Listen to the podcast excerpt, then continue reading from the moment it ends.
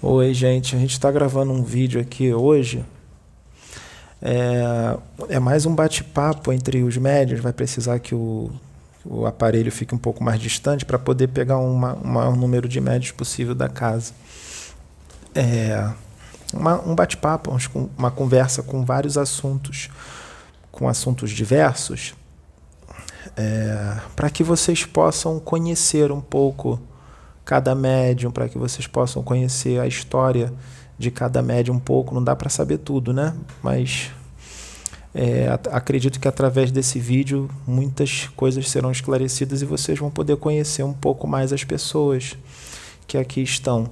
Vai ser um vídeo mais longo, né?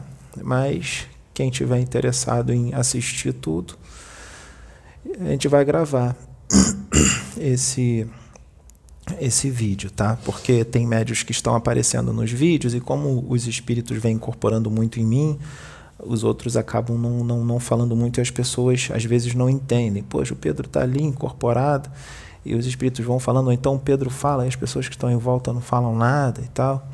Pedro é muito, é muito tagarela, né? fala demais também. Fala muito. Fala muito. Fala... Não dá nem oportunidade. É, eu, eu, devem ter me treinado bastante lá no plano espiritual para falar bastante, né? Pois é. é.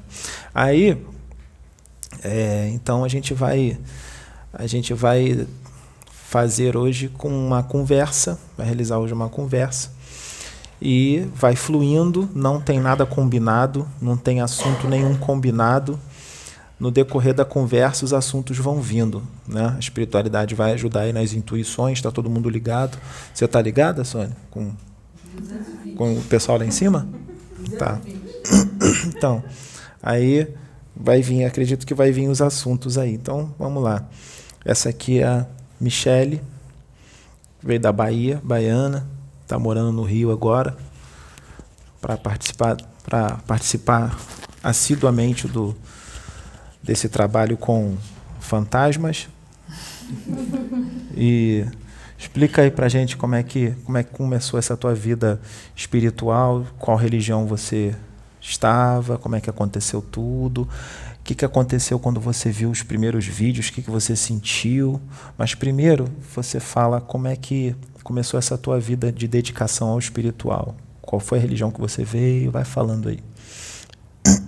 Boa noite a todos. É, eu vim da igreja evangélica. Qual a denominação? Ah, não pode falar? Tá, então tá bom.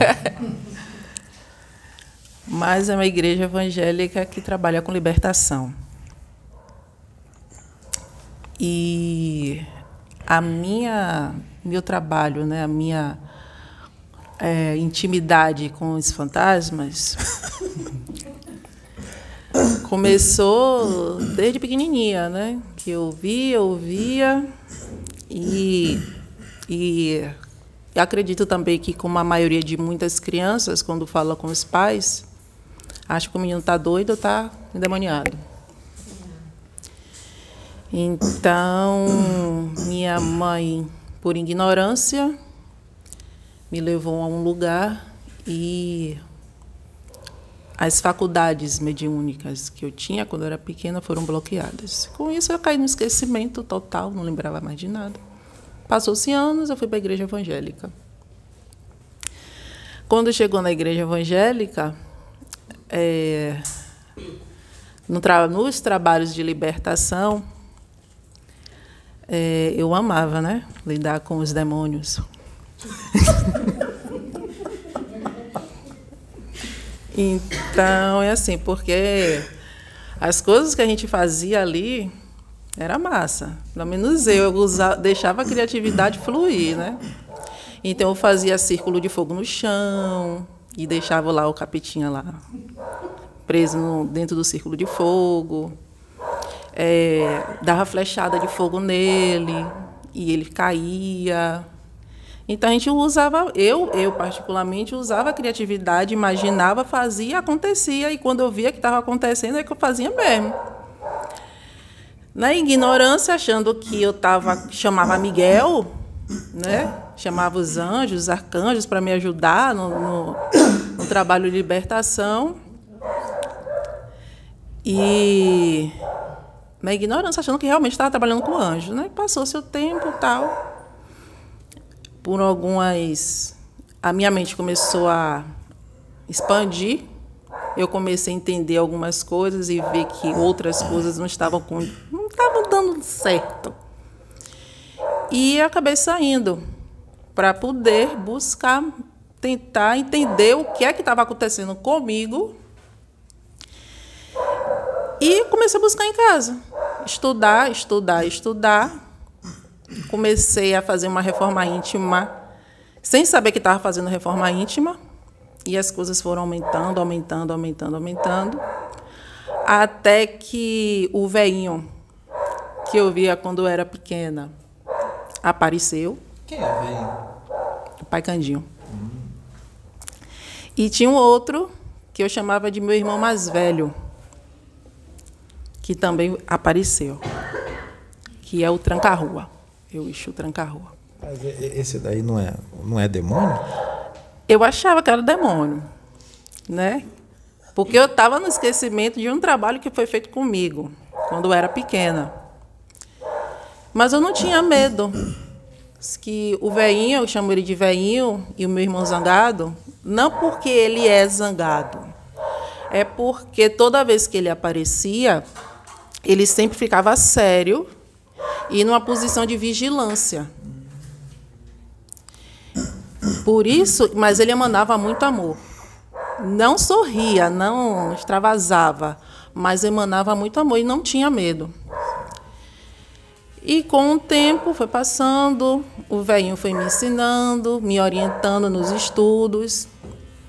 Busquei por vários livros, não só Bíblia, nem livros evangélicos, mas eu fui procurando é, livro dos espíritos, umbanda, tudo isso quietinho no meu cantinho no quarto, porque era casada e o marido era evangélico e era demônio. Então, para não ter conflito, né, mulher sabe de ficar casa, eu ficava no meu cantinho estudando.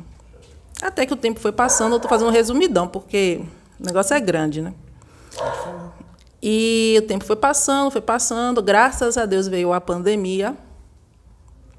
Digo graças a Deus porque a, o período da pandemia, o período que eu estava em casa na pandemia, foi um período de expansão de consciência, foi um, foi um período de aprendizado, foi um período de abrir os olhos, entender realmente o que estava acontecendo ao meu redor. Passou a, a pandemia todo, o ano todo, até que chegou março, onde eu estava maratando alguns vídeos no YouTube e caí. Apareceu para mim, apareceu para mim o, o vídeo da Casa Plataforma. Cara. Qual foi o primeiro vídeo que apareceu para você? Rapaz, ó, o nome eu não me lembro agora, do título. Mas tinha, qual era, tinha algum espírito incorporado? Tinha um Exu, tinha um Exu. Mas você não lembra qual era o Eu não me lembro, não, mas lembra eu me... qual era o assunto, não? Não. Ah, tá, então tá bom. Mas fala o que você sentiu quando você viu o primeiro vídeo. Menino, quando eu vi esse homem aqui, Eu? eu parei, olhei assim. Sabe quando você vê uma pessoa e, e, e assim, eu já conheço essa pessoa de algum lugar e fiquei matutando aquele negócio na cabeça. Onde é que eu vi? Onde é que eu vi? Onde é que eu vi? E aquela sensação de, de ter de ter reencontrado.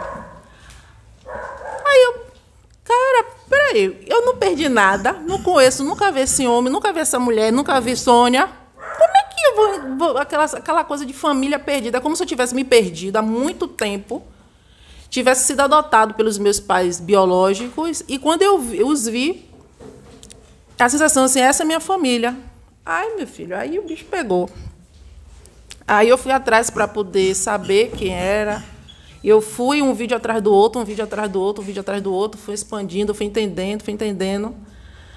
Aí eu fui, através do Instagram da, da Casa Plataforma, eu entrei em contato com Sabrina.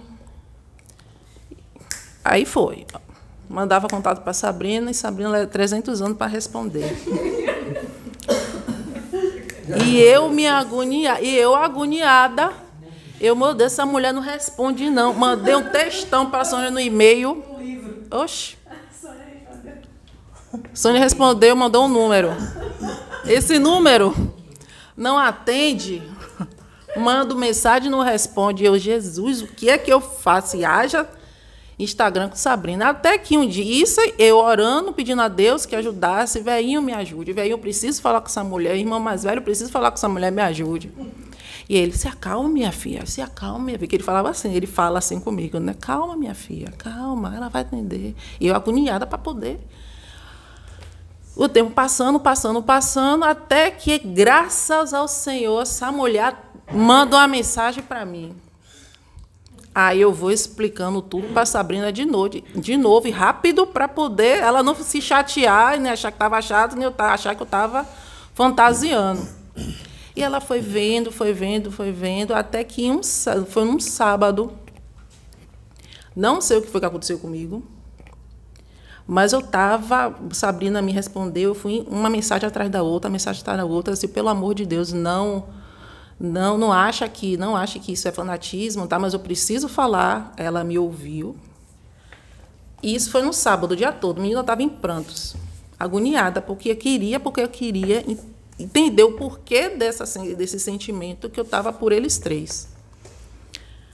Quando foi na segunda-feira, Sabrina me responde que tinha uma mulher em Salvador, de confiança de Sabrina, e que ia me ajudar. Quem foi? Jaciane, a maluca.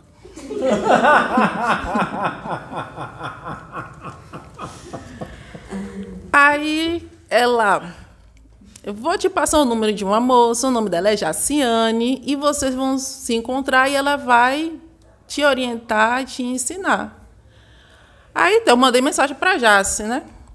Aí Jaci me responde: Menino, foi o dia todo no telefone conversando com essa mulher. E eu nunca vi ela na vida. Isso foi numa segunda-feira. A gente marcou numa terça-feira para ir na casa dela. Aí eu fui, na terça-feira, na casa dela.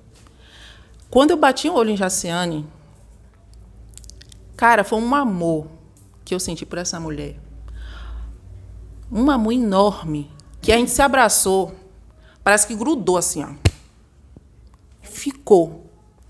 E eu sentindo aquele amor, aquele amor, aquela coisa tipo assim, encontrei, eu encontrei, eu encontrei, encontrei.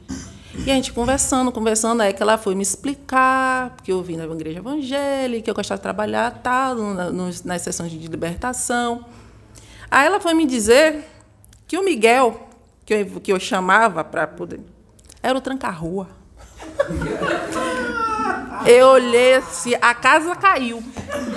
Ai, meu Deus! A casa, a casa caiu assim. Pera, porque tranca-rua é capeta meu Deus. Ela, não, calma, na maior paciência. Me aí, aí, hein? Aí ela assim, não, mas trocar rua na capeta, pombagira na capeta, a gente queimava tanto. Né? Tanto pom... Coitado trancar rua. Tanto Exu queimava lá, tanto pombagira. Aí ela, não, não é, não é assim. Mas eu vi, ele via falar, eu vi as coisas acontecer, eu vi uma mulher voar, grudar na parede, manifestada. Eu vi isso. E era capeta.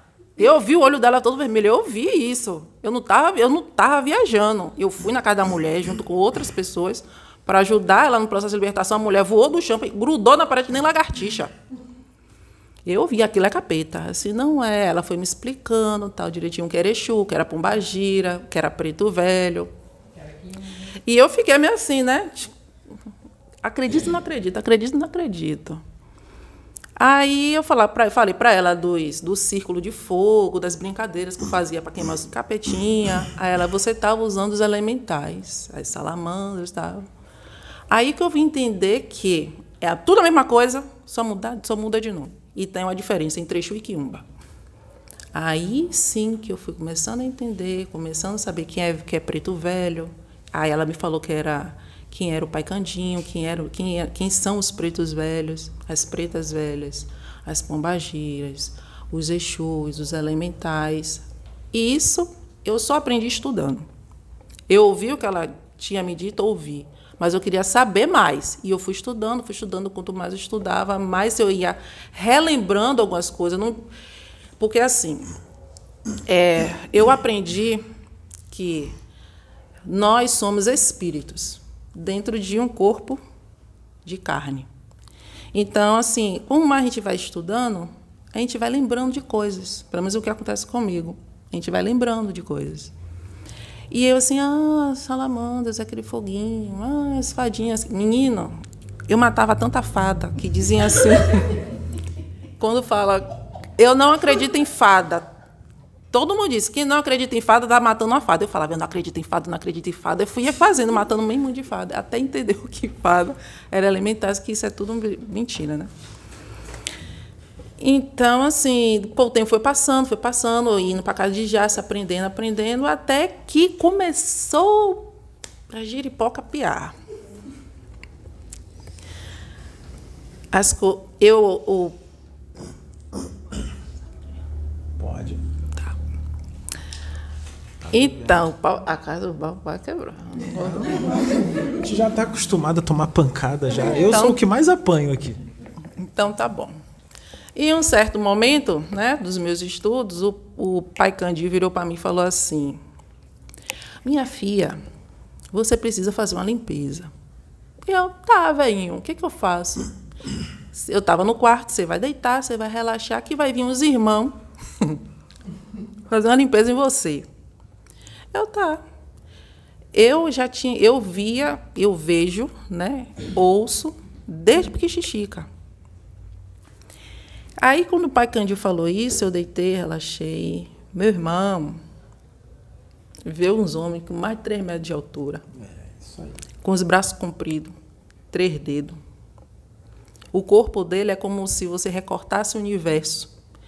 E olha, eu olhava para o corpo dele, era um universo em movimento. No corpo eram, eram, eram três. Aí eu falei, esse passagem, já se eu vi isso, o que é isso? E eles começaram, colocavam a mão assim no meu corpo e começavam a tirar como se fosse petróleo. Sabe, bicho? Isso, sabe quando tem um derramamento de petróleo no mar e fica aquela gosma preta? E aquilo que eles estavam tirando de mim. E olhava, eles não tinham rosto, não tinham face, eles olhavam assim, colocavam a mão, saía uma luz da mão dele. E eles começaram a tirar uma, uma, uma lama preta do meu corpo.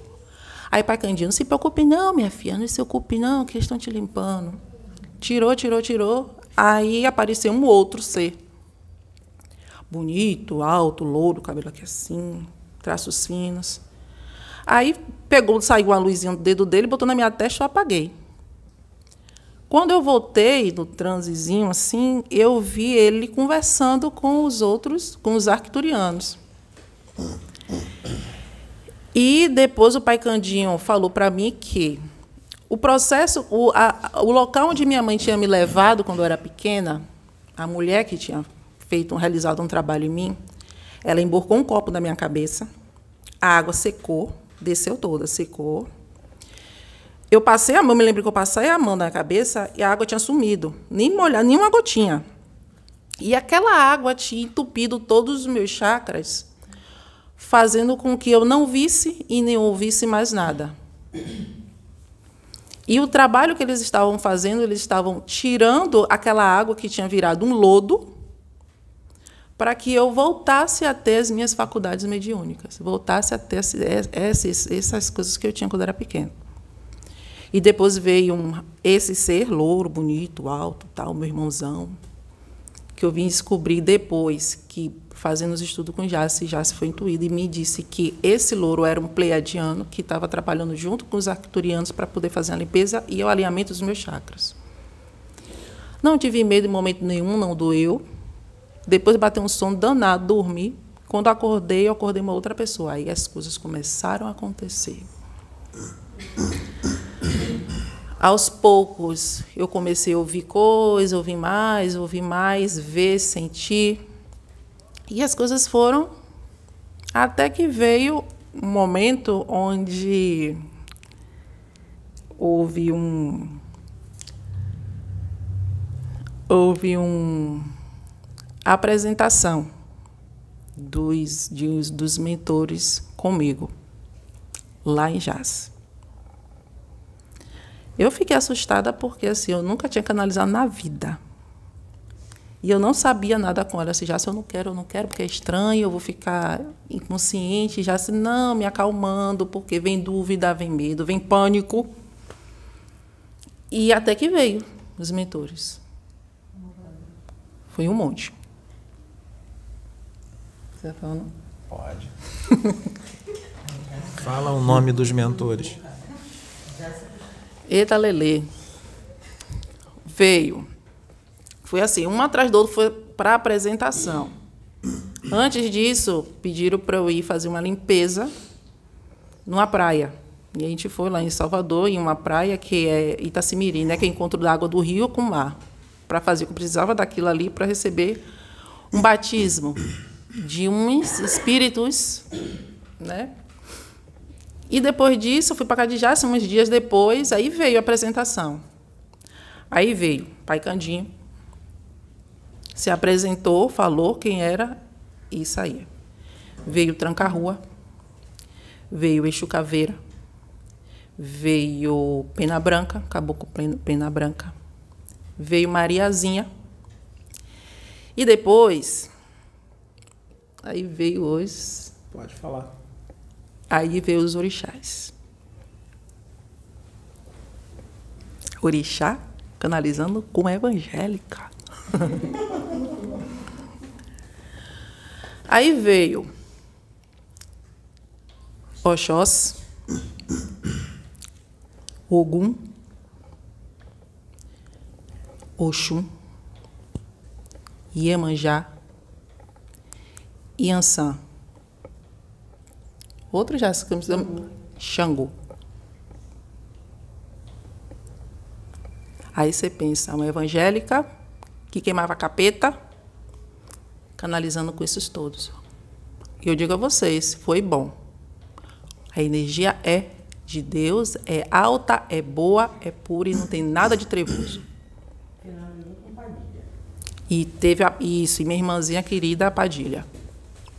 Para quebrar todos os paradigmas de que eu achava que Padilha era prostituta, era usava as meninas para se prostituir, é nada disso. Nada disso. Então, depois disso, as coisas começaram a acontecer, começaram a acontecer, até que. Isso é resumidão, viu? Que aconteceu um monte de coisa. Até que veio uma. Uma. Como é que eu vou dizer? Eu estava com Jace meditando até que houve uma projeção do meu espírito. Um desdobramento consciente e eu fui até a Cristo. Acontece. Mas não pode até a Cristo. Cristo é um espírito muito elevado. Cristo é um espírito muito evoluído. Ele não vai perder tempo com você, não vai perder tempo comigo, com a Sônia, com a Sabrina. Não pode canalizar Jesus Cristo também de jeito nenhum. De forma é. alguma, não pode canalizar Jesus Cristo, mas de jeito nenhum. Isso tá, você está estrangulando a doutrina espírita e a Umbanda. É, fazer o quê? Não pode, que isso. Assim como o espírito não pode gravar vídeo no YouTube, mas de forma alguma. Ele só pode ficar no terreiro ali falando errado, bebendo cachaça, comendo doce. E espírito não tem esse conhecimento, não fala perfeito, não tem tecnologia nenhuma no plano espiritual. Né? Esses espíritos não querem que a, que a, humanidade evolua, então eles não vão vir dar conselho nos vídeos de jeito nenhum. Para que, que eles vão vir? Perder ah, tempo. É, é, não pode. Foi, você fez isso mesmo? Seu espírito foi Jesus Cristo? Foi. Ah, mas o Jesus Cristo ele é muito prosa, ele é muito nariz em pé, ele não ia olhar para você. Tá longe que não dá nem para ver ele. É. Vai, fala é. aí o que, que você fez com Jesus Cristo. Menino, deixa eu te dizer.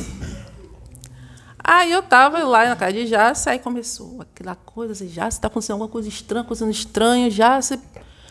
Aí relaxa, ela foi me ensinando, porque ainda estava amarrada, engessada, concretada na doutrina evangélica. Porque... Com a mente extremamente engessada e cristalizada. Isso. Jesus. Bichinho, bichinho passou um inseto para lá e o Maicon se desesperou com o inseto. Imagine se Se aparecesse um mago negro. Vai. Aí. Não sendo barato, tá ótimo. vai. Não, não é barato. É, a gente não vai cortar, não, hein? Vai, pra, vai pro vídeo. Vai. Vai cortar, não. Guerreiro, nessa hora, né? Guerreiro nessa hora corre de barata. Bora, a gente vai fazer um vídeo de seis horas. Falei aí. Vai, fala, foi em Tá, Jesus fala. Cristo. Aí eu fui, aí assim, aí eu tava lá, meu espírito, teve desdobramento, né? Eu tava lá sentado na cadeira, aí eu vi, eu saindo, meu espírito saindo da terra, aí eu tava olhando a terra, dava no espaço, olhando, passei por um umbral que fica acima da terra. É como se fosse um pântano. Passei por ele. Depois que eu passei por ele, eu fui para um lugar maravilhoso, um jardim lindo de se ver. Passei por esse jardim. Ah, sim, esqueci, um outro mentor. O povo vai cair com, né? Tinha um, mentor, um, um- espírito que aparecia para mim sempre numa luz verde. Sempre numa luz verde. E eu, quem é você? Quem é você? Que ele nunca falava o nome. Até que em um desdobramento ele falou que era Pedro. E eu, hum. Eu, tá. E eu assim, Pedro, você tá bom, você é Pedro, Pedro, tá. Aí depois eu vim descobrir, assim, já tem um rapaz que aparece numa luz verde, vestido de branco, e ele se chama Pedro. Aí já se Pedro, assim é.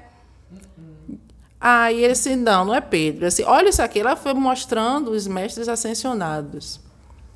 Quando olhei, e assim, esse aqui, quem é? Hilarion. Que beleza.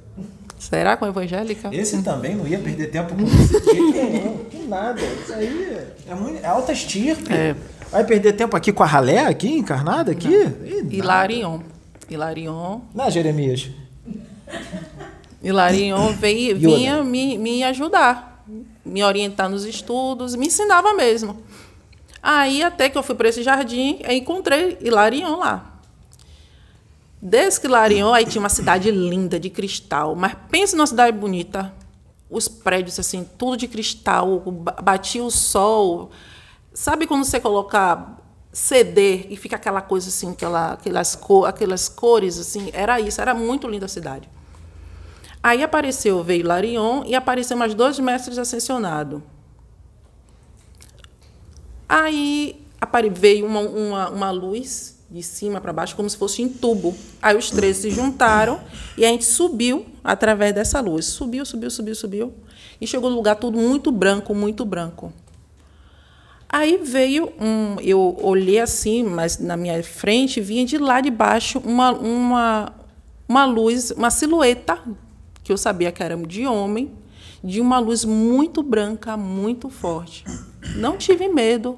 Eu estava encantada com tudo aquilo. Ele veio andando, veio andando, veio andando. Não vi rosto, não sei como é né, a expressão, nada. Só sei que era a silhueta e a energia que me vinha, eu sabia que era Cristo. Cara, eu falei assim, eu estou viajando. Eu estou viajando. Eu estou viajando, estou loucona. Aí Cristo veio e eu senti naquela energia dele e ele me abraçou. Ele me chamou minha filha. E eu abracei e desabei, né?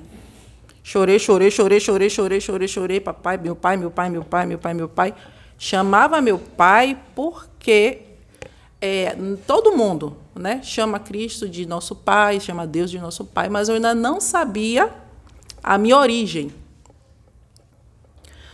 Sendo que realmente ele é seu pai. É. Porque ele criou o seu espírito. Aí abracei ele, abracei ele, me chamando de minha filha. Disse que eu tinha uma ligação com o Jace, porque nessa época ele falou, porque assim, tudo, nada de vez, é tudo pedacinhos. A espiritualidade, a espiritualidade vai dando as coisas em pedacinho.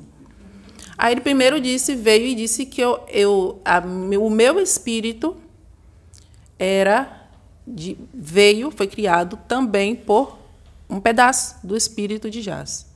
E a gente é ligado como se fosse uma alma gêmea. Eu, tá, vai saber o que é alma gêmea. Ele falou, tá dito. Falou outras coisas e se despediu e disse que iria continuar comigo, iria me orientar, me ajudar e que não era para ter medo em duvidar. E eu voltei. E nesse voltar meu foi num puxão, que eu voltei e sentei na cadeira, assim, foi num puxão. Falei com o Jace e tudo tal. Aí depois, em outros procedimentos, aí veio a orientação de eu vim aqui para o Rio. Aí o mundo desabou. Né? O mundo desabou. Como é que eu vou fazer para ir para o Rio? Eu casada, tendo uma vida estruturada. E tinha que fazer a obra de Cristo aqui no Rio. E a cabeça começou a ferver, assim, como é que eu vou fazer? Meu pai, minha mãe já é falecida. Meu pai sozinho, idoso. O que é que eu faço? E minha cabeça ficou, começou a ferver. Só que o fardo de Cristo não é pesado. Não é. Ele me falou, deu essa informação. Primeiro era só Jace que viria, depois foi me dada a informação de que eu viria. E Cristo falou: Minha filha, não temas, porque eu vou providenciar tudo. Nisso, passou-se mais um tempo, até que estudando na casa de Jace, eu estava na sala e eu vi como se eu tivesse levantado, porque eu já fazia isso. A minha brincadeira de criança, porque eu não saía, a minha brincadeira de criança era projetar meu espírito e ir andando pela casa, passando por dentro das paredes, e depois voltava para o meu corpo. Minha brincadeira era essa, loucura, mas acontecia. E eu vi meu espírito se projetar e ficar na minha frente. Eu já, assim, meu espírito é, tem algo na minha frente. Aí, como é? Aí eu falei, assim, só que ele estava falando comigo. E ele, eu olhava assim, assim lá, já tem um anjo aqui na minha frente. Aí já assim, um anjo é. Aí ele falou para mim, não. Aí ele disse, o meu nome é Radmaniel e eu sou o espírito que habita o teu corpo. Cara, eu fiquei assim, ó.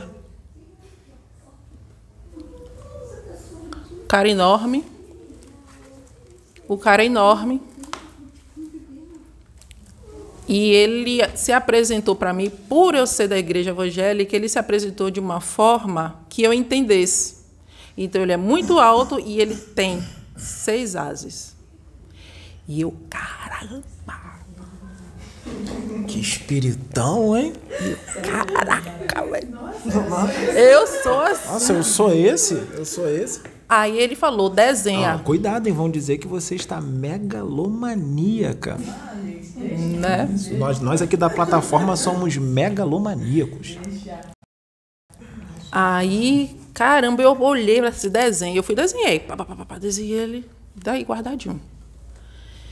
E ele assim, eu sou assim.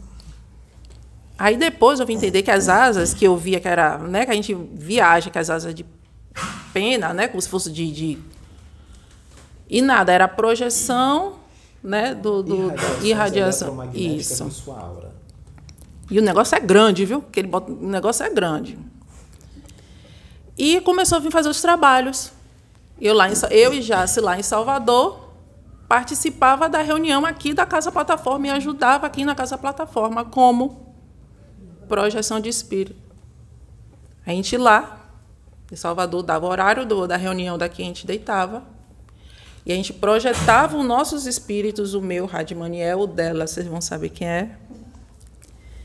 E projetava os nossos espíritos, o meu espírito vinha para aqui para a reunião e ajudava no trabalho aqui da reunião, fazendo limpeza, ajudando no resgate. Todo o trabalho que é feito aqui, a gente ajudava. É impossível? Não. É bem possível é, e acontece. Não duvida, não. E depois isso foi, vindo trabalhar, vindo trabalhar, até que chegou o momento de eu vir. Então, Deus né, providenciou tudo. É, e eu estou aqui no Rio. Muito bem, muito bem, muito bem. Ótima explanação. Muito bom. Agora vamos para. Vamos. Peraí, agora vamos para. Jacine! Vai, Mati! Vai, Ti! Gente, esse é o grito que o Pedro já dava Há muito tempo. há muito tempo. Aí eu falei pra Jaça, se acostuma, porque não vai parar, não. Não Quando parou, você não. estiver aqui, Parou, só não. vai aumentar. Piorou só um pouquinho. Conta aí a tua história. É um pequenininho, assim, grande. Vou tentar resumir e fazer um, um resumão. Isso. É, boa noite. Sou eu, Jaciane, vulgo Jace. É. É, eu venho de uma família católica, apostólica, romana, alguns praticantes, outros não tanto. Mas nunca me identifiquei. Sempre me identifiquei com a espiritualidade. Então, sem, meu caminho foi voltado para a espiritualidade. Eu, durante muitos anos, estudei o kardecismo profundamente, era atuante, médium passista e etc. Fazia, tinha um trabalho de distribuição de sopa. Passei muito tempo fazendo isso, pelas ruas de Salvador. E depois eu me permitia conhecer outras vertentes. É, Candomblé, passei pelo Vale do Amanhecer, passei pela Igreja Messiânica, sou membro de tudo. Menos de, de do Candomblé e da Ubanda, porque eu não fiz procedimento assim mais invasivo, mais específico. Quiseram bastante, mas eu não quis. Mas sempre voltado para a espiritualidade. E passei um, um, um tempo morando fora, em Aracaju, onde eu me tornei messiânica. Quando eu, eu retornei, porque eu me divorciei, voltei para casa, para Salvador, até para ficar com a família, minha avó e minha mãe. E eu comecei a assistir, ler, dar uma vontade de pegar alguns livros, algumas coisas e começar a, a ler novamente, que eu tinha um tempo sem exercitar a leitura. E comecei a ler algumas coisas que eu não não estava de costume. É, mecânica quântica, energias e etc. Achei estranho, né? Vamos lá, né? Tá mandando ler, vamos embora.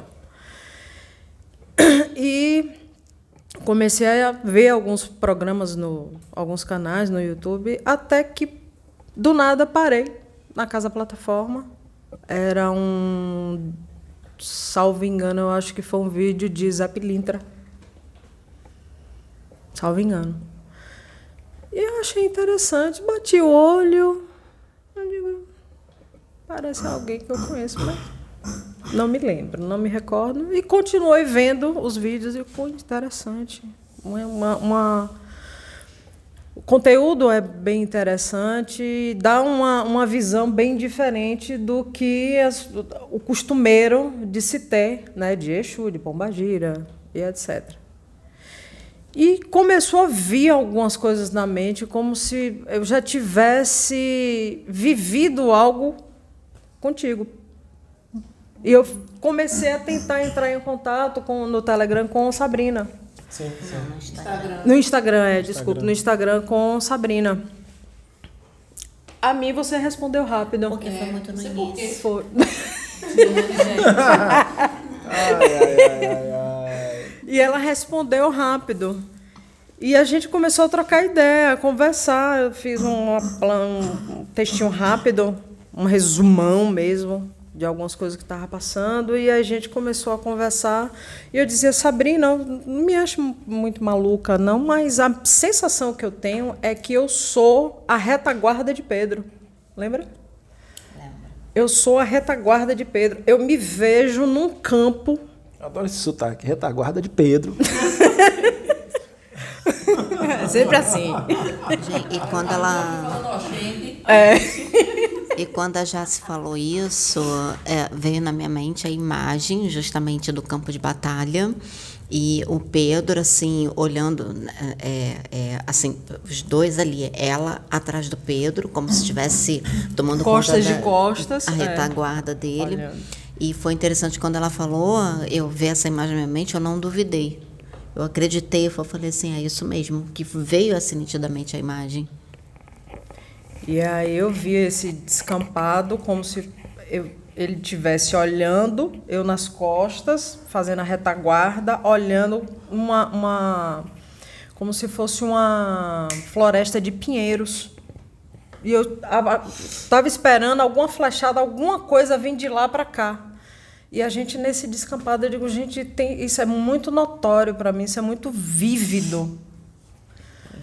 E aí a gente começou a conversar, conversar, e algumas visões começaram a, a aparecer, eu ter, até que é, eu tive o sonho.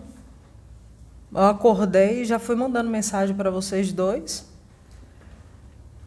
Que eu acordei do nada e visualizei um, um homem alto, dois, mais de dois metros de altura, não sei, sei lá, alguma coisa assim. Uma roupa estilo gladiador, assim, prateado, todo prateado, duas asas imensas, uma espada e um laço. E bati o pé com um monte de, de. Sabia se eram pessoas ou espíritos. E ele dizia que estava ali amando do Cristo, por ordem do Cristo. E quem não tivesse à direita estaria à esquerda e ele levaria.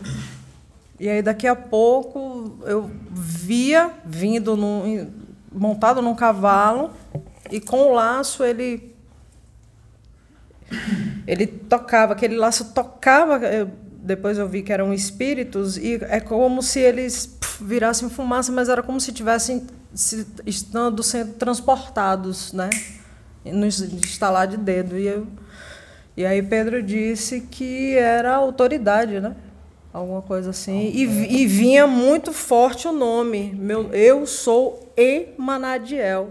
E aí Pedro disse, é o nome do teu espírito. Isso, o nome do teu espírito. Foi que me avisaram na hora. Foi, né?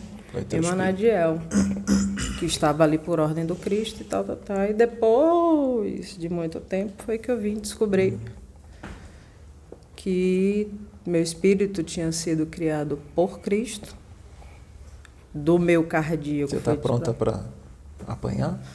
Bastante. Porque a gente, é- a gente é- se aprontou para isso, Nesse né? planeta aqui, é, essas coisas não podem de forma alguma. Mas se você fosse um capeta encarnado, poderia. Ah, poderia. Poderia. Um o quiumbinha, irmãozinho um rebelde, um né? Daqueles é. bem.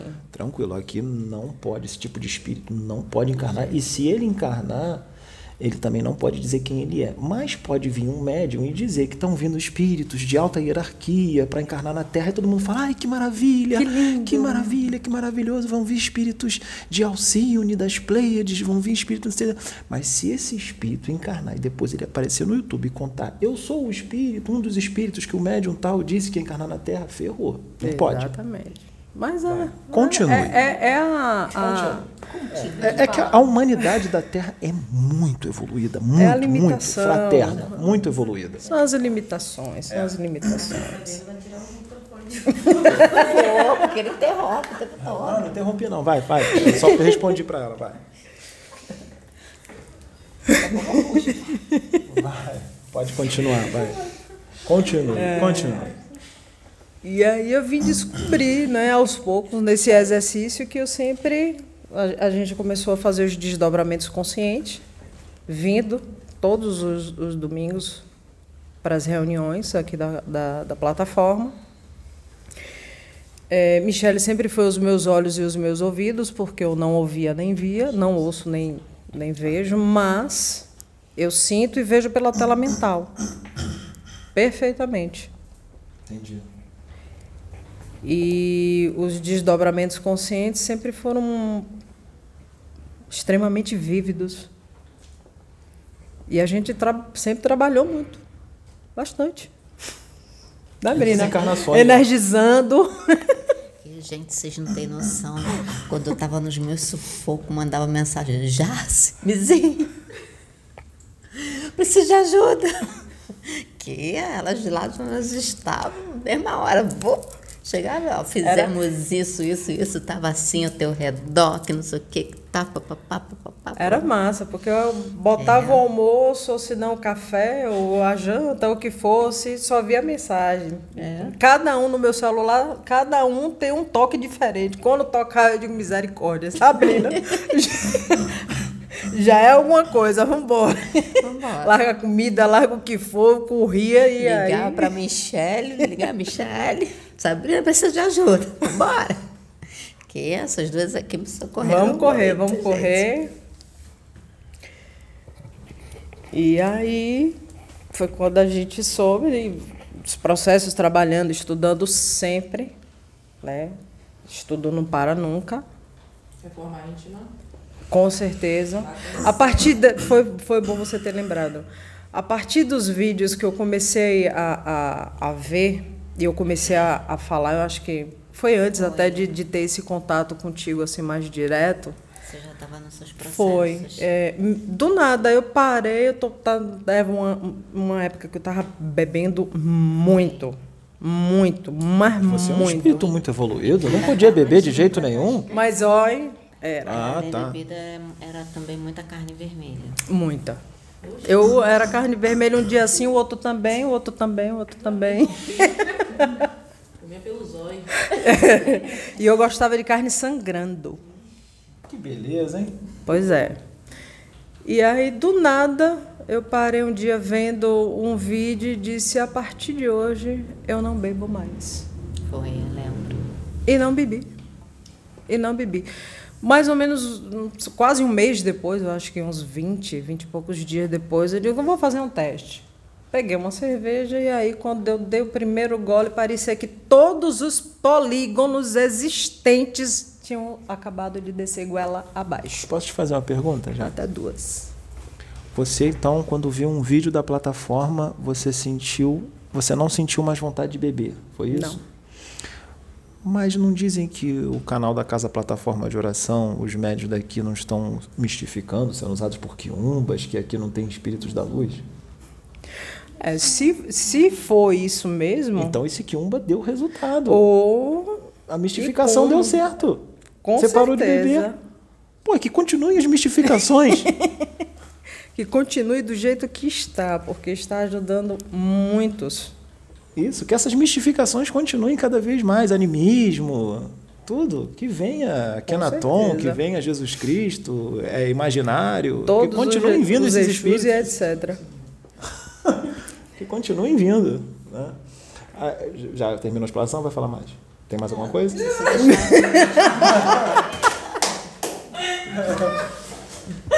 Tá vendo a perna, Fabiana? Irresistíveis. Tem coisas que são irresistíveis. Irresistíveis, tem que falar. Tem que ser falado. É, eu vou ficar aqui com o microfone. Termina, já, se. A, a, entrevista? Pois é. E aí foi quando eu. Depois eu soube que houve uma limpeza em minha mãe. Né? Houve uma limpeza em minha mãe. Porque ela ficou num estado onde ela não falava nada com nada. Totalmente inconsciente. Foi. Quando eu entrei em contato contigo, É. né? Explicando a situação, botei, eu acho que até para você ouvir. Não, eu fiz, fiz uma videochamada. Uma videochamada para ver como é que ela tava. Parecia que estava num estado de demência. Foi, demência mesmo, total. E aí a gente marcou, acho que um dia depois, né? Foi feita a oração entre nós cinco, né? Isso. Você, Pedro e Sônia, Isso. e eh, minha mãe lá. E aí foi feita a limpeza. Onde o caboclo pai você tá Branca veio Branca veio, depois e disse que eu Aí deu viria recado. pra cá. Eu Ah, fiquei, foi ele vem em mim, não foi? Foi, exatamente. eu fiquei, fiquei quietinha, gente. Ele já tinha, o, o- o pai João já tinha se manifestado no Pedro e tinha falado.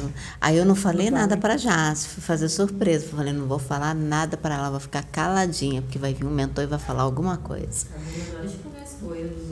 Sempre. Perfeito, claro, Terrível. gente. Vou, vou- eu vou estragar a surpresa dos mentores? Vou nada. Pensando o quê? Manda quem pode, obedece que tem juízo. Então, eu enfiei a violinha no meu saco, fico quietinha e deixa eles fazerem a surpresa. E aí foi quando eu soube que vinha pra cá, mas tinha sido dito a priori que quando minha mãe viesse a falecer, que era para eu arrumar meus minha mochila, minhas coisas e vir pra cá. Os planos mudaram. Isso. Aí muita coisa mudou e aí foi tudo antecipado, né? Nossa vinda, na e realidade. Malicuia. Literalmente quase isso. Só faltou trazer a casa. De lá pra cá. O resto, até a véia veio junto. Até, até amanhã tá aqui. né? Até amanhã tá aqui. Tá aqui, tá. Antes eu só conhecia o, todos, né, pelo WhatsApp. Pelo, E agora, Agora, pessoalmente. todo mundo. pessoalmente. E aí, Só conhecer pelo telefone. É, agora conhece pessoalmente. Aí, é, a grande é- família. a grande família, agora é festa. E aí muitas coisas ainda aconteceram, muito, muito, mas se eu for falar aqui vai, vai durar muito tempo. Então, passa a bola. Então agora vamos. então agora vamos é, ouvir a história da nossa princesa encarnada. Princesa! Princesa encarnada. Essa princesa de outra dimensão. Que vergonha.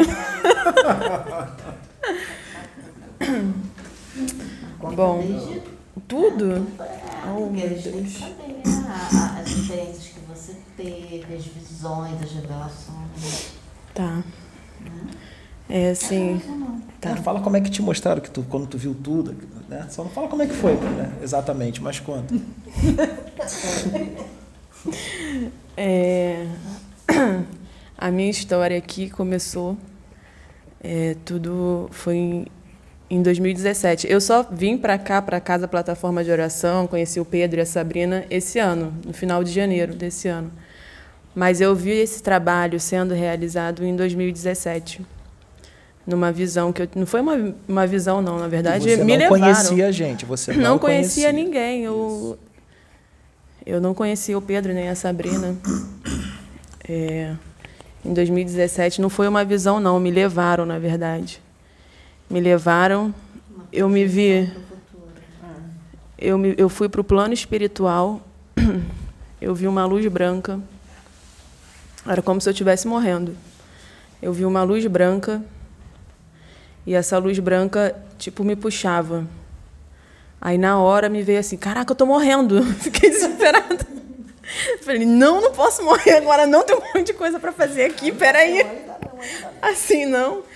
Só que eu fiquei assim desesperada, aí logo em seguida eu senti uma presença, assim, me passando muita calma, muita serenidade, muita tranquilidade. Eu comecei a relaxar. Aí eu comecei a relaxar e aquela luz branca foi me atraindo, tipo um magnetismo muito forte. E eu fui me deixando sendo conduzida. E aí aquela luz bem, bastante atraente foi me levando. E aí eu me vi fora do corpo. E eu vi meu corpo, estava num puff assim, deitado né, no chão. E eu vi meu corpo ali no chão. Aí eu falei, caraca, eu tô ali, mas eu tô aqui, muito mais viva, consciente. É, mas eu tô ali, que, que, que coisa, que doideira mesmo. Foi o que eu pensei, que doideira, né? Porque na minha programação, foi me falado já, né? É, hoje eu sei, naquela época eu não sabia. Minha programação foi vir sem, sem mediunidade. Não zero, né? Porque ninguém vem com zero. A gente tem uma sensibilidade, a gente não sabe, tem, não tem conhecimento, tem uma certa sensibilidade. Mas a minha programação foi vir sem a mediunidade e vir numa família que é uma família que eu fui criada mais minha família por parte de mãe, que é mais para esse lado do catolicismo também. É uma família mais limitada nesse sentido da questão é, espiritual. Né? Então, apesar de ser uma, ser uma família que outras pessoas têm mediunidade, só que é tratada de uma maneira muito torta, com muito tabu, muito preconceito, é, é, como doença. Como doença. Minha avó, inclusive, também tem mediunidade. Minha avó é médio de efeitos físicos. Minha avó mora numa. Minha avó é de, de roça, né?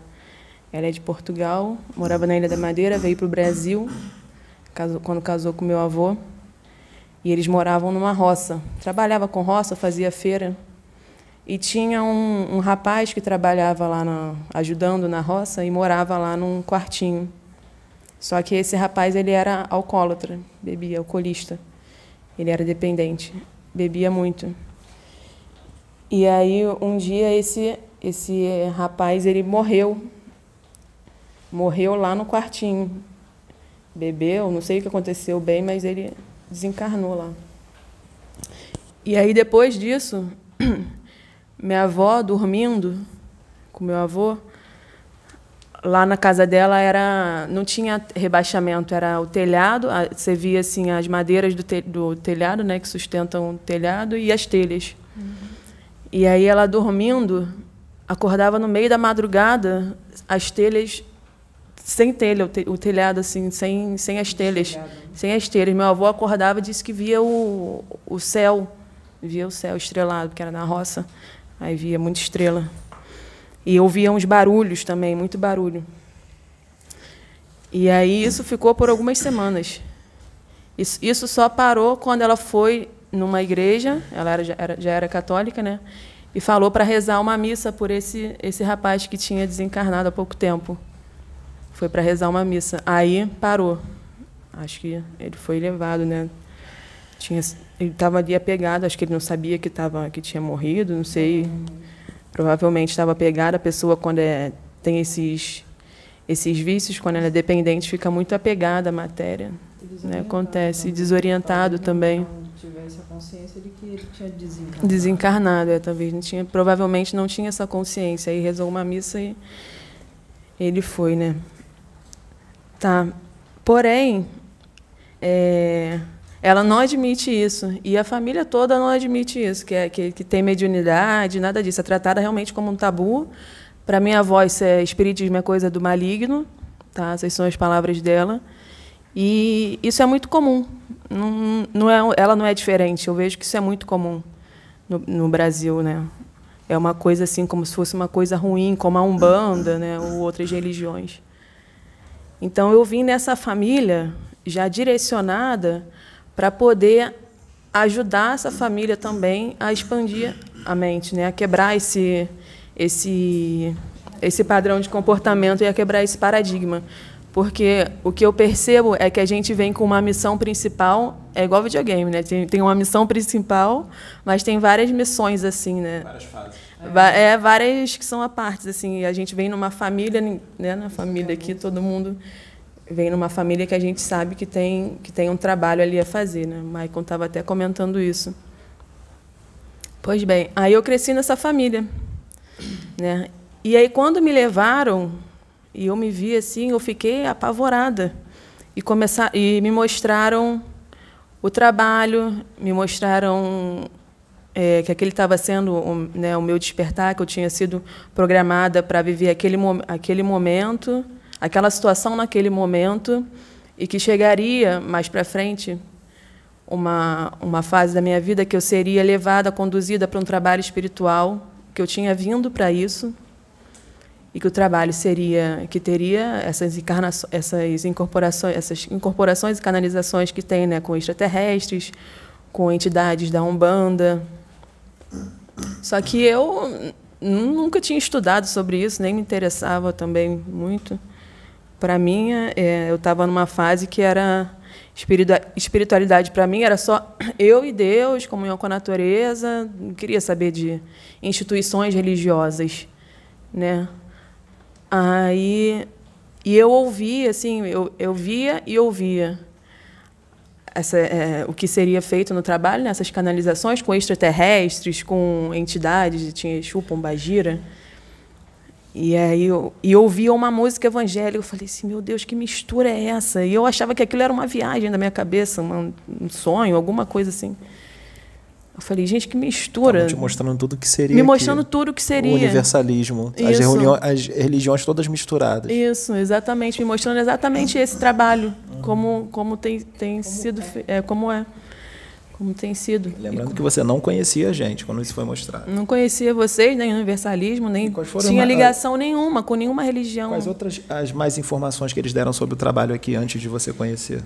Eles falaram mais o que sobre o trabalho aqui? Aí me mostraram é, as três figuras, né, me mostraram que seria eu vi eu e vi a figura masculina, a feminina, que é o, vocês dois, e, e, a figura de uma pessoa mais velha. Eu, que é a Sabrina e Sônia. Isso. É... Isso você viu sem nos conhecer ainda. Isso, em 2017. Aí e aí começaram a me mostrar. E eu não estava acreditando, não acreditei em nada daquilo. Eu falei, ah, isso daí é Mentira, isso daí é, não existe, estão querendo me enganar, qualquer coisa dessas. Aí, não, você veio para um, uma missão espiritual muito grande, não sei o quê, e, e você é um espírito tal. Teve uma hora da, na, nessa, nessa, nessa experiência que eu perguntei assim: tá bom, você está me falando tudo isso, mas quem é você? Aí falou assim: eu sou você. Eu falei assim, é para vocês imaginam eu tinha que, tive que me manter muito centrada nesses anos. Eu sou você, eu falei. Aí eu falei, nossa, eu? Você sou eu? Eu falei, não, eu sou, sou nada disso aí, não. Era um espírito assim, né? Era elevado. o seu espírito? Era. Era mas o meu próprio pode espírito. Ser elevado, não. Diz que, diz que era um quiumba. Não, era um espírito. Eu falei, nossa, mas é muito conhecimento. É muito conhecimento. Eu via como se fosse uma biblioteca, assim, muito conhecimento. Falei assim, não, mas eu não sei nada disso, não tenho nada disso, não sou isso não, não. Isso aí é enganação, estão querendo me enganar, não quero saber de falar do jeito que eu pensei na, na época, tá? Não quero saber negócio de espírito, não. Né? Meu negócio é, eu quero ter uma vida normal, eu quero, estou aqui, vou estudar para um concurso entendeu? Vou ser, vou ser concursada, ter uma família, uma vida normal, comum, não quero saber nada disso, não. Isso aí é. Estão querendo me enganar, meu, meu negócio sou eu, Deus, Jesus, mais nada. Aí falou assim, porque essa hora falou que era meu espírito, mas também tinham outros espíritos, assim, outras presenças. Uhum. Falou assim, é, que Jesus que estava me chamando para esse trabalho espiritual. Jesus estava me chamando. Eu falei. E eu comecei a ficar apavorada na época. Só que ao mesmo tempo que eu ficava apavorada, eles emanavam uma energia assim que me deixava tranquila, que eu ficava serena. Porque eles sabiam que você ia ficar nervosa. Sabia que eu ia ficar nervosa, Exatamente. porque por conta da programação Sim. de eu vir né, bloqueada, eles sabiam que eu ia ficar assim nervosa. Falei, aí me mostraram outras vidas, me mostraram um monte de coisa. Eu falei, não, não acredito em nada disso. Para, para, para de me mostrar isso. Não quero mais saber disso. Não, não, não, não, para, quero voltar. Aí, ó, aí eles me tranquilizando, né? E falando assim, ó, você vai ver que daqui a um, nos próximos anos vai acontecer isso, isso, isso. Mostrou várias coisas que iam acontecer na minha vida particular. E me mostraram também, isso foi em 2017, que o mundo ia parar em 2020. Né? Aí hoje eu sei que foi a pandemia. E eu, ah, tá bom. Mas eu não quero saber nada disso mesmo, não. Então você, você procura outra pessoa. Foi assim que eu, que eu reagi na época, tá, gente? Estou sendo sincera, que ignorância é isso, é esquecimento da encarnação. Aí, aí, aí eles falaram assim, ó, pode ficar tranquila. Não falaram assim nesses termos, estou botando as minhas palavras. Fica tranquila, porque as coisas vão acontecer naturalmente. Naturalmente, as coisas vão, vão fluindo e você vai ser levada para onde você vai ter que ser levada. Você não vai conseguir, vamos dizer assim, fugir de si mesma, né? Você, porque vai ser irresistível, né? Você ser levada para o que você é, veio fazer. E aí, ah, então tá bom. Então vocês vão me conduzindo aí, porque se depender de mim, eu não sei fazer nada disso, não, não tenho conhecimento, não sei. E aí eles falaram assim, pode ficar tranquila e tal. E aí me mostraram um monte de coisa que ia acontecer. Aí nisso eu voltei. Isso foi em 2017, foi no meio do ano, em junho ou julho, mais ou menos. Aí tá, e a partir disso eu fiquei assim, caraca, será que isso foi verdade? Será que isso foi uma viagem? O que, que foi isso? O Engraçado que, que, que eu foi conheci isso? a Sabrina em abril de 2017. É. Foi pouquíssimos meses pouquíssimos depois. meses depois. Acho Foi, que é porque eu já tinha chegado. Foi julho. Aí eu falei assim, o que, que foi isso? Fiquei pensando assim, ó, ah, vou fingir que isso não aconteceu, não vou falar isso para ninguém. Não falei para ninguém. E aí só fui deixando as coisas acontecerem. Acontecia uma coisa, eu, ah, não, isso aí é coincidência. não tem nada a ver, não. Aí outra coisa, outra coisa, outra coisa. Todas as coisas que eles falaram que ia acontecer, acontecia. E nisso eu no, no, me vendo minha vida no mundo normal. Fui morar no centro do Rio, na Lapa, ali, no bairro de Fátima. Vivendo ali, imagina, né? Naquele, naquele meio ali. Naquele métier ali. Você não bebia nada, né? Nada. Era, hoje em dia, lendo os livros, né, adquirindo conhecimento, eu vejo assim, meu Deus, eu era cheio disso, cheio de larva, cheio de obsessor, cheio de troço em mim e nem me dava Tava numa conta. zona de deterioração. Vivia ali. numa zona de deterioração, falei, meu Deus, e nem me dava conta.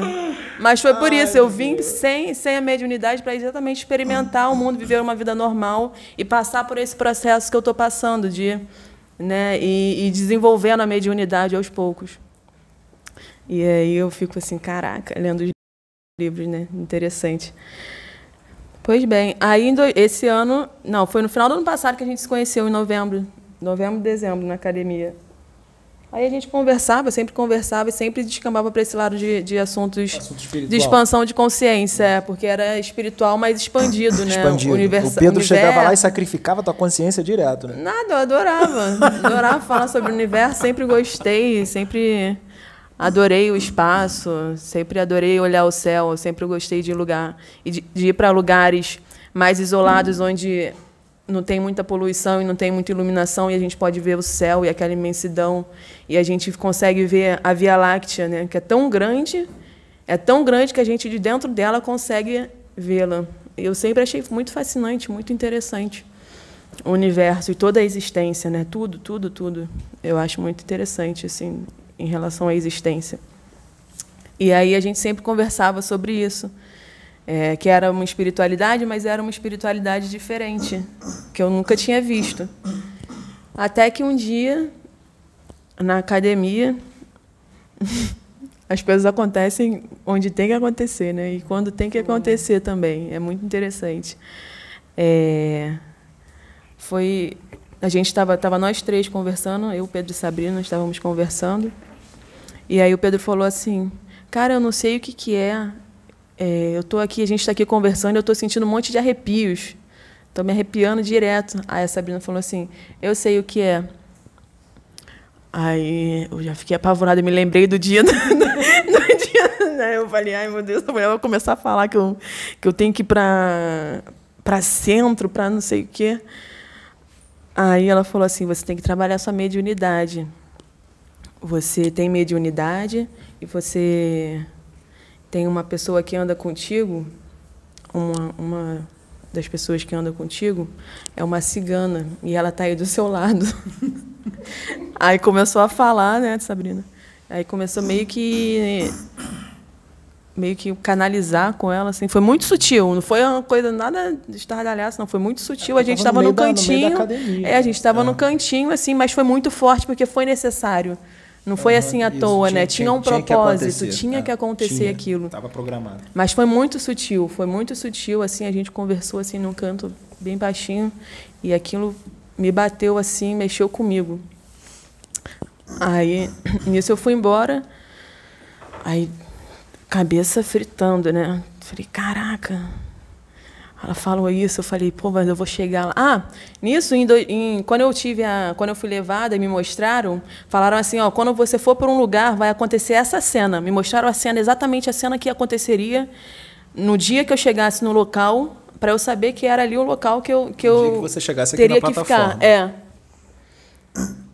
Aí eu fui falar com meu irmão, o meu, o meu irmão mais novo, que ele um ano antes já tinha sido intuído de ir para umbanda. Uhum. Né? Então ele já estava para ser para ser meu apoio nesse nesse início. Aí eu falei com ele, pô, Léo, é, tem um, um casal lá de amigos da academia, e eu expliquei para ele, né? Falou, e eles falaram que eu tenho que trabalhar minha mediunidade, cara. O que, que você acha disso?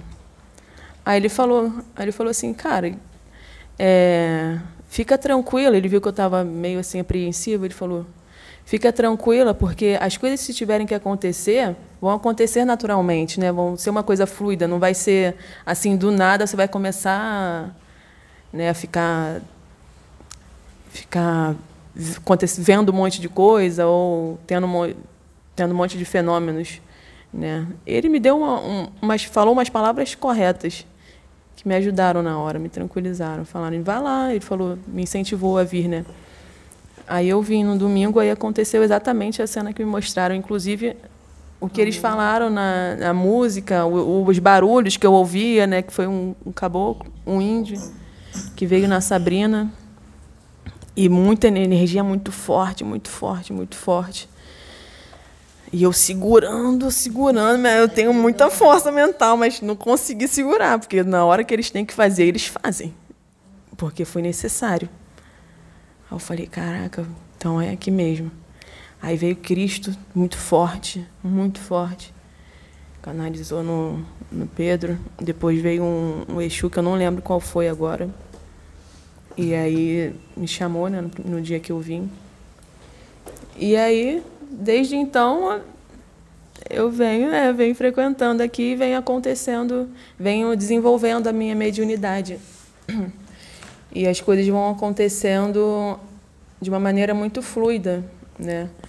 Inclusive essa semana eu tenho tido algumas experiências porque a gente vai vai crescendo, vai amadurecendo, vai adquirindo conhecimento e aí a gente vai se aprofundando na mediunidade, né? E vai vai afinando a mediunidade e vai afinando nossa relação com a espiritualidade, vai entendendo como é que eles trabalham, o que é seu pensamento, o que não é seu pensamento, né? O que é uma intuição, o que é o que vem de você, o que não vem de você, né?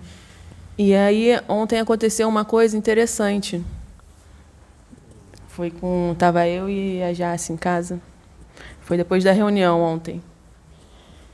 Aí tem uns dias que eu já estava sentindo assim de, de fazer um passe nela. Foi uma coisa, alguma coisa assim, uma, uma emanação energética, né? Me vinha aquilo assim na cabeça, mas uma coisa mais sutil assim, né? Um- um- uma sugestão.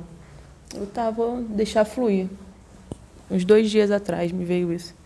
Aí ontem ela falou que estava tava se sentindo esgotada, exausta e tal. Falei, pô, então é hoje. Pensei, né? Falei, pô, vou te fazer um, um passe. Vou te fazer uma emanação energética. Aí nós chegamos em casa da reunião. Aí eu coloquei, ela deitou na cama. Aí eu coloquei minhas mãos assim. Porque eu não tenho eu, aqui eu não faço com técnica, né? Ah, tem que fazer tal e tal coisa, tem que agir assim. Eu deixo fluir. A gente deixa fluir, assim. Aqui na plataforma é muito fluido, né? As coisas vão acontecendo, às vezes a gente não, não entende, muitas coisas a gente não entende. É, por isso que eu compreendo também as pessoas que comentam lá no, no YouTube, né? E às vezes até criticam porque não entendem, porque tem coisas que até a gente não entende. Eu compreendo, tudo bem, a gente, a gente confia. A gente confia. É, os- Tem que ter muita espíritos, confiança. Eles, eles falam para mim, para eu compreender a ignorância e a limitação dos meus irmãos, Hum. que é muito gigantesca ainda.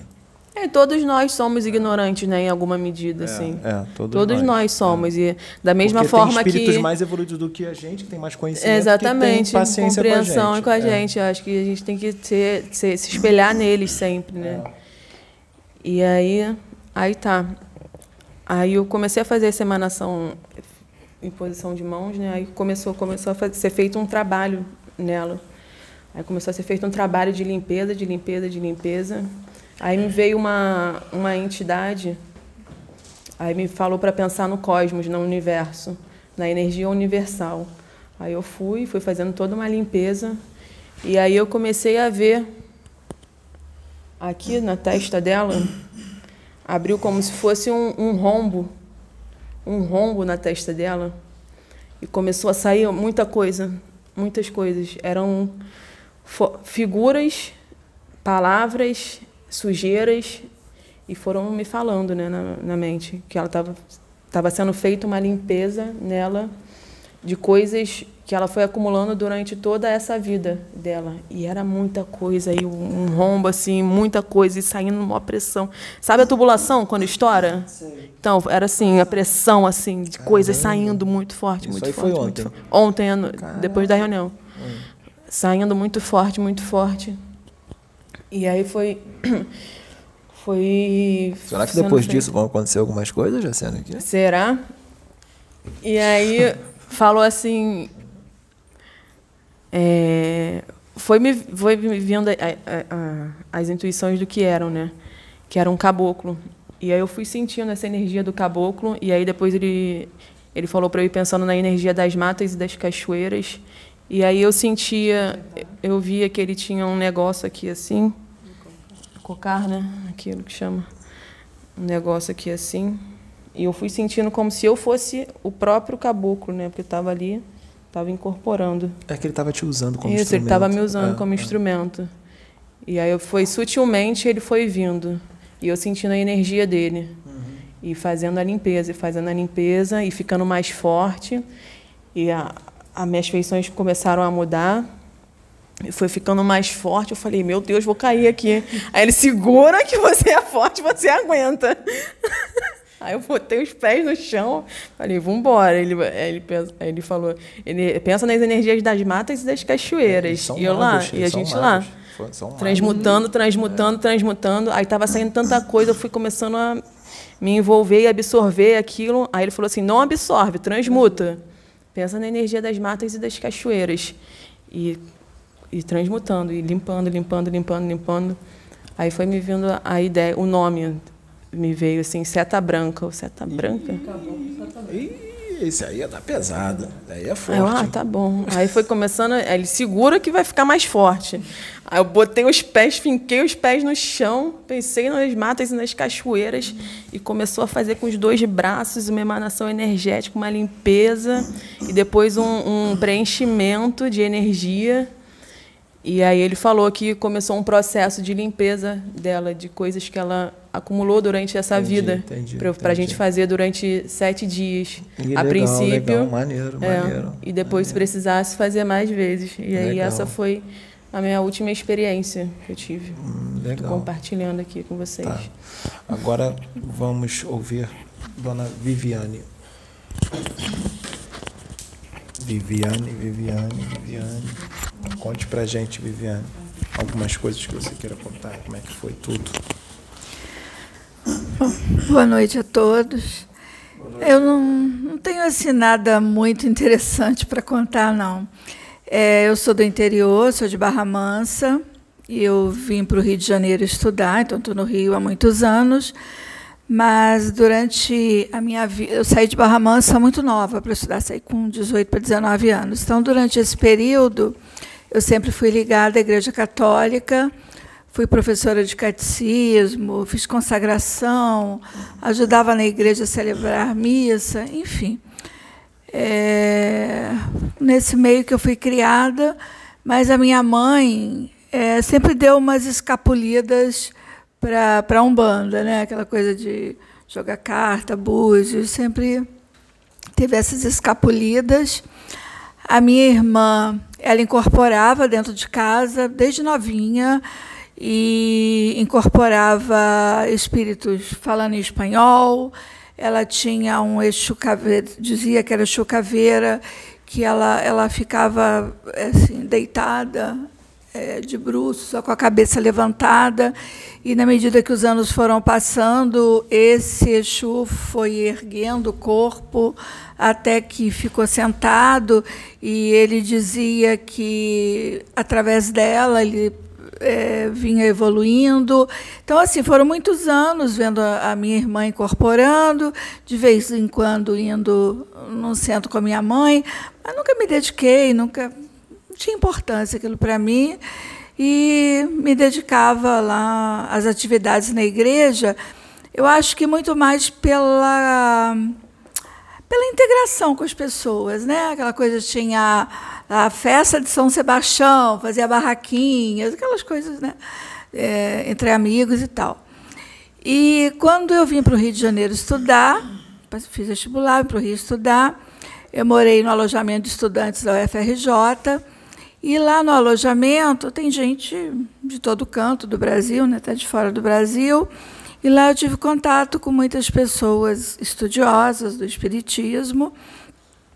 E aí eu comecei a entender, né, descobrir é, assim, um, um, espiritismo assim, que, vamos dizer, mais teórico, mais voltado para o estudo, é, mais voltado para Kardec, a linha Kardec, mas nunca pratiquei nada, só descobri que isso existia e vieram os questionamentos, e diante dos questionamentos que uh, eu não tinha respostas pela religião católica, eu abandonei de vez e li alguma coisa e tal, mas também não frequentava nada, nunca foi prioridade. A prioridade era estudar, estudar, estudar, né?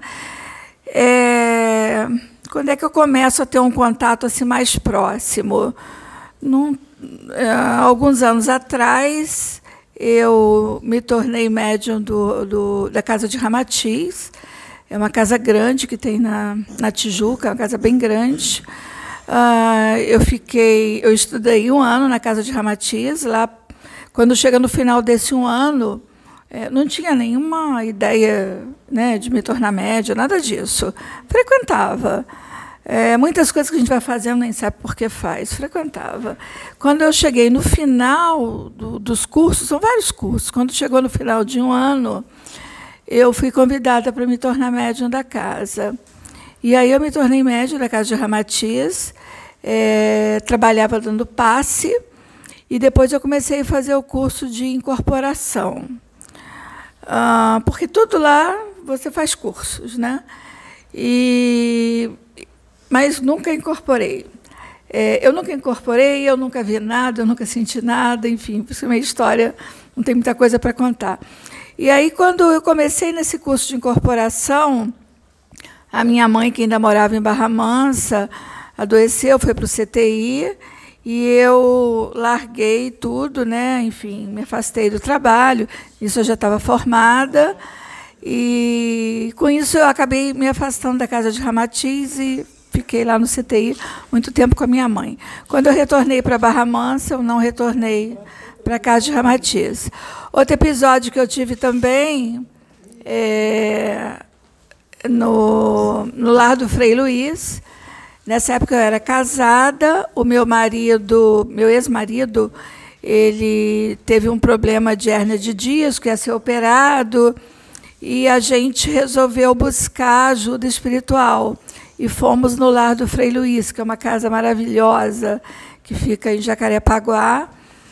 E frequentamos essa casa, mas com o intuito é, de buscar a cura. E ele foi operado no lado do Frei Luiz e atingiu a cura, não foi preciso mais fazer a cirurgia dos homens, né? já tinha uma cirurgia agendada. Então, assim, essas foram as minhas experiências. Igreja Católica, de vez em quando no centro de Umbanda lá com a minha mãe, é, Casa de Ramatiz por um ano, onde eu me tornei médio, depois deixei, lá do Frei Luiz. É, nesse meu período de Rio de Janeiro, também fui algumas vezes em casa de Umbanda, mas, na verdade, eu nunca me dediquei a nada, nunca, como eu já disse, nunca vi, nunca senti, absolutamente nada. É, o que eu sempre tive é muito amor dentro do meu coração, uma coisa assim, muito amor pelas pessoas, muito amor. A gente fala isso até meio, fica parecendo até meio ridículo, né? Mas é uma coisa assim, muito amor mesmo. Eu me tornei médica, talvez por esse amor. Tenho muito amor pelos meus pacientes, tenho muito amor pelas pessoas. É um negócio, sei lá. É, sempre gostei, sempre esteve dentro de mim o cuidar e o amar. Bom, até aí tudo bem, né? Como é que eu vim parar nessa casa? Então, minha história é pobre. Aí, exatamente há um ano atrás, no dia 17 de novembro de 2020, eu fui atropelada. É, fui atropelada, fraturei o cotovelo direito. E foi muito sofrimento. Fui operada, tenho prótese. Com essa fala, fico emocionada, porque foi muito sofrimento. Então, foi em novembro do ano passado, exatamente dia 17, fui operado dia 19 de novembro. Ontem, hoje que é dia 19, né? Hoje está fazendo um ano que eu fui operada. E aí, todo, eu fui atropelada no pátio do hospital que eu trabalho, um motorista de aplicativo dando ré, deu ré com velocidade, me jogou longe, ele me projetou. E aí ficava todo mundo para mim. Pô, você tem que, você tem que processar esse cara. Todo mundo falava. E meu coração não pedia isso.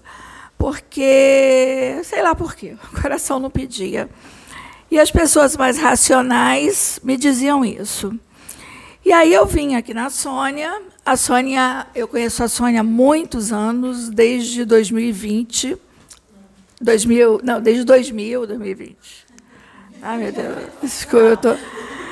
Essa coisa do acidente mexe muito comigo, que foi muito sofrimento. Eu conheço a Sônia desde o ano 2000, já trabalhamos juntas no mesmo hospital, e ela se tornou minha dentista, então eu já frequentava aqui, já conhecia a Sabrina, e aí eu vim na Sônia dentista, em janeiro desse ano.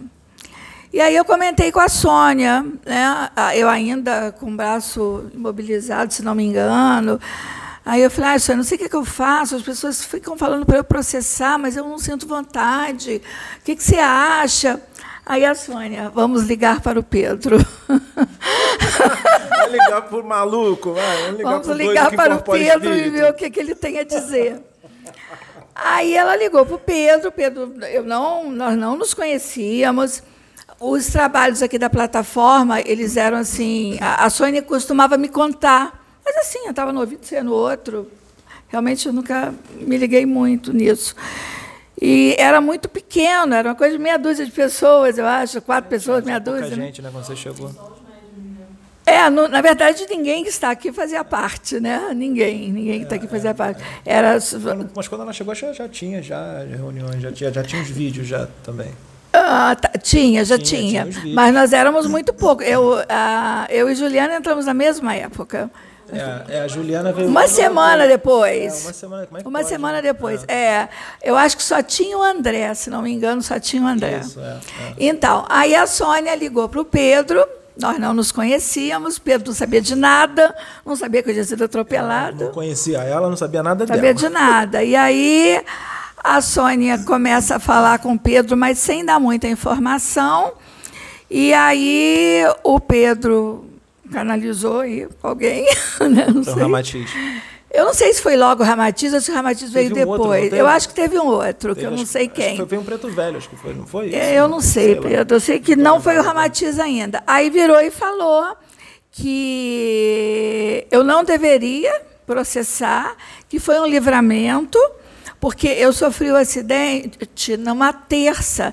Na sexta eu ia viajar para Ubatuba e que foi um livramento. Então, o que eu deveria era ter gratidão por esse atropelamento, né, por essa pessoa, até orar por essa pessoa, que foi um livramento. Aí, né, diante disso, eu tomei a decisão de eu já não queria, mas aí vem Ramatiz, tudo por telefone, gente. A Sônia colocou no Viva Voz, e aí vem Ramatiz no Pedro. Ramatiz. Falando no telefone? não pode, não. Aí, o, assim, do nada, aí o Ramatiz me fez o convite para vir para casa, para essa casa. Né? É, eu até hoje não sei bem por quê, nem para quê, né? Quer dizer, para que a gente tem Tá mais trabalhando bastante, você que não sabe. É, mas assim, aí eu falei diante. Na verdade, a Sônia sempre me falava da casa, mas eu nunca me interessei. E aí veio esse convite do Ramatiz para que eu me tornasse médium da casa. E ainda falou mais, é, falou de qual planeta eu vim. E Qual é o planeta? é, é Marte. E disse que eu tenho como tarefa nessa casa psicografar. Isso tudo ele disse no primeiro contato, assim, né? Aí tá, eu falei, diante de um convite desse, eu não posso dizer não, né? E desde então eu passei a vir. é, comecei a ter os primeiros sinais de incorporação, agora muito recente, mais evidente foi domingo passado, né? A, cigana, é, que se manifestou através da dança, mas, é, enfim, fora o que aconteceu aí na última semana, na semana passada, eu não incorporo, eu não tenho evidência, eu não escuto nada, nada acontece. Você Tem- que pensa. Espera, tu tem assim uma sensibilidade Tá muito chegando. grande quando eu dou passe, é coisas que eu já observo. Quando eu dou passe, eu sei que tem coisas que eu falo para quem eu estou dando passe que não sou eu que estou falando. Não- eu não falaria aquilo, é diferente. Então, essas manifestações eu passei a ter de, durante o passe, falar coisas. Então, eu acho que eu sou intuída a falar coisas. É, existe uma vontade muito grande de passar amor.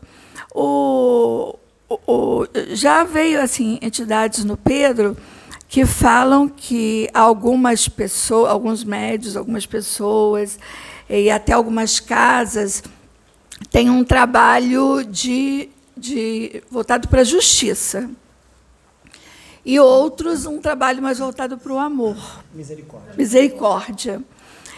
Eu não me sinto uma pessoa voltada assim para a justiça, para a briga, sei lá, eu talvez uh, muitas coisas, né, ainda estejam por acontecer, Tem descoberta. um equilíbrio, né? Você já pensou se todo mundo aqui fosse só justiça, justiça? Tem que ter um equilíbrio. É, é, eu, eu, equilíbrio, é, né? eu É. não. Talvez por isso eu ainda não entenda bem o meu papel, porque a, a gente tem assim um- uma ação voltada para a misericórdia, mas é muito intensa a questão da justiça, a justiça, a luta pelo planeta, né? É muito intenso isso aqui. Mas é, eu, eu não sei, eu não me vejo assim, pelo menos ainda. vão vir. Aguarde. É, eu não sei. Eu, eu me sinto alguém. É, Você já faz bastante coisa, você que não percebeu ainda. é, eu não sei. Isso que o Pedro está dizendo, eu ainda Faz, não sei faz, faz. é, dizer para vocês. Mas eu. E o que eu já observo na minha vida como médica. é, eu observo, tem coisas diferentes acontecendo. Não que eu veja, não vejo nada, não percebo nada, mas eu tenho uma relação de amor hoje diferente com a minha clientela. Eu trabalho no público, eu trabalho no privado, e eu tenho, eu observo uma relação diferente. É, é difícil falar disso, mas eu acho que hoje eu passo mais amor. Eu acho que eu sou mais atenta a detalhes. É, é- é óbvio que eu continuo sendo a técnica, eu tenho que ser técnica, mas eu acho que com mais frequência eu dou uma fugida do técnico isso, e fiquei mais humanizada. Não que eu não fosse, até acho que sempre fui, sempre me disseram isso. Mas eu acho que tem uma pegada diferente que eu venho percebendo, sabe? Faz, faz, faz. A gente é um ser integral, né? Nós somos é, espírito, nós somos é, espírito e corpo físico. Tudo é uma coisa só, não são como se fossem partes separadas. Sim. Né? A separação seria meramente didática, né? para a gente estudar. Só que é uma coisa só. Tudo é uma É, coisa não só. Então, como. você fazendo isso faz toda a diferença. Sim, e, e, assim, o que eu posso assim acrescentar mais para finalizar é que como eu já disse, não sei bem qual é o meu trabalho nessa casa. É, com certeza, disseminar amor, com certeza, mas certamente outras coisas virão. Mas estar nesta casa me tornou um ser humano melhor a minha reforma íntima, que eu acho que eu sempre fiz a vida toda, eu sempre fui, sempre tive muito, muita, muita criticidade em relação às minhas ações, aos meus atos, aos, às minhas relações com as pessoas, sempre fui muito crítica, mas estar nessa casa abriu um leque, clareou coisas que eu, em relação à minha minha conduta, coisas que eu aceitava, eu eu não aceito mais, então é uma busca de melhoria. Então, é, o que eu posso afirmar é que hoje eu sou uma pessoa melhor, muito melhor. É, melhor para mim mesma, para o meu desenvolvimento, isso reflete no trabalho, e melhor também para as pessoas, em relação a julgamentos.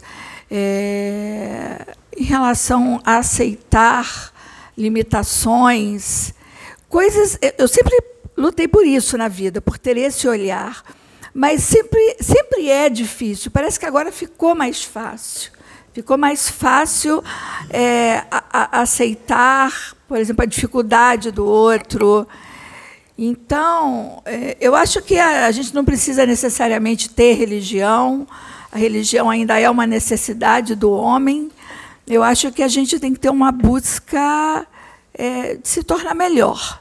Quem está aí ouvindo, né, se não, não tem interesse em ter religião, não tem, mas é bacana a gente buscar é, se tornar melhor em relação ao outro, em relação a nós mesmos, entender que não basta fazer caridade, não basta é, dar esmola, não basta dar uma roupa velha eu lá atrás eu achava que ser um bom ser humano era isso. Bastava fazer caridade. E é muito mais do que isso, é muito mais do que isso. Eu nem sei se. Eu, é, óbvio, a caridade é necessária, porque a fome não espera, o frio não espera, mas isso é só um detalhe é o olhar para o outro, é a compreensão do outro, é perceber o quanto nós somos pequenos, é perceber que esse corpo é só uma casinha. Outro dia, eu não sei onde que eu vi um negócio muito engraçado, falando que o corpo era igual a um hotel. Você entra e sai. eu achei isso muito interessante. E eu acho que hoje eu tenho essa percepção assim muito clara.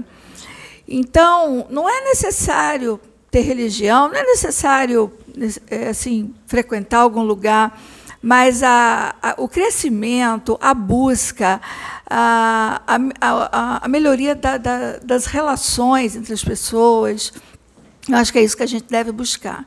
Então, assim, a minha história é pobre, não tem muita coisa para contar. Não tem nada de pobre. Ah, é, só para.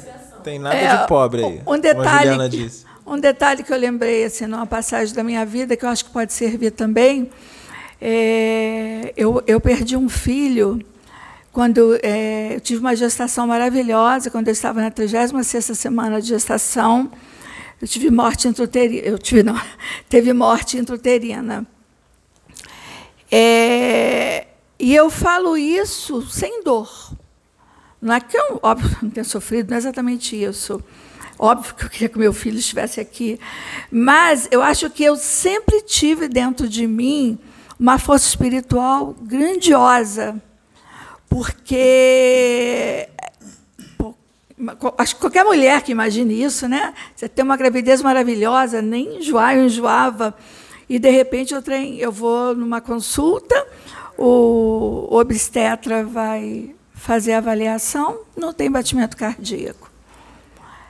E o meu parto já estava marcado para 15 de maio. Ele ainda escolheu a data de abolição da escravatura, uma data bonita. E eu perdi meu filho. Essa foi a maior dor da minha vida, eu acho que é a maior dor da vida de qualquer mulher, mas não uma dor que tenha me levado à depressão, a desistir da vida, não. Então, eu acho que, talvez, como o Pedro está dizendo, algumas coisas estejam por vir, porque a, a, espiritualidade que eu sempre tive dentro de mim, a crença que eu sempre tive, mesmo não frequentando nada, mesmo não estudando, não me dedicando, é algo muito forte sempre esteve dentro de mim. De de perder um filho dessa forma e outras dores que já tive no decorrer da vida, né? Todo mundo tem. Mas eu sempre tive tanta esperança, tanta garra, tanta luz, tanto e sempre as pessoas me disseram isso, né? De que a minha presença irradiava luz e tal. Então eu acho que ah, sempre. Eu vi, eu vi quando eu estava no telefone, eu vi sua, a sua evolução. Não lembra que eu vi? Que eu estava no telefone quando veio os espíritos falar com você, eu te falei isso. Da minha... Ah, eu sim, vi, do nível sua... de evolução. É, vi, é... Pois é, então, é, é, diante disso, né, que parece que tem aí uma evolução aí, acho que. Parece não, tem. É, algo deve estar por vir, né? Eu acho que a missão de amar, de ajudar, eu venho executando e hoje de uma forma melhor, eu acho com mais intensidade, é, porque eu acho que a, a força divina, acho que essa é a melhor definição, a força divina sempre esteve dentro de mim assim com muita intensidade. Nunca precisei de religião, nunca precisei de nada.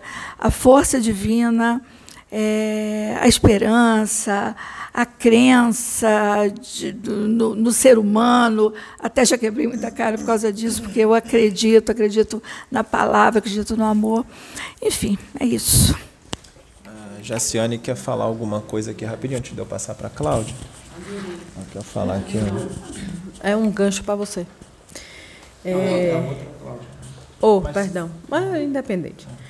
É, não sei se eu acho que não foi só comigo, porque até Michele relatou isso também e Cláudia, quando você foi lá em Salvador, a gente conversando. E Caixinhos também.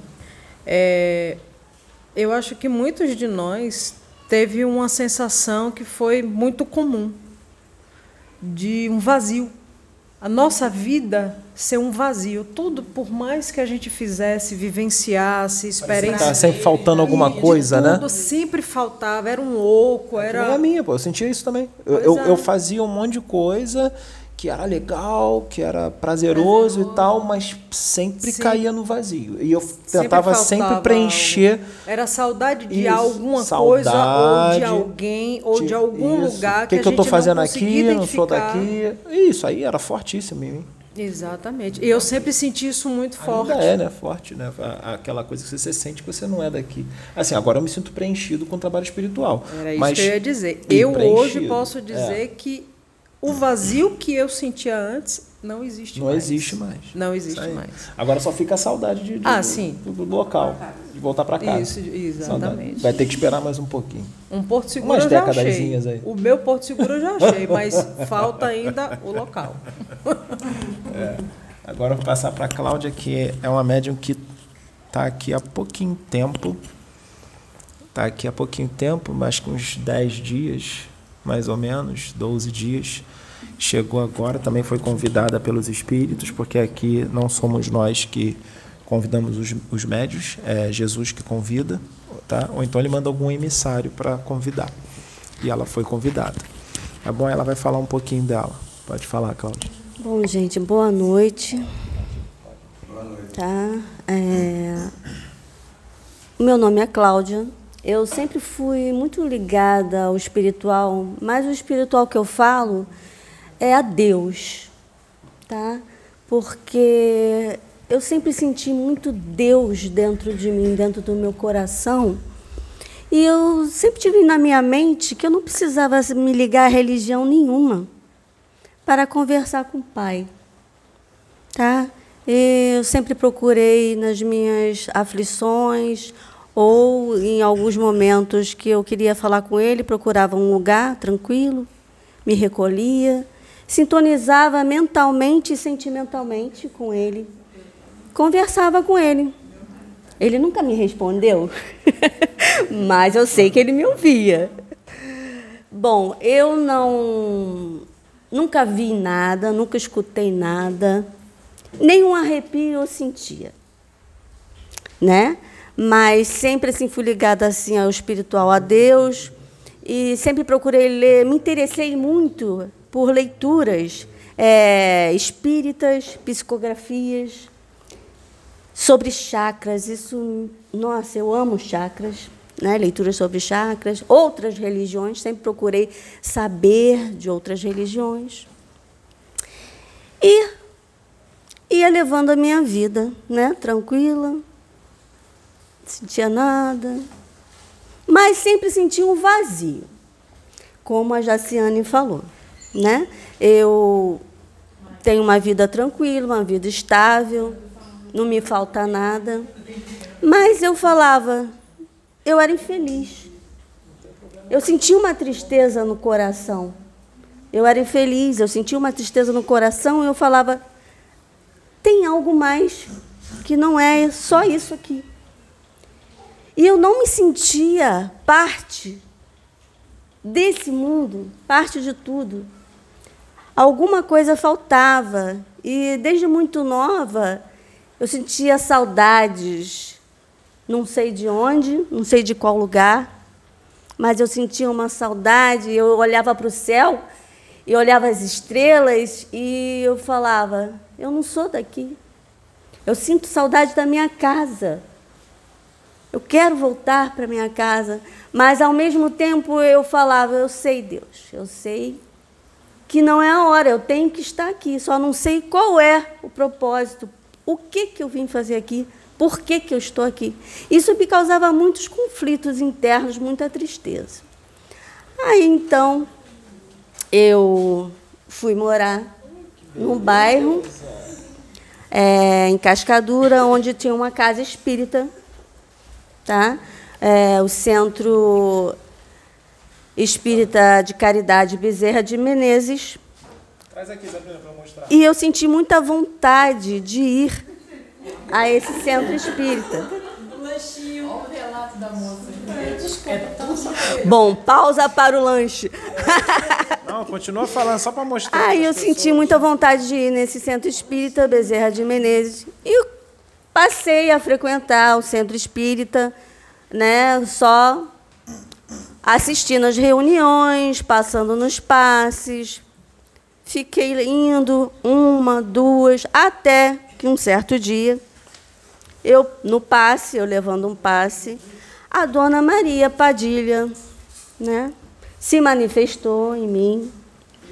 Não falou nada, só se manifestou no passe. Aí desincorporou, eu fiquei lá assistindo a reunião. Primeira, segunda, até que a terceira vez ela mencionou que era ela que tinha me levado para lá para eu entrar para o desenvolvimento espiritual, que eu tinha que me desenvolver espiritualmente. Então, eu fui encaminhada ao estudo, que lá nessa casa, primeiramente, nós vamos ao estudo né, dos livros da codificação de Allan Kardec. E eu já tinha esses livros todos, porque eu sempre gostei de ler. Então, eu fiquei lá, no caso, assim, a gente fica uns meses, quatro, cinco meses, só no estudo. Depois você tem autorização para é, trabalhar como médium. E eu fiquei lá nessa casa, trabalhando como médium, sete anos, na corrente de desobsessão e no passe curativo. E também trabalhando ali na reunião geral. Fiquei, fiquei.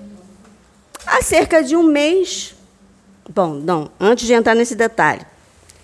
Há um ano, mais ou menos, eu já vinha sentindo dentro de mim que ali já tinha terminado a minha tarefa, tá? Que ali não era mais o lugar que eu teria que ficar. Mas na minha intuição, eu achava que a minha outra vertente que eu iria seria para Umbanda. Falei, não, acho que agora eu vou para Umbanda, aqui não é mais o meu lugar.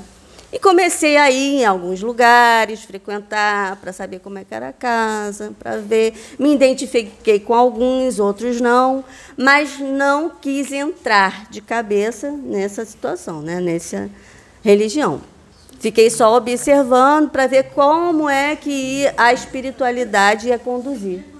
Eu sempre deixei a espiritualidade conduzir né, as coisas da melhor maneira. Aí estava eu em casa, né, eu, eu, mexendo no YouTube, que eu gosto muito de pesquisar por várias coisas, e quando de repente, pá! Estava lá um vídeo da Casa Plataforma de Oração, onde o médio Pedro estava incorporado com o senhor Tranca, Rua das Almas, a qual eu tenho um afeto muito grande, né, uma simpatia enorme por ele. E ele estava lá explicando sobre os Exus, como os Exus eram, o que os Exus precisavam, o que não precisava. E aquilo me deu um choque. Porque, assim, apesar de eu não ser de nenhuma religião, a minha mãe era do candomblé. É, então, eu ia várias vezes com minha mãe ao candomblé.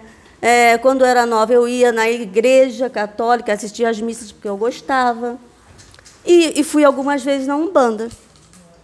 Aí eu falei, gente, que que é isso que esse Exu está falando? O senhor tranca a Rua das Almas. Tudo aquilo que eu conhecia é, de frequentar, que era feito, não precisa nada disso.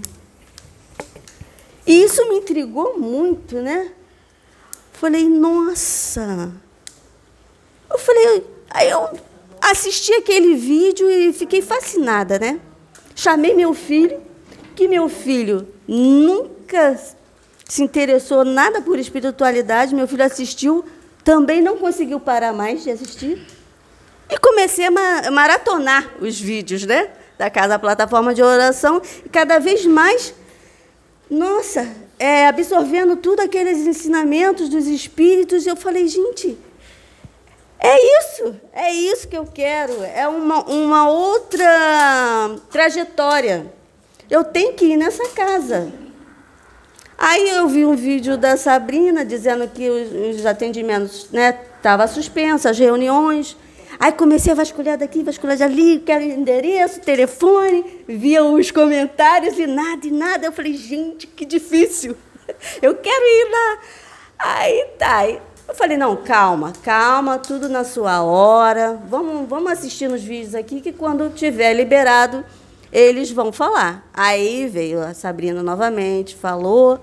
Não sei se foi a Sabrina, não sei, eu vi lá, entrei no grupo do Telegram, aí foi quando eu vi a postagem que já estava aberta, né? As reuniões. Eu falei, gente, é agora, marquei logo, né?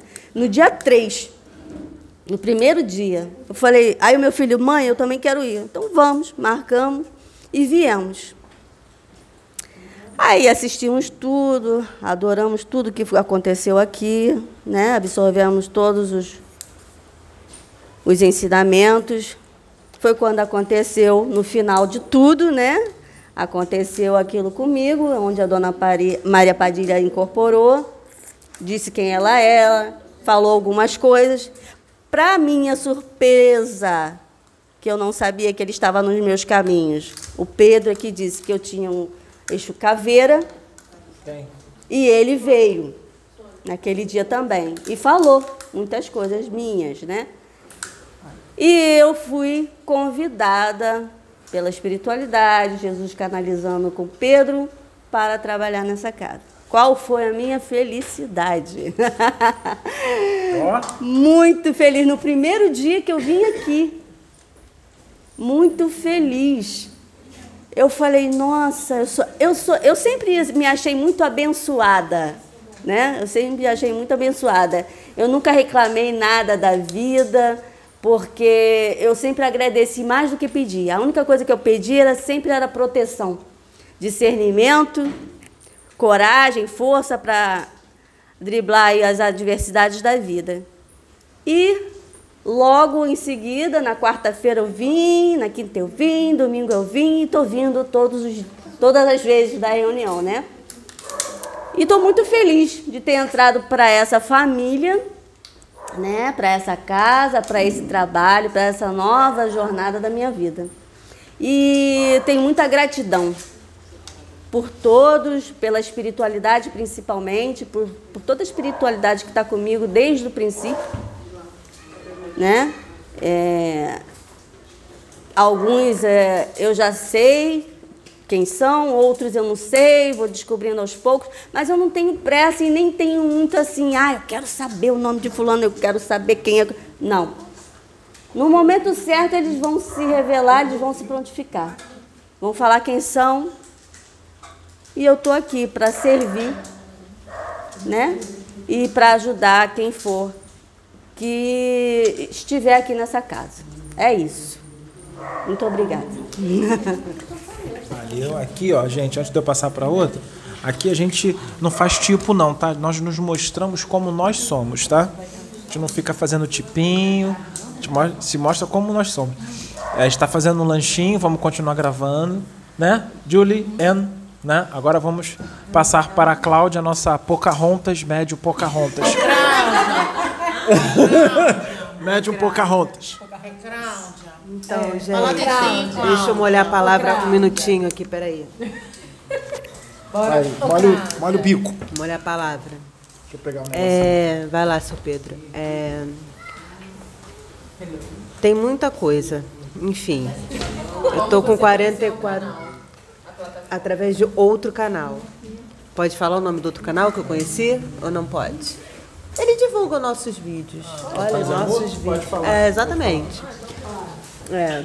Tchau, Cláudia, Regina. Valeu, eu sou a outra beijo. Cláudia. É, eu sempre a- acompanhei, eu sempre acompanhei esse canal Paz e Amor, mas a minha história começa um pouquinho antes. Então, é, cada coisa que foi falada aqui, eu me identifiquei com alguns pedaços, eu acho que isso é natural, normal, enfim.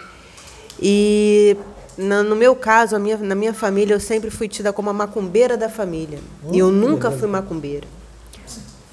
Umbanda, candomblé, nunca tive, né, nunca frequentei, assim, de ser mesmo. Ia, via, ficava na assistência, né, aquela coisa toda. Enfim, mas é, desde que eu me entendo por gente, não, mas enfim, desde meus 10, 12 anos, eu lembro sempre estar muito interessada sobre assuntos místicos. É, eu acho que a terminologia esotérica não existia na época. É, tinha até uma revista, não sei, vocês são bem novos, Destino, agora pode falar porque ela já. que era toda voltada para esse lado de runas, baralho, cristal, anjo. É, então eu sempre gostei muito desta parte. E eu sei que meu primeiro desdobramento foi mais ou menos aí nessa idade, porque foi a mesma sensação que Michele comentou, de ela sair, se ver e voltar no susto. Foi a única. Eu, eu tenho isso bem vivo assim na minha mente. Ok. E assim foi indo. É, vendo vulto dentro de casa, escutando coisas do nada. Né? Você está aqui e começa a escutar uns estalos. Então, hoje eu tenho esse entendimento que, com certeza, eram manifestações, enfim. Mas na época eu não, não entendia, ficava com medo. E sempre brincando muito com essa coisa de incorporação. Até comentei né, que eu ficava zoando por ignorância, né? Já, hoje eu já pedi desculpa à Tá espiritualidade. incorporando tudo quanto é Exu agora. Pois é. E ficava ao ponto da minha mãe uma vez. Tá na acompanhando cozinha, Preto Velho. É. Na cozinha, eu brincando, fingindo que estava incorporando. Ela, o que, que é isso, menina? Mas ela toda cheia de medo, né? E eu, quá, quá, quá, aquelas brincadeiras. de ta- Também tem umas. Enfim, meu pai, meu, que é meu padrasto, né? Mas, enfim. Brinca também com isso. Mas sempre ter. Do, é, vou contar a história, gente, porque vale esse, esse aspas aqui. Tô eu dentro da casa de Macumba comprando pedras, agachadinha lá catando minhas pedrinhas, né? Porque é a pedra que te escolhe, todo aquele ritual. E aí entra meu pai na casa. Ia! Assim! Eu sei que eu descolei do corpo na hora. Eu só fiz assim. A mulher que tava lá no balcão também me olhou sério. Aí o Carlos, e aí? Já escolheu a pedrinha? Eu queria morrer, eu queria que os o chão se abrisse, me, me, me absorvesse, porque eu não sabia onde enfiar a cara. Mas então a gente é assim lá em casa, meio sem noção. e ele rindo, achando divertidíssimo aquilo. E eu sem saber onde enfiar a minha cara, né? Peguei minha pedrinha, a moça tá aqui, a moça me atendeu de uma má vontade, tipo assim, vai embora, encosto. Nesse nível lá fui eu. Isso virou, assim, uma coisa, sabe? Enfim. E até hoje ele faz isso, tá? Ele pergunta se eu, se eu vou pra Macumba, que é aqui, pra você ver. A igno- E ia esse negócio dele. Mas tudo bem. É assim. Sônia tá aqui rindo. Aí tá. Enfim. E eu sempre envolvida nisso e tudo. E aí, minha avó paterna era, tinha um centro na casa dela até então. Eu não sei se era uma coisa séria, que eu era criança e tal. Ok. É, com 24 anos eu me casei e minha sogra, mãe de santo, 21 anos de obrigação. E aí aquela coisa toda, eu fui, fiquei envolvidíssima nisso. E, tipo, tô no céu, né? Porque é um assunto que eu gostava.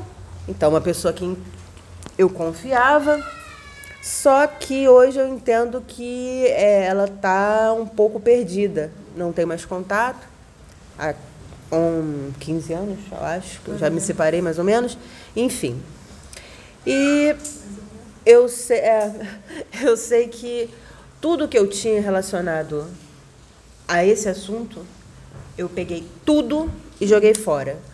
Porque eu achei que aquilo não estava me atrasando a vida, enfim, e fui viver.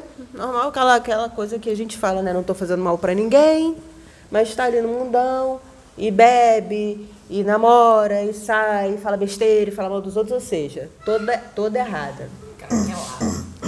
É, faz Desculpa. parte, faz parte, Ela tá faz falando que eu não posso mexer o microfone. Não vou mexer. Aí, Faz parte do esquecimento. ok, exatamente. Mas eu sempre tive meu pezinho lá, né? Aí, olhou até pro meu pé, né? Eu sempre tive meu pezinho lá. Exatamente. Aí eu, tá, ok. E eu gostei, me afeiçoei muito esse canal do Paz e Amor, porque fala muito de preto velho. E, ah, outra coisa. E sempre tentando me achar. Então, eu ia num centro aqui, ia, é, cheguei a frequentar Seixonoye, que não me achei, igreja católica, evangélica, é, budismo, não lembro qual é a linha do budismo, mas não me encontrei. E assim foi indo a minha vida, tentando me encontrar. Beleza. Hello, hello. E nesse canal me apareceu. Ca... Eu sabia que ela ia ficar dando rodas, rodas, rodas, rodas. Prolixa, né? Aí, quando me deparei. Eu vou falar. de- Aí me deparei com um vídeo e vi seu Pedro, né? Fortão, bonitão. Eu falei, nossa, um homem desse incorporando, eu só fiz assim, porque você vê, gente, é bem. Mas é, gente. Eu tô sendo Quebrar o paradigma, né? Quebrar os paradigmas. Eu tô sendo sincera. Porque você. Não, você vê o quê? Quando a pessoa tá né, nesse meio. Ou a pessoa. Velho caquético. Ou é gay. É isso. Não tem jeito. Não, né? Aí quando eu falei, gente. Ah, entrei. Eu falei, mas gente. Não lembro qual Pode, era pode. qual era a entidade. Aí, Sabrina, bem. Super-homem como eu acho, eu acho que eu peguei. Peraí, seu Pedro. Eu acho que eu peguei.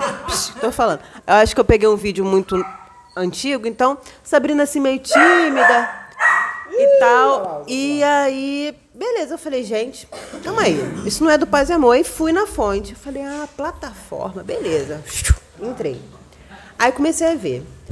Aí nisso, é aquilo que todo mundo sente. Tem alguma coisa aí, tá estranho, pô, uma vontade de conhecer. Aí vi Sônia, eu falei, gente, a Sônia. Sabe? E você brincando, achei Pedro assim divertido, brincalhão. Falei, caramba, o que, que eu fiz? Falei, Deus, já andei pra caramba. Se for aqui, se for da sua vontade, o senhor me mostra como é que eu vou chegar nisso. Porque foi como a outra é, colega falou. A gente fica sem saber, né? Porque vê co- como é que eu faço para ir nessa casa. E aquela, e aquela coisa. Não, aquela coisa. Macumba, macumba boa é macumba longe. Você escuta isso, eu falei, pronto. Eu aqui no Rio, isso deve ser aonde? Deve ser lá nos Cafundó, porque também já andei muito assim. pertinho Nova tua casa. Iguaçu, né, Caxias, enfim. Aí eu falei, vamos começar do início. Fui lá pro primeiro vídeo da plataforma e tô indo. tic, tic, tic, tic, e olhando todos os comentários. Daqui a pouco vi o e-mail da Sônia. Eu falei, achei. É um, né? Você é o. Pá. Aí, aquela história. Mandei, eu falei, me apresentei, chorei minhas pitangas e tal. E esperei. Então, eu sou aquariana com ascendente em virgem, lua em leão. Ansiedade é meu nome. Todo dia eu olhava o e-mail, nada, nada. Aí, um belo dia o e-mail, ela respondeu. O número do telefone é ok. Falei, tá. Mandei o WhatsApp. Oi, Sônia, tudo bem? Não sei o quê. Oi. Não, porque não, não, não, não, nós temos a reunião. E assim, bem. Falei, caramba, tá bom. Bem, é, o bicho. E eu contando, tipo assim, né? eh, Tá, tá bom. Aí isso foi, a reunião acho que foi em maio. Não, foi em maio, mas eu fui no, no final de abril e eu falando, caramba, não, vou marcar, com certeza e tal. Me deu o endereço. Tchau. Eu, legal, tá. Fui pro YouTube na hora. Pum, botei o endereço, já achei logo o placão, aí ampliei. Eu falei, hum, é aqui que ela que é o negócio. Beleza. Segurei. Aí, cheguei aqui, todo mundo já sentado. Ali já me deu um negócio, porque ela tinha me dado um horário, né? Já estava tudo cheio. Eu falei, caramba, cheguei atrasada. Eu sou neurótica com horário. Beleza. Sentei lá no cantinho. Sabrina estava ali do outro lado, aqui do lado, onde vocês e reunião comendo, beleza, e treme-treme, energia, aquela coisa toda. É. Né? E Sabrina com esse jeitinho dela assim, de assim, ó. Aí na hora que teve, quem é a primeira vez? A mãozinha, a Sabrina passou assim, só fez assim. Aí eu, a Sônia, você, aí eu levantei e tal. Quando Sabrina pegou na minha mão, aí virou e falou, né? Por que que você demorou tanto? Ah, Aí foi uma choradeira só. Eu não entendi nada. É mole? E ela fica calma, eu te conheço de algum lugar. Não, eu conheço teu espírito. E eu não entendia, não tinha esse entendimento. De. Não, o entendimento que eu falo de eu, persona Cláudia, e o meu espírito, para mim, era tudo uma coisa só. Sim, eu não, entendia eu isso. Não sabia, eu só sabia que eu conhecia o seu espírito, não sabia da onde. E eu senti uma afinidade muito grande com ela, uma sintonia muito grande com ela. E vinha assim, por que, que você demorou? Eu estava te esperando tanto tempo. Por que, que você demorou? Eu estava te esperando há tanto tempo. Aí depois, depois ela vai contar a história, que eu vou deixar para ela contar a história para você. Depois eu vim descobrir por que, que eu senti uma ligação muito forte com ela. É. Aí é, ela chamou seu Pedro para botar. O Pedro para. É porque eu chamo ele de seu Pedro. Manter o respeito que é bom. Aí- brincadeira. Aí ele botou a mão na minha testa e disse que viu só uma encarnação. Não sei se você lembra disso, né? Que é muito espírito, né, seu Pedro? Não lembro, não, agora não lembro. que era no Egito e tal, e a Sabrina assim, o negócio é comigo. Sabrina já certa, ele não, vamos esperar a espiritualidade e tal, aquela coisa toda. Aí eu feliz da vida, o que, que eu faço agora? Ele não, você vai para casa e estuda. Aí eu tava querendo, né, tipo, pô, tá, bom. E assim foi feito.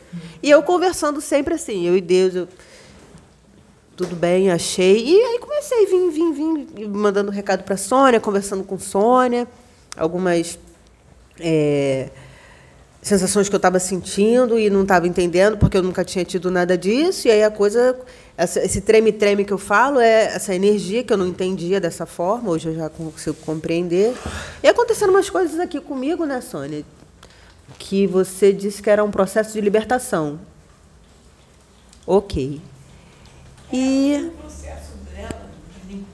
É, que eu não, por não seguir nada também, enfim, não ter muito entendimento, é até. Isso é uma linguagem mais evangélica, né? Eu não, não, não tenho, não tinha, não tinha, não, não tenho esse conhecimento, mas confiando na espiritualidade, vinha muito forte que mais para frente eu seria chamada assim e iria trabalhar com Sabrina. em alguma coisa. Não me, não sei, eu sim, só sentia isso. E assim foi feito num belo dia, na reunião aqui aconteceu o convite através de Pai João, se eu não me engano. Eu não Foi. lembro agora. Pai João de Pai João Aruanda, chama? foi. Mas é, no dia que aconteceu isso, foi bem interessante, porque aí Sabrina começou com um processo aqui de energização e ela pediu para o outro médium da casa, o André, é, parar do meu lado. Eu estava sentada bem aí na frente e eu vi um ser todo azul do meu lado com cara de leão. E achei aquilo muito estranho.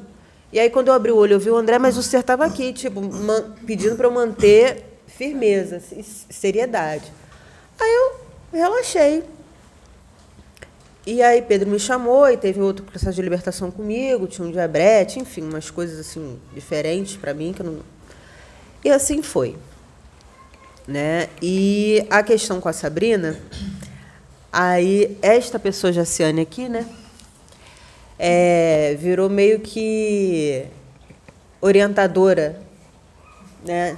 Você é meu piolho. Exato. Então, quer dizer, procura a Jaciane, qualquer dúvida, ela te ajuda, ela vai te orientar com os livros. Aí, Jaciane mandando, assim, mil livros e tudo. Que eu vou precisar de outras, mais umas dez vidas para conseguir ler tudo que ela me mandou. Pois bem. E numa dessa, ah, eu sentindo muita coisa.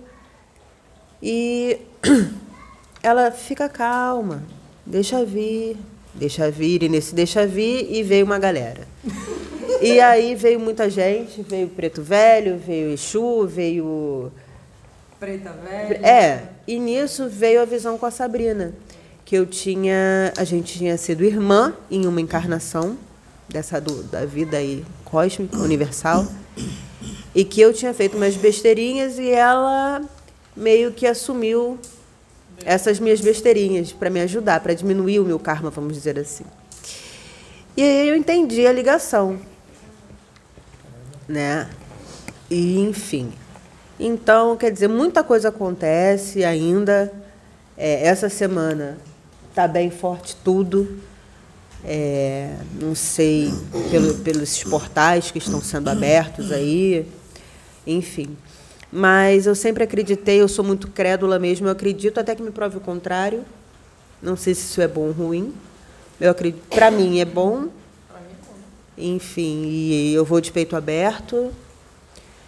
E é isso, a minha história que é essa, ainda tem muita água para passar embaixo dessa ponte, óbvio, estou só começando. Eu achava que eu sabia alguma coisa de espiritualidade, eu não sei nada. E vou continuar sem saber porque é muita coisa. Então, eu estou aproveitando. Não sabe, exatamente. Eu sei o que nada sei. E estou aproveitando, óbvio, agarrei com unhas e dentes, porque a sensação de pertencimento aqui é muito grande. É, é como é, é uma família realmente, entendeu? A gente, eu sinto assim, então é uma paz, é uma, é uma tranquilidade que a gente sente aqui, uma confiança.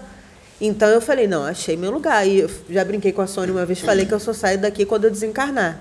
De repente eu nem vou sair porque a gente vai aqui para cima. Exatamente. Então quer dizer, é, desejo vida longa, óbvio aqui porque tem muita coisa ainda para acontecer, tem muita gente para ajudar. A gente ainda vai alcançar muitas pessoas. O trabalho é relativamente novo comparando a tudo que está sendo proposto pela espiritualidade nas nossas conversas. Então, todo mundo tem que evoluir ainda muito. E é isso. Essa é a história aqui comigo. Legal. Agora vamos chamar a Juliana, outra Juliana. Chega mais, Juliana. Chega mais, Gente. chega mais. Fã. Fã. Olha ela aí, olha ela aí, olha ela aí. Ai, meu Deus. Verdade. Olha lá.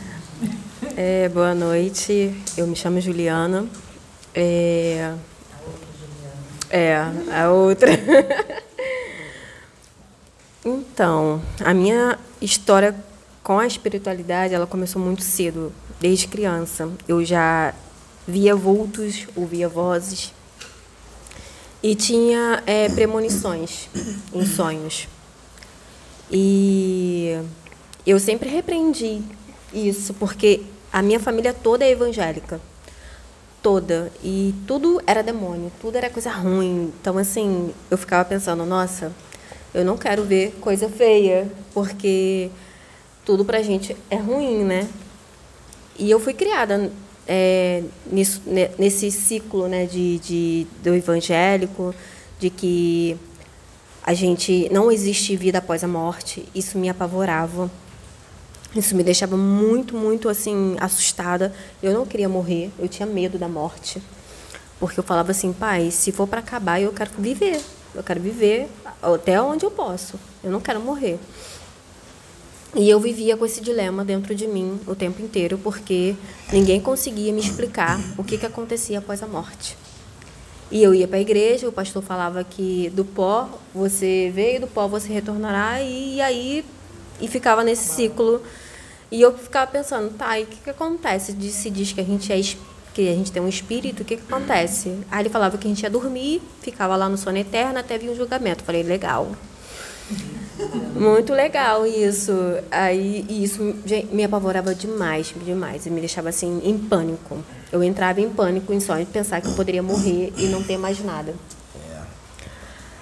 Até que a minha mediunidade ela, ela começou a vir de uma forma assim que ninguém sabia explicar na minha casa, porque ninguém é, ninguém é, tinha noção, né? Não tinha. Eu via vultos. Eu era pequena, então eu tinha medo. Eu ouvia vozes. E eu ficava muito apavorada. Minha, minha vibração era muito baixa, porque eu tinha autoestima muito baixa. Sempre tive. Então eu acabava atraindo coisas não muito legais para próxima de mim. E teve uma vez, eu, eu tive um sonho no qual a minha a mãe do meu avô ela apareceu num lugar assim e ela estava com muito sangue, muito sangue, e ela pedia ajuda. Eu acordei de madrugada, virei para minha mãe e falei assim: "Mãe, a vovó morreu. A mãe do meu avô morreu". Aí minha mãe falou assim para mim: "Juliana, é... isso só foi um pesadelo. Volta a dormir". Só que aquilo foi tão forte, tão impactante, tão forte que eu demorei muito a pegar no sono de novo, fiquei muito assustada com aquilo. Quando chegou de manhã, minha mãe, assim, assustada, olhou para mim e falou assim: A vovó morreu. Aí eu falei: Nossa. E eu tinha o quê? Uns sete anos. Uns sete anos de idade, mais ou menos. E aquilo ali me deixou muito assustada. E as pessoas começaram a ficar com medo dos meus sonhos. Ficaram com medo porque pensavam assim: Nossa, a Juliana vai sonhar, vai acontecer. É. E a, a, Pombagira mãe, encarnada. É, a mãe da minha avó, Maga. ela também tinha premonição. Ela também tinha mediunidade muito forte. E as pessoas é, não entendiam aquilo. Eu, a minha intuição, ela sempre foi muito forte. Eu sempre saí de, de enrascada por causa da minha intuição. E ela tem isso mesmo, cara. Ela tem essa intuição forte e ela vê, a espiritualidade mostra as coisas para ela. É, eu pergunto agora, logo, né? fala, fala o que, que te mostraram, fala o que você viu, fala, fala. Ela, não, não sei se. Fala! Aí ela, ela vai e fala. E é aquilo mesmo, que ela. É. É, que ela vê as coisas mesmo. Vai, é, a, agora eles abriram mais a questão da visão. É, vai abrir mais. Mas assim, a minha intuição ela sempre foi muito forte. Então assim, eu sempre evitei muita coisa da minha vida por por seguir, seguir minha intuição. Quando eu não seguia, eu meio que me ferrava, né? Então, é, a minha trajetória toda dentro da igreja, toda dentro da, daquela egrégora ali, eu nunca, gente, eu nunca quis é, ser de nenhum grupo dentro da igreja. A única coisa que eu era do grupo dos adolescentes, porque era coisa assim de sábado, a gente fazia brincadeira só. Toda vez que alguém me chamava, eu falava não. Por que não? Porque eu sabia que eu não ia me dedicar, eu sabia que aquilo ali ainda não é. é tinha muito, muita coisa presa. Eu via as pessoas se prendendo demais, aquilo ali me assustava. E eu não queria aquilo para mim. Então eu sempre me mantive. Eu ia, eu ia para a igreja, mas nada me controlava. Eu ia do jeito que eu queria. Sim, eu ia para a igreja, mas eu me vestia do jeito que eu queria. Quando as pessoas vinham me criticar, eu falava assim: Mas Deus não olha a minha roupa. Deus não olha a forma que eu estou vestida, Deus vai olhar o que está dentro de mim. E as pessoas não compreendiam aquilo ali. Você, você não, não se moldava ao que era Ah, O que era. É, rotulado ali. não, É não porque, na consigo. verdade, eles ainda não conhecem Deus, eles estão num beabá. Ali eles estão engatinhando, mas eles precisam estar ali. Pelo menos eles estão levando uma vida direitinha, não estão bebendo, não estão fumando, não estão se drogando, não estão não estão é, no crime, mas eles precisam daquele beabá ali, eles precisam desses dogmas, precisam desses paradigmas, né? O, tra- exemplo, o trabalho da plataforma de oração veio para expandir as consciências, mas a gente, já, a gente tem ciência, a gente sabe que não é para todos. Não é. É, é para uma determinada parcela de pessoas, porque outros só vão adquirir esse conhecimento daqui a algumas encarnações. Só vão compreender daqui a algumas encarnações. Pode falar. Aí, aí eu não conseguia é, me rotular isso tudo. Eu tinha muita dificuldade dessa rotulação. Eu achava que as coisas tinham que ser mais simples, as pessoas tinham que ser da forma que elas são. Então, assim, eu tinha essa dificuldade, né, de, de chegar a ficar nessa rotulação toda. E as pessoas não, não conseguiam compreender eu o espiritismo ele sempre me chamou. Só que eu tinha medo porque ninguém sabia me explicar. E era uma coisa que me chamava muita atenção. Eu uma vez num colégio na biblioteca do colégio tinha uns livros na é, uma ala espírita né do livro lá. Eu pegava e dava aquela lida muito rápida. E aquilo ali me sabe aquela coisa que fala assim vem aquela coisa que te chama e você fala não está na hora ainda? E isso me chamava. Uma vez eu li um livro de do Chico Xavier. Aí eu fiquei aquilo ali aquilo ali me chamava me chamava. E veio o filme Nosso Lar. Quando veio o filme Nosso Lar eu falei nossa gente gente pode falar né? Pode. eu falei assim tomara que, que isso aqui seja verdade porque E é isso verdade. se- isso sendo verdade Pode muda acreditar. tudo todo o conceito daquilo, aquilo- daquilo ali que eu acreditei que, que me fazia sofrer. E aquela necessidade e ansiedade de querer viver tudo numa vida só. Sim. Mas eu sempre fui muito centrada assim nessa questão. É, eu sempre achei que as coisas materiais ela não era tão importante. Eu nunca fui muito ligada a isso. Eu sempre tive muita facilidade. é, as portas, vamos bem dizer assim, apareciam muitas coisas para mim, para mim poder ir para a questão material. E eu, tipo, não é isso que eu quero. Mas pelo menos o filme Nosso Lar Ele é lhe bem- deu o conforto de saber Sim. que a vida não cessa só ali. Eu, eu dei graças a Deus quando isso aconteceu. E, assim, a minha família me via vendo aquele filme e falava assim, você tá vendo coisa do demônio. E eu, eu falava assim, gente, eu dou graças a Deus que isso apareceu na minha vida. Só que, assim, o, eu sempre fui muito aberta. O meu tio, ele tinha mania de experimentar as coisas. E ele acabava me, me puxando junto. Então, eu fui para messiânica, eu fui para o reiki. Então, assim, ele me chamava para me aprender, para me aplicar nele as coisas, né? Então, eu sempre tive a cabeça muito aberta com isso tudo. Eu nunca fui, sabe, aquela coisa assim, muito... Não, nu- nunca consegui ser assim. Porque eu acho que todas as religiões, ela tem é, a sua particularidade. A única coisa realmente que eu tinha muito medo era o banda. E, e eu eu achava que tudo que acontecia era, era- era do demônio por questão da igreja, dos dogmas da igreja, que eles é, colocavam na nossa mente. E, gente, eu manifestava na igreja. Aí a pessoa manifestava consciente. E eu ficava assim, eu estou manifestando mesmo? Ou isso aqui é coisa da minha cabeça? Eu estou aqui na frente à toa? O que está acontecendo? Eu sempre manifestei consciente. Eu via as pessoas gritando, as pessoas falando, e eu ficava assim, e eu ficava quieta. Mas eu sentia que tinha alguma coisa ali comigo. E eu não conseguia compreender. Eu pensava que, eu falei assim, gente, eu devo estar muito louca para estar aqui na frente, cara, porque é muita necessidade de estar aqui na frente, porque eu tô consciente. Por que, que eu tô aqui? Agora, hoje em dia, eu entendo o que que é incorporação consciente.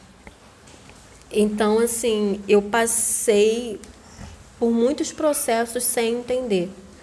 Algumas vezes os mentores falavam comigo, eu tenho muita mania de falar sozinha, e falou assim para mim: se prepara, continue na vida que você tá, que daqui a algum tempo você vai vir, você vai ser, você vai vir para o lado espiritual. Isso é certo. E eles falavam exatamente isso para mim. Você vai estar no lado espiritual. Então se prepara. Aí uma vez falaram assim para mim, daqui você vai ter 10 anos para você estudar. São 10 anos para você estudar. Quando você fizer 40 anos, a coisa que vai a coisa vai começar. Aí 40 aí, mano. Porque começou esse ano, tô com 30. Ih, falta 10 Começou, anos ainda. então começou. Viu, Sabrina? Viu? Pedro só vai ver espírito daqui a 10 anos. É. Não mesmo. Não. Não mesmo. Então assim, Só eles sempre conversavam ver espírito daqui a uns 10 anos pra lá. É, eles sempre falavam isso pra mim. Não tá na hora ainda. Não tá na hora. Então, se prepare que vai começar, se prepare que vai começar. E você vai vir pro lado espiritual. Eu falo, mas como? Como que eu vou pro lado espiritual que minha família toda é evangélica? Meu marido é evangélico. Como que eu vou pro lado A espiritual? família tá toda engatinhando ainda. Toda. É. É E eu, e eu pensava nisso, eu falava assim, meu Deus, como? Como que eu vou fazer isso? Não tem como, não tem como eu estar lá e, e aquilo vai me chamando, foi me chamando. Aí chegou um processo na nossa vida que o mundo caiu. A espiritualidade, como faz o mover bem? O mundo A caiu. gente acha que tá no controle. Não tá no controle de nada. A gente tá. acha que está no controle. Esse processo, a pessoa foi batendo lá no meu trabalho. Hum, Por causa de um processo aí, vai. o mundo caiu. E a gente. Eu, eu perdi a. f- É, eu não vou falar que eu perdi a Foi fé. uma, foi uma grande decepção. Isso. Uma decepção. Eu tive uma decepção muito grande com a questão religiosa, é, onde eu estava. E eu vi tudo como se fosse mentira. Eu duvidei até se realmente é, Jesus Cristo existia. Meu Deus. Foi que tão dano forte, que foi causado, hein? foi tão forte assim o que, Que dano, hein? aconteceu, que eu fiquei desiludida. Eu me, eu sou assim, gente. Eu, me, eu, eu prefiro às vezes me afastar para enxergar as coisas de longe. Eu me afastei de tudo. Ele começou a ir para o monte e eu fiquei afastada e eu vendo ele indo para o monte e eu incentivava ele a ir. Mas o Maicon. Mas eu em si, eu me afastei de tudo. Eu não, eu é, das coisas que eram ditas dentro da igreja, do que eles passavam para gente. E eu fui até o, o, o- o responsável da igreja e falei assim: se vocês sabem que isso é mentira, que isso não é real, por que, que vocês ainda continuam trazendo isso para a população, enganando? Aí ele falou, e ele me deu uma resposta assim, sabe, que me deixou assim em choque. Ele falou assim, a gente sabe que, que não é. A minha questão era a questão do nome de Deus, de Jesus, né? Que não era aquele que tinha um nome, né? E eu não lembro agora, porque eu não gravei. Eu tenho essa dificuldade de gravar nome. Mas ele falou assim, isso não importa. Aquilo ali na hora ali para mim me deu um, um- choque muito grande. Eu falei assim, então tudo que vocês passam pra gente é mentira? Então tudo que vocês pregam é mentira? E eu comecei a enxergar aquilo ali tudo como um- uma coisa muito suja, muito pesada. Isso me desiludiu muito. Caiu o meu mundo ali naquele momento. Então eu, eu falei pro Michael, eu vou me afastar de tudo. Eu não vou seguir nada. E tá entregue na mão de Deus o que tiver que ser. E com isso eu fiquei praticamente quase um ano, um ano e pouco, sem me ligar a Deus. Eu, eu, eu passava por aqui. eu- o Michael às vezes chegava em casa e ele e eu passava o dia todo cansado, o dia todo sugada, energia, e eu não conseguia entender, era um cansaço, cansaço, cansaço. Ele chegava e eu ficava mais cansada ainda, mais pesada ainda, e eu não conseguia compreender o que estava acontecendo comigo. E aquilo tudo foi passando, foi passando, e ele começou a ir para o monte, e eu incentivava. Eu cheguei a ir para o monte também por um, um tempo, mas eu não ia com tanto fervor como ele. É, é, a gente ia no monte em Irajá, e eu não ia... É, eu, mas eu não ia com tanto fervor como ele. Então, assim, ele ia, eu incentivava tal, e eu continuava nas minhas Às vezes, eu fiquei um tempo até sem orar, assim, como bem dizer. Aí começou a eu buscar a questão da energia. Eu comecei a buscar. Eu sempre tive muito, gostei muito dessa, dessa questão é, do zodíaco, né? Do signo. De- é, e eu comecei a ver questão cósmica, o que, que é, é a lei da atração. Eu comecei a buscar sobre isso. E o Michael, ele se maldizia o tempo inteiro dentro de casa. E eu falava assim: meu filho, você puxa energia ruim para você.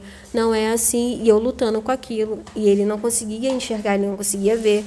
E eu lutando com aquilo. E eu falava: pai, me dá força. Me força, porque eu já sabia que ele estava puxando energia ruim. Eu sabia. E eu falava isso para ele e ele não entendia. Até que. é, a gente começou aí ele foi buscar veio uma luz do universo e o Maicon viu um, um, um vídeo que falava sobre a lei da atração eu já tinha falado isso mas ele não me ouviu aí o cara explicava lá né que é, era karma era, era, era as coisas que a gente falava a gente atraía e tal e ele começou a buscar sobre isso aí a gente viu um canal de um rapaz que eu não vou citar o nome dele aqui agora que deu um branco na mente, que ele explicava sobre a espiritualidade. Era, ele é mais pro lado kardec, é, kardecista, né, de Allan Kardec. E ele explicava sobre a espiritualidade. E eu comecei a, a, a ver aquele vídeo ele explicando sobre a espiritualidade e tal. E, eu, e ele, ele começou a ver, e, e ele, assim, tudo que ele vê, ele traz para mim. E ele começou a ver aquilo aí, eu achei interessante e fui vendo. Tá, só que chegou um momento que eu falei assim, olha, é, o que ele está falando para mim já está muito repetitivo e não está me, tra me trazendo conteúdo. Então, não está me interessando mais. E eu continuava lá nos meus afazeres de casa, fazendo minhas coisas. Aí ele começou, bateu o vídeo da. A gente estava vendo um, um, um outro canal também. Nome não. Não, não vou falar. E também que é, ela trazia muita coisa importante, muita coisa interessante, e aquilo ali foi alimentando, foi abrindo um leque no qual a gente não, não tinha conhecimento. Aí, do nada, ele me bate o vídeo do, do canal da plataforma. Gente. ah, meu pai. O homem. E, e ele botou o, o canal, a, os vídeos, né? Aí eu tô lá fazendo as minhas coisas. incorporando tudo quanto é pombagira.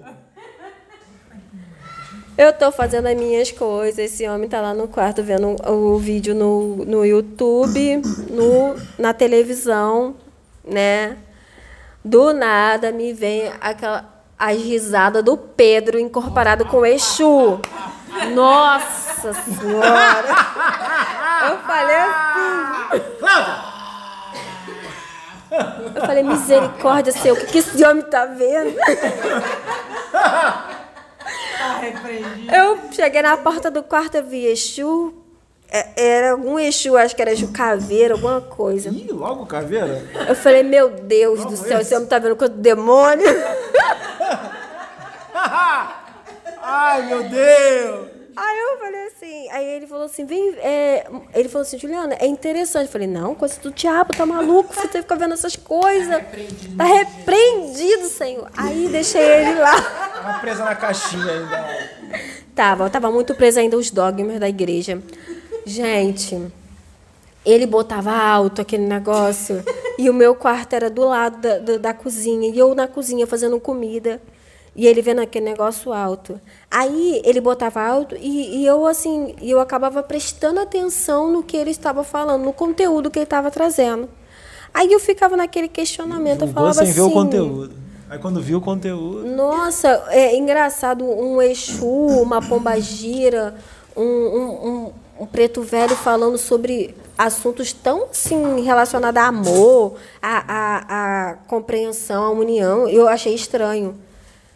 E ele botava muito alto. Aí me vem a pessoa, todo. Ele, ele é muito empolgado, né? Ele é muito agitado. Aí me vinha ele. Olha, Juliana, que não sei o que, não sei o que. Tentava me explicar. Ele tentava, né? Eu falava assim, Maicon, não foi bem isso que ele quis dizer, não. Aí, aí ele, como assim?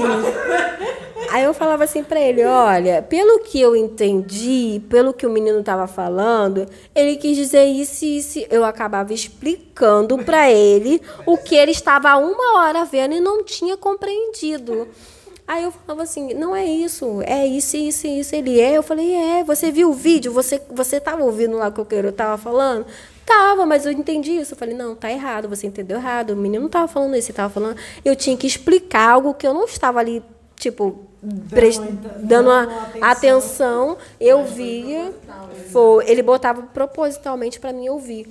E, porque ele não entendia e, e fazia com que eu explicasse para ele o que ele não entendia. Aí eu acabava, tipo assim, quando eu achava interessante, eu chegava na porta do quarto e parava e ficava olhando, ficava ouvindo. Aí depois eu voltava a fazer minhas coisas. Quando o Pedro começava a dar aquelas gargalhadas, eu falava, misericórdia, Senhor. Toda vez que o Pedro começava a incorporar, que eu estava sentada vendo, falava, misericórdia, Senhor, Pai amado, que que é isso? Ai, meu misericórdia. Tá repreendido. Mal, mal tu sabia que eles estavam tudo lá na tua igreja trabalhando. É, mas assim, é- é- era algo porque assim, na igreja eles botavam muito como demônio, como é, algo ruim. ignorância é muito Ah, é, e assim, a gente tinha muito essa dificuldade de compreender que não, que não era algo ruim. Eu mesma, quando comecei a vir para cá, para casa, e eu, eu tinha, eu, eu me assustava quando o Pedro começava a incorporar no início. Mas o que foi me chamando muita atenção foi o Preto Velho, as mensagens que ele trazia. Eu gostava muito de ver a Mariazinha. E eu já tinha no outro canal, eu via muito o, um Exu chamado Veludo. Ele, ele ele brincava muito e aquilo ali me descontraía, me deixava muito assim, sabe? Mais tranquila. A única coisa realmente que me deixava mais assim era os Exus, mais assim, com aquelas ris- Mais incisivos, É, e, e as pombagiras, porque a gente tinha uma imagem ruim. Então, assim, isso foi é, me deixando mais tranquila, mas ainda assim eu, ainda, eu, eu- eu tinha. É, boa noite. Eu ainda assim tinha aquele. aquele medo, sabe? Daquilo tudo. Aí acontece um. Eu, gente, eu sou assim, eu sou muito difícil de colocar o meu pé em alguma coisa. Eu sempre fico meio que no, em cima do muro, né? Mas quando eu acredito, eu acredito. Quando eu me dedico, eu falo, é aquilo, eu vou me dedicar. Eu estava acreditando muito nas mensagens que estavam sendo trazidas aqui. Eu acreditava tanto, tanto, tanto, que eu falei, nossa, gente, o que está acontecendo? Eu não sou assim. Eu nunca dou opinião, nunca falo, nunca, nunca coloco a, a minha, os meus pensamentos para fora. Pode continuar. E aquilo ali foi. Foi me trazendo assim. Eu falei. Não, foi, foi me trazendo uma, uma segurança, uma segurança assim, sabe? Eu falei, nossa, eu estou acreditando na mensagem que, esse menino, que eles estão trazendo, que a casa está trazendo. Eu confio. E, e a- isso. Entre aspas, eram considerados A Sônia me passava uma, uma, uma muito grande, muito grande. Ela me passava uma segurança. seu idioma, né? Sim. Ela me passava uma segurança. A Sabrina me passava uma segurança muito grande. Tá vendo como é que a espiritualidade faz tudo muito certo? A espiritualidade colocou duas evangélicas só nessa para poder alcançar os evangélicos. Porque que aqui, se aqui tivesse só um bandista, todo candomblé ou espírita, os evangélicos não estariam vendo. Entendeu? Quando a Exatamente. espiritualidade fez tudo certinho para unir todo mundo, porque elas são evangélicas mesmo Sim. de aí de berço. E né? ela, e ela, e ela me passava essa segurança muito grande. E eu tinha, e eu tinha um amor, assim, eu falava assim, nossa, cara, ele- eles passam uma segurança muito grande do que eles estão fazendo ali. E aconteceu que tudo que aconteceu e eu me posicionei. É, aconteceu é, um, a- a- a- o episódio né, que aconteceu aqui na casa. E eu me posicionei é, nas redes sociais, né? E quando veio um vídeo, aquilo ali me quebrou. Parecia que meu mundo estava se fazendo de novo. bom. Você se decepcionou A profundamente. segunda queda que eu tive na questão espiritual. Eu falei assim, de novo. E eu virei para o Mike e falei assim: eu não vou julgar, eu vou me afastar e vou ver aonde isso vai levar. Porque eu acho que se eu julgar, se eu botar é, as coisas da forma que eu fiz da outra vez, talvez eu vou tomar um posicionamento errado. Eu vou me afastar. E eu parei de ver tudo. É uma é rapidinho, é uma situação que tipo assim, nesse momento várias vidas estavam sendo alcançadas, estavam gostando do trabalho da plataforma, estavam mudando suas vidas, aí aconteceu essa situação que te decepcionou profundamente. Parecia que meu coração estava sendo quebrado. Uhum, Eu senti, eu, eu- eu- parecia que eu estava fazendo assim, plaft, sabe, o vidro quebrando. Foi essa sensação que eu tive. E eu me afastei. Eu me afastei. E eu ficava assim. E ele continuava vendo os vídeos. E eu continuava recebendo as mensagens, porque eu acabava é, ouvindo, mas às vezes quando ele colocava, eu, eu já não estava daquela mesma forma. Já, eu escutava, mas não absorvia tanto. E eu falei assim, pai, eu vou entregar nas suas mãos, porque é a segunda decepção que eu tenho em questão espiritual. E vamos ver o que, que vai acontecer. E eu sabia que a plataforma era no meio. E, eu, e, e ninguém falava onde era. A Sabrina não respondia no Instagram. É, era uma coisa muito louca, assim, sabe? E depois. É porque Sim. vale ressaltar também. pregação, tá tudo batendo. Pois é. Vale ressaltar também que o endereço só é dado após confirmação de agendamento. É, mas assim, é, é, o que, que acontece na época? Não tinha. Não tinha. E eu fui, eu fui no Instagram. Estava crescendo muito rápido nessa época aí. Então começou a chegar muita mensagem para Sabrina. E ela Fala aqui. Não, e ela, e ela me mandou essa mensagem assim: a gente não está tendo atendimento ainda aqui na casa. Nessa época que a, a Ju estava acompanhando o canal, é, teve um boom do canal, né? Foi uma situação que foi ruim, mas ao mesmo tempo acho que também a- é, Deus usou o mal para fazer o bem, né? Porque divulgou, acabou divulgando, então muita gente começou a se inscrever no canal e aí foi criado o Instagram. E muita gente mandava mensagem para Sabrina e como ela trabalha e tudo, eu não conseguia responder todo mundo, né? Então a Ju foi uma das pessoas que não até não, hoje é pior ainda. Ah, eu fazer um comentário. Foi interessante essa, essa fase, sim, foi muito boa, foi muito construtiva para a plataforma. Porque eu mesmo recebi, é, começou, eles viam o meu e-mail e começaram a se comunicar comigo através do e-mail, eu passava o meu telefone. E foram várias pessoas que vieram a nós por causa deste canal. Aí vieram nos procurar. E eu ficava assim. E as pessoas mesmo falavam: olha, é, eu só fui até vocês por causa do que aconteceu. E, e eu estou gostando do trabalho de vocês. E eu até falava, eu, eu dizia: olha, é, vocês acompanhem tudo, porque tudo é construtivo. É, Eu, eu falava, tudo é construtivo, não, não se perde nada. As pessoas têm os seus defeitos. É, é, eu falava, eu, eu dizia, a, a obra de Deus é assim, porque Deus faz, às, vezes a gente não entende o que Deus está fazendo, mas Deus às vezes usa uma coisa que não é muito boa para trazer uma coisa boa. Então eu explicava isso. E, e- e eu falava para as pessoas, não, não, não, não desiste não, continua, continua. Eu incentivava a continuar. E, e eu e foi bom que essas pessoas começaram a acompanhar o nosso trabalho e acabou divulgando o nosso trabalho. Então eu assim, eu vejo o mover de Deus. Eu vejo a mão de Deus aí. Mas foi um mover muito grande, Sônia, porque assim, na época que eu lembro, vocês fizeram um vídeo e o que me, me, me, me chamou, o que não me deixou me perder foi exatamente esse vídeo que vocês fizeram.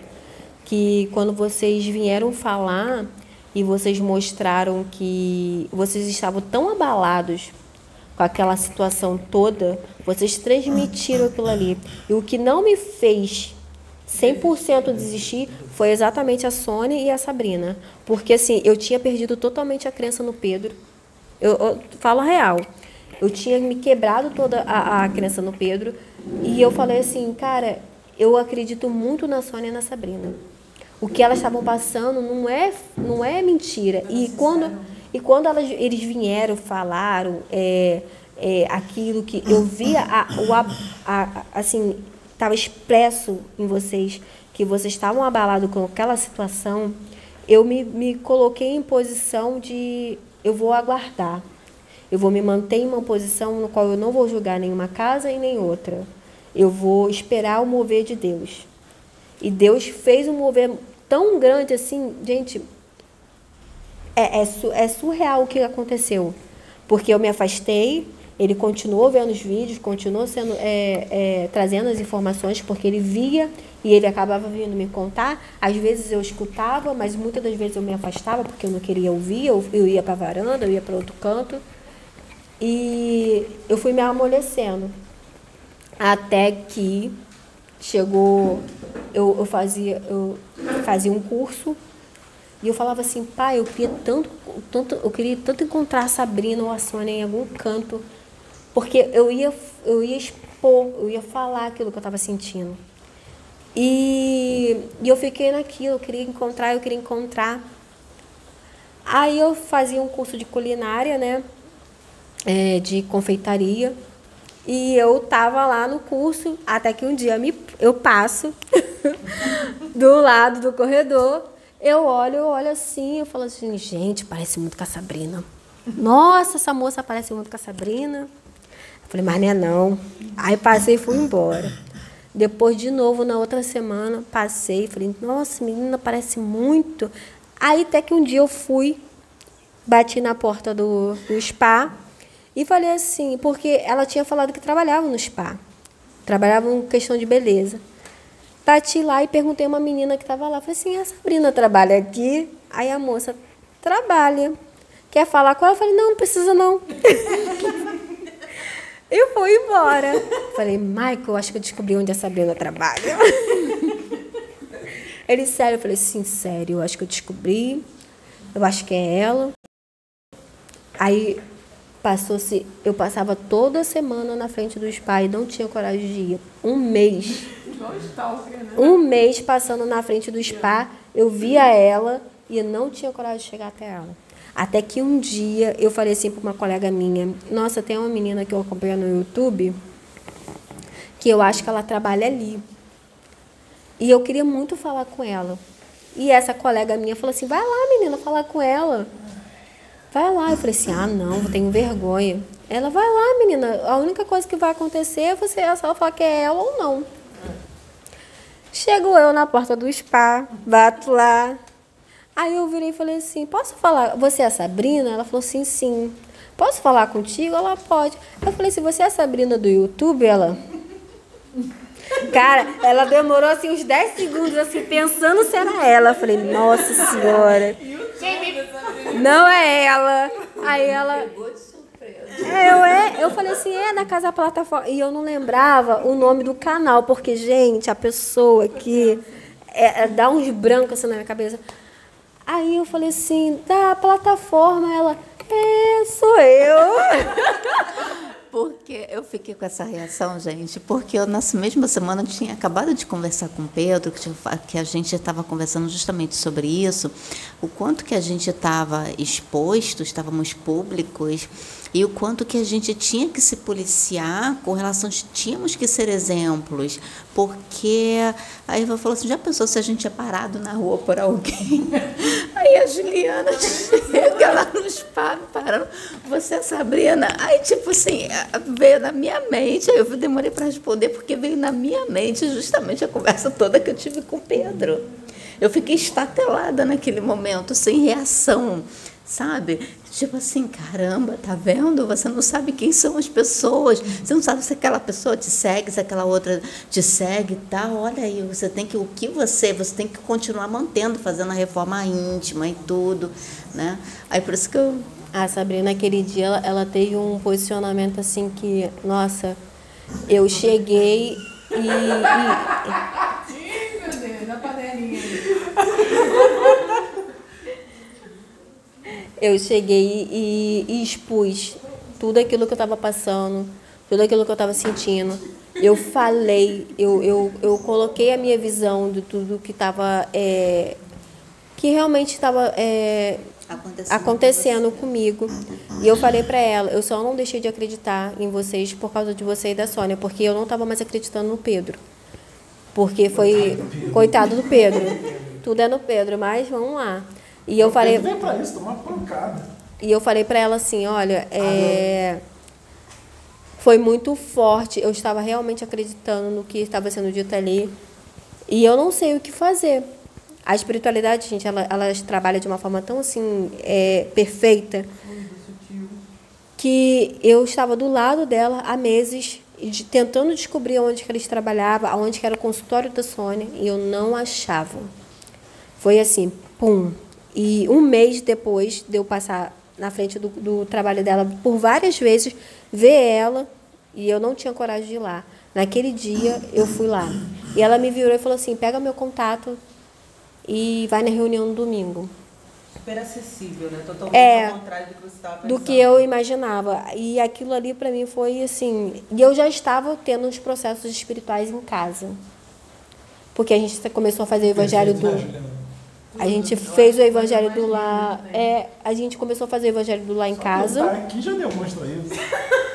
Vou contar a sua história. Só aqui. A história do. É. O mais difícil de trazer. Aí vai ser três horas de. Nossa. Não, eu não vou falar nada. Ela que vai falar que ela resume melhor. E... Porque você é detalhista, então. o Pedro fazer a biografia dele, filho. Nossa Senhora. Tem que entender o seguinte, pre- presta aqui rapidinho, é coisa rápida. Tem que entender o seguinte, é rapidinho, não, é rapidinho, calma aí. É que quando é, eu chego e falo uma coisa assim, mas vocês têm que entender que é Exu que encosta em mim, eu não consigo segurar. Fala, eles falam. Entendeu? Não tive que tu reclamava de mim. Então, fazer agora tu tá reclamação. Você gosta, Entendeu? me ligava, aí aí Aí eles falam no meu ouvido, a moça não está entendendo, é necessário, tem que falar, a moça não está entendendo. Eles falam aqui no meu ouvido. Às vezes até ela também. A tia, a tia não está entendendo, Yoda.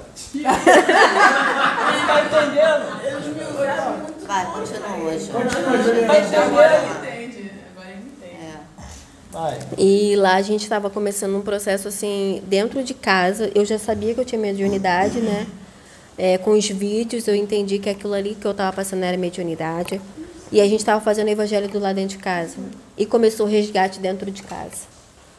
Nos, nos evangelhos do lar começou o resgate. E eu estava passando por todo aquele processo. E o Michael tentando me ajudar. E a gente não sabia muito bem o que estava fazendo. E eu já sabia que quando eu começasse a, a, a desenvolver a minha mediunidade, eu ia precisar estar num lugar onde pudesse me dar. Passou uma sombra aqui. Ah, aqui tá cheio. Vai. Não, vai. mas. é, Calma. e começaram a, a me. E eu sabia que eu ia precisar de um apoio. Ah, passou uma sombra aqui, assim, rápido. Será que apagou? Vai, pode deixar ela continuar, vai. E eu, precisar, eu ia precisar de apoio. É. Pois é. E eu ia precisar de um apoio muito grande, porque eu ia precisar desenvolver minha mediunidade. E eu ficava muito preocupada que eu falava para o Mike assim, eu não quero ir para um lugar aonde vai ter muito coisas de ritual. Eu nunca gostei disso. Eu sempre tive uma dificuldade muito grande com essas questões de, de ritual, de é, é, idolatria. E isso não entrava na minha mente, não entrava na minha cabeça e eu ficava preocupada. E eu falava assim, aonde que eu vou trabalhar? Aonde que eu vou desenvolver essa mediunidade? Porque eu sei que eu vou precisar de ajuda, porque sozinha eu não vou conseguir. Porque é muito ostensiva a minha mediunidade. E eu ficava muito preocupada com aquilo tudo. E a gente estava pensando em ir num centro de Umbanda, próximo de casa. Só que estava tudo fechado, na, começou a pandemia, fechou tudo. E aquilo acontecendo dentro de casa, e eu fazendo resgate, e, e, e a gente não sabia muito bem é, como fazer. Fa- Deixa eu te fazer uma pergunta. Você. Hoje a gente sabe que era resgate, mas na época que estava acontecendo esses processos, você achava que era o quê? Você sabia que você. Eu sabia que era resgate pelos vídeos que eu já tinha visto aqui. Ah, tá, entendi. Pelos processos. E por tudo que passava por mim, porque passava muito espírito por mim. E eu, e eu era tipo um. E eu era tipo um, um, um canal mesmo de passagem. Então, assim. Minha perna tá congelando. É. Aí eu eu passava, eu, eu sentia a necessidade de, de ir para um lugar onde pudesse me dar aquele apoio e onde eu não precisasse eh, passar por tantos rituais. E, eu, e o Maicon queria eh, ir no, nesse centro de Umbanda e eu falava assim, não é esse lugar. Não é ali que eu tenho que estar. Quando eu comecei a vir na casa, eu, eu fazia resgate aqui, no- na plateia. Acabava passando muitos espíritos por mim e meu corpo estava aberto. E eu passava por, por, aquelas, por aquele processo todo e aquilo ali, é, eu dava o choque anímico no, no, nos espíritos e ficava naquele processo, aquele processo. E dentro de casa a gente fazia resgate. E isso tudo foi, foi, foi acontecendo, foi acontecendo, até que o dia que é, eu vim aqui, um, no atendimento, e veio a pombagira Maria Padilha das Almas e falou para mim que eu ia trabalhar, que era a hora de eu desenvolver a minha mediunidade, me chamando. A minha voz não saía, porque a, a, a energia dela era uma energia de tão de empoderamento, era uma energia tão forte, tão forte, que tinha o medo, porque pombagira, na minha religião, era coisa ruim. E, ao mesmo tempo, era um respeito e. Eu tô- Pode, pode deixar, pode deixar. Pode e ao mesmo tempo era uma era algo que eu não sabia a, a- sensação que que estava vindo da- dali da, da, daquilo tudo. E quando o Pedro veio incorporado na pombagira ele falou assim você vai você quer trabalhar? A minha voz só saiu sim mas aquele sim assim sabe não- é aquele sim sabe aquilo será que eu vou conseguir? Será que eu sou capaz? Eu tenho, é, eu tenho que lutar muito contra isso, essa questão. Será que eu Da vou conseguir? insegurança, É, da minha insegurança, da minha capacidade. E eu comecei o processo espiritual aqui na casa. Muitas coisas aconteceram. Eu tive que passar por muitos processos até entender a minha mediunidade, até nossa Senhora. Pode deixar. Pode Até entender tudo o que estava se passando comigo, os processos, é, entender como me proteger, como me blindar, porque, gente, não é fácil, não é fácil ser médium. A mediunidade, ela vem, vem, mas ela vem com responsabilidades muito grandes. Então, assim, a gente entender isso tudo, a gente compreender o que a gente está se passando ali, é muito importante. A gente entender a nossa mediunidade, se conhecer. E eu sempre tive muito essa questão de é, da autoconfiança, do, do, do autocontrole. Eu tive muita dificuldade a minha vida inteira de ter esse autocontrole, de ter essa de ter uma confiança em mim. Porque a minha vida toda foi só porrada e, e falava que eu não era capaz. E eu sempre lutava muito contra aquilo ali. Sempre impuseram a você dúvida. Sim, da dúvida minha, de cap si da minha capacidade. Eu sempre tive que lutar muito contra aquilo ali, eu sempre tive que lutar contra os meus pensamentos, lutar, é, e- e me tornar forte. De uma certa forma, eu tive que me tornar forte, mesmo com todas as coisas sendo contra. A, a luta que me vinha me tornava cada vez mais forte. E quando eu paro, às vezes, para pensar assim, ah, você não é capaz, lembra daquilo tudo que você passou e fala, não, você é capaz. E isso que me torna forte. Então, assim, o processo espiritual que eu tive foi libertador, mas ao mesmo tempo me mostrou muita coisa na qual eu precisava melhorar, na qual eu precisava me fortalecer. E não acho que acabou. Tem muita coisa ainda que eu preciso. Não, a vida é, exatamente. A gente vive é, é, em, em estado evolutivo a cada a respirar nosso. Sim, sim. E eu precisei é, acreditar e confiar. O que eu tinha muita dificuldade de acreditar e confiar em outras pessoas. Eu tenho muita dificuldade em ter confiança. Confiança para mim é algo que tem que se conquistar. Não é à toa. É, é, e quando ela é quebrada, eu tenho É muita. cristal, é, não remenda. não, não, eu tenho dificuldade de, de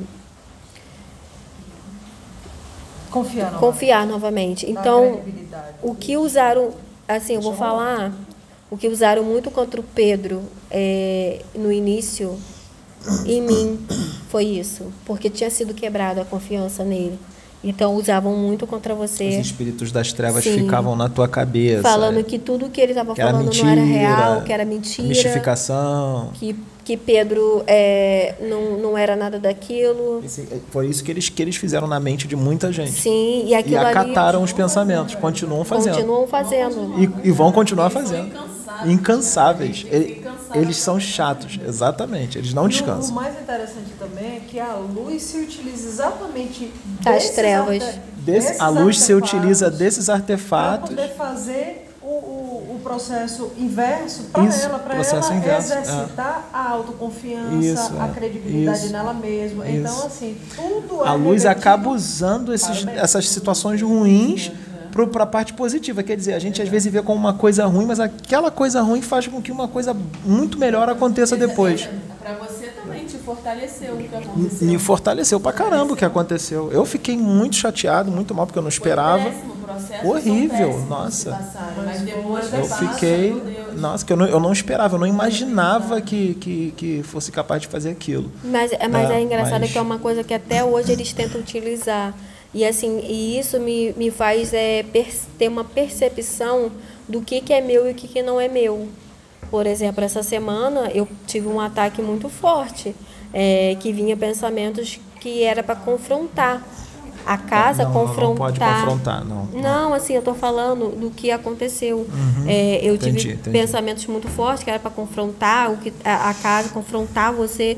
E eu ficava assim, não, mas se eu fizer isso, é, é, não vai ser, não vai ter coisa, é, não, não vai vir uma coisa boa, porque por mais que eu tivesse uma ideia, que ela tivesse um, um- realmente um, um contexto, mas aquilo ali não estava me, me mostrando que ia sair coisa boa dali.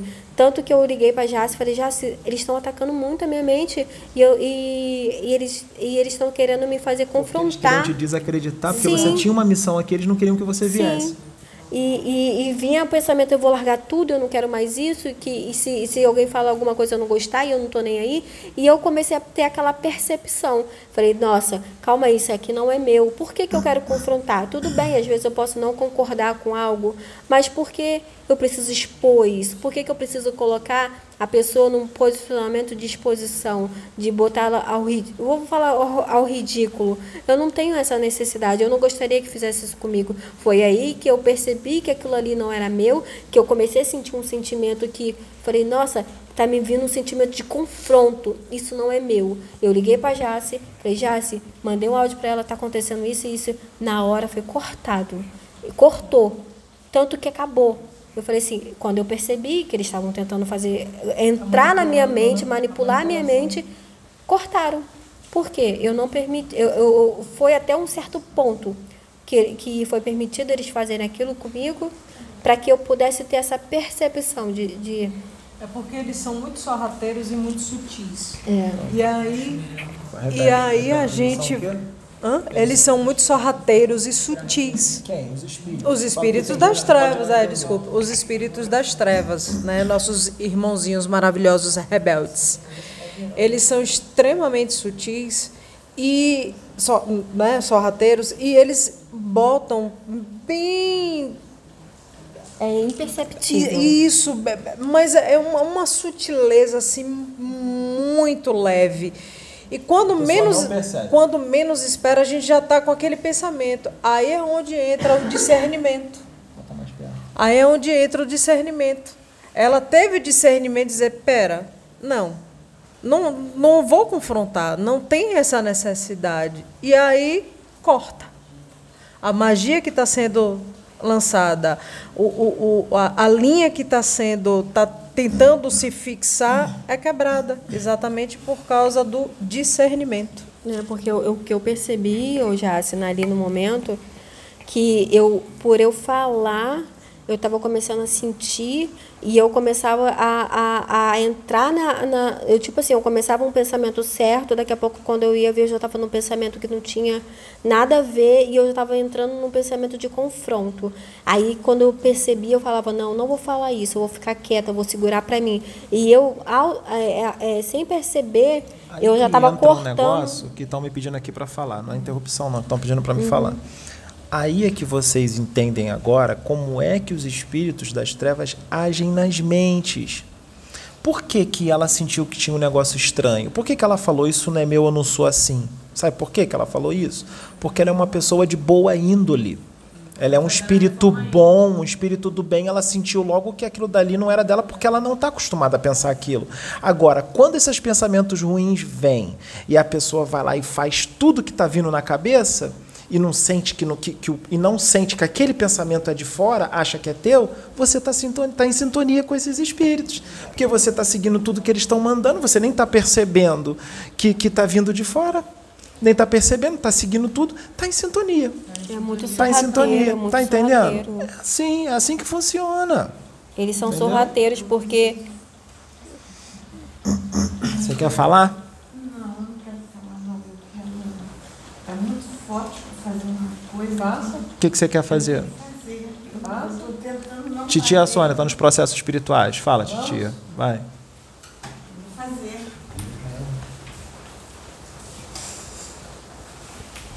Ih, caboclo boiadeiro, vai levar tudo. Nossa, tá muito forte. Caboclo boiadeiro.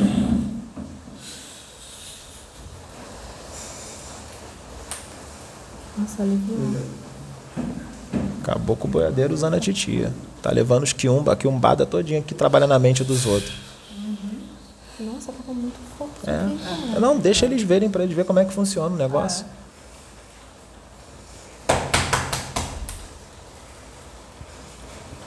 Deixa eles verem para eles verem que é real. Muito.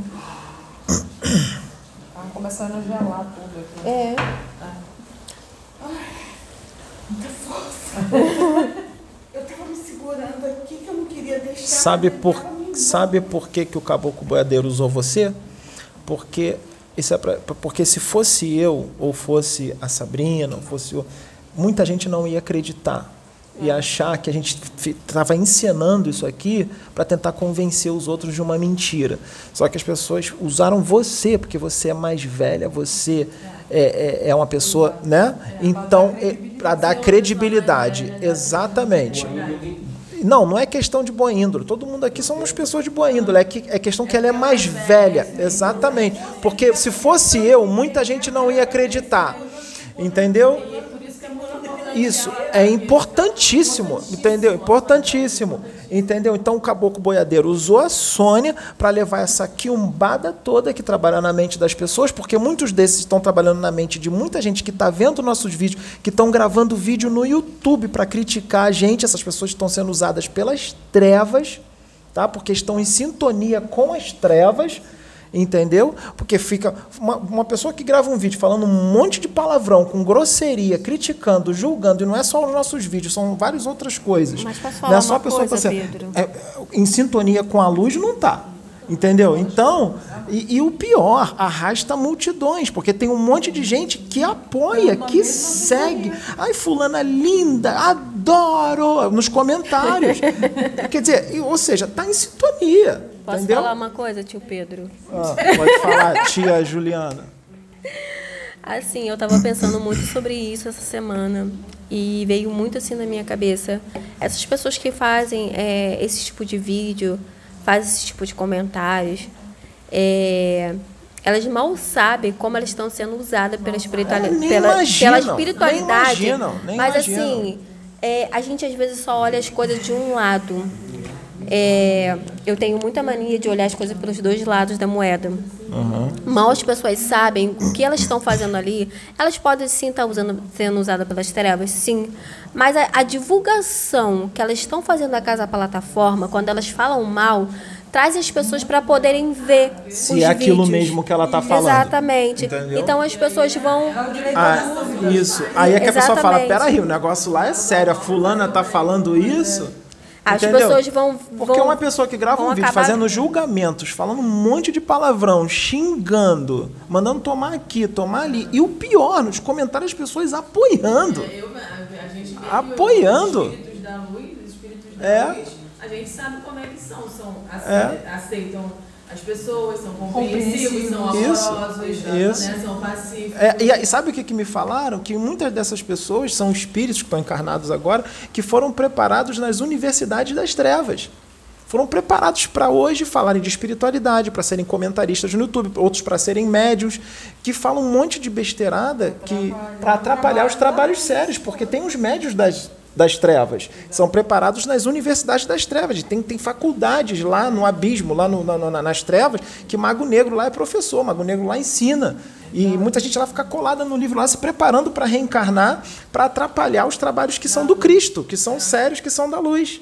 Entendeu? São esses. Então são marionetes, marionetes, e acham que estão abafando, né? E estão sendo vergonhosamente manipulados, manipulados como marionetes. E vale ressaltar Entendeu? que tem Bíblia, Evangelho segundo o Espiritismo. Tem de tudo. Tem conhecimento, estuda. no Não adianta. arcabouço. Mas. Até o, o Roberto, aquele que vem aqui, fala uma coisa que é verdade. O Peraí, dá o co- microfone sem pra o ela. amor, o conhecimento sem o amor Peraí.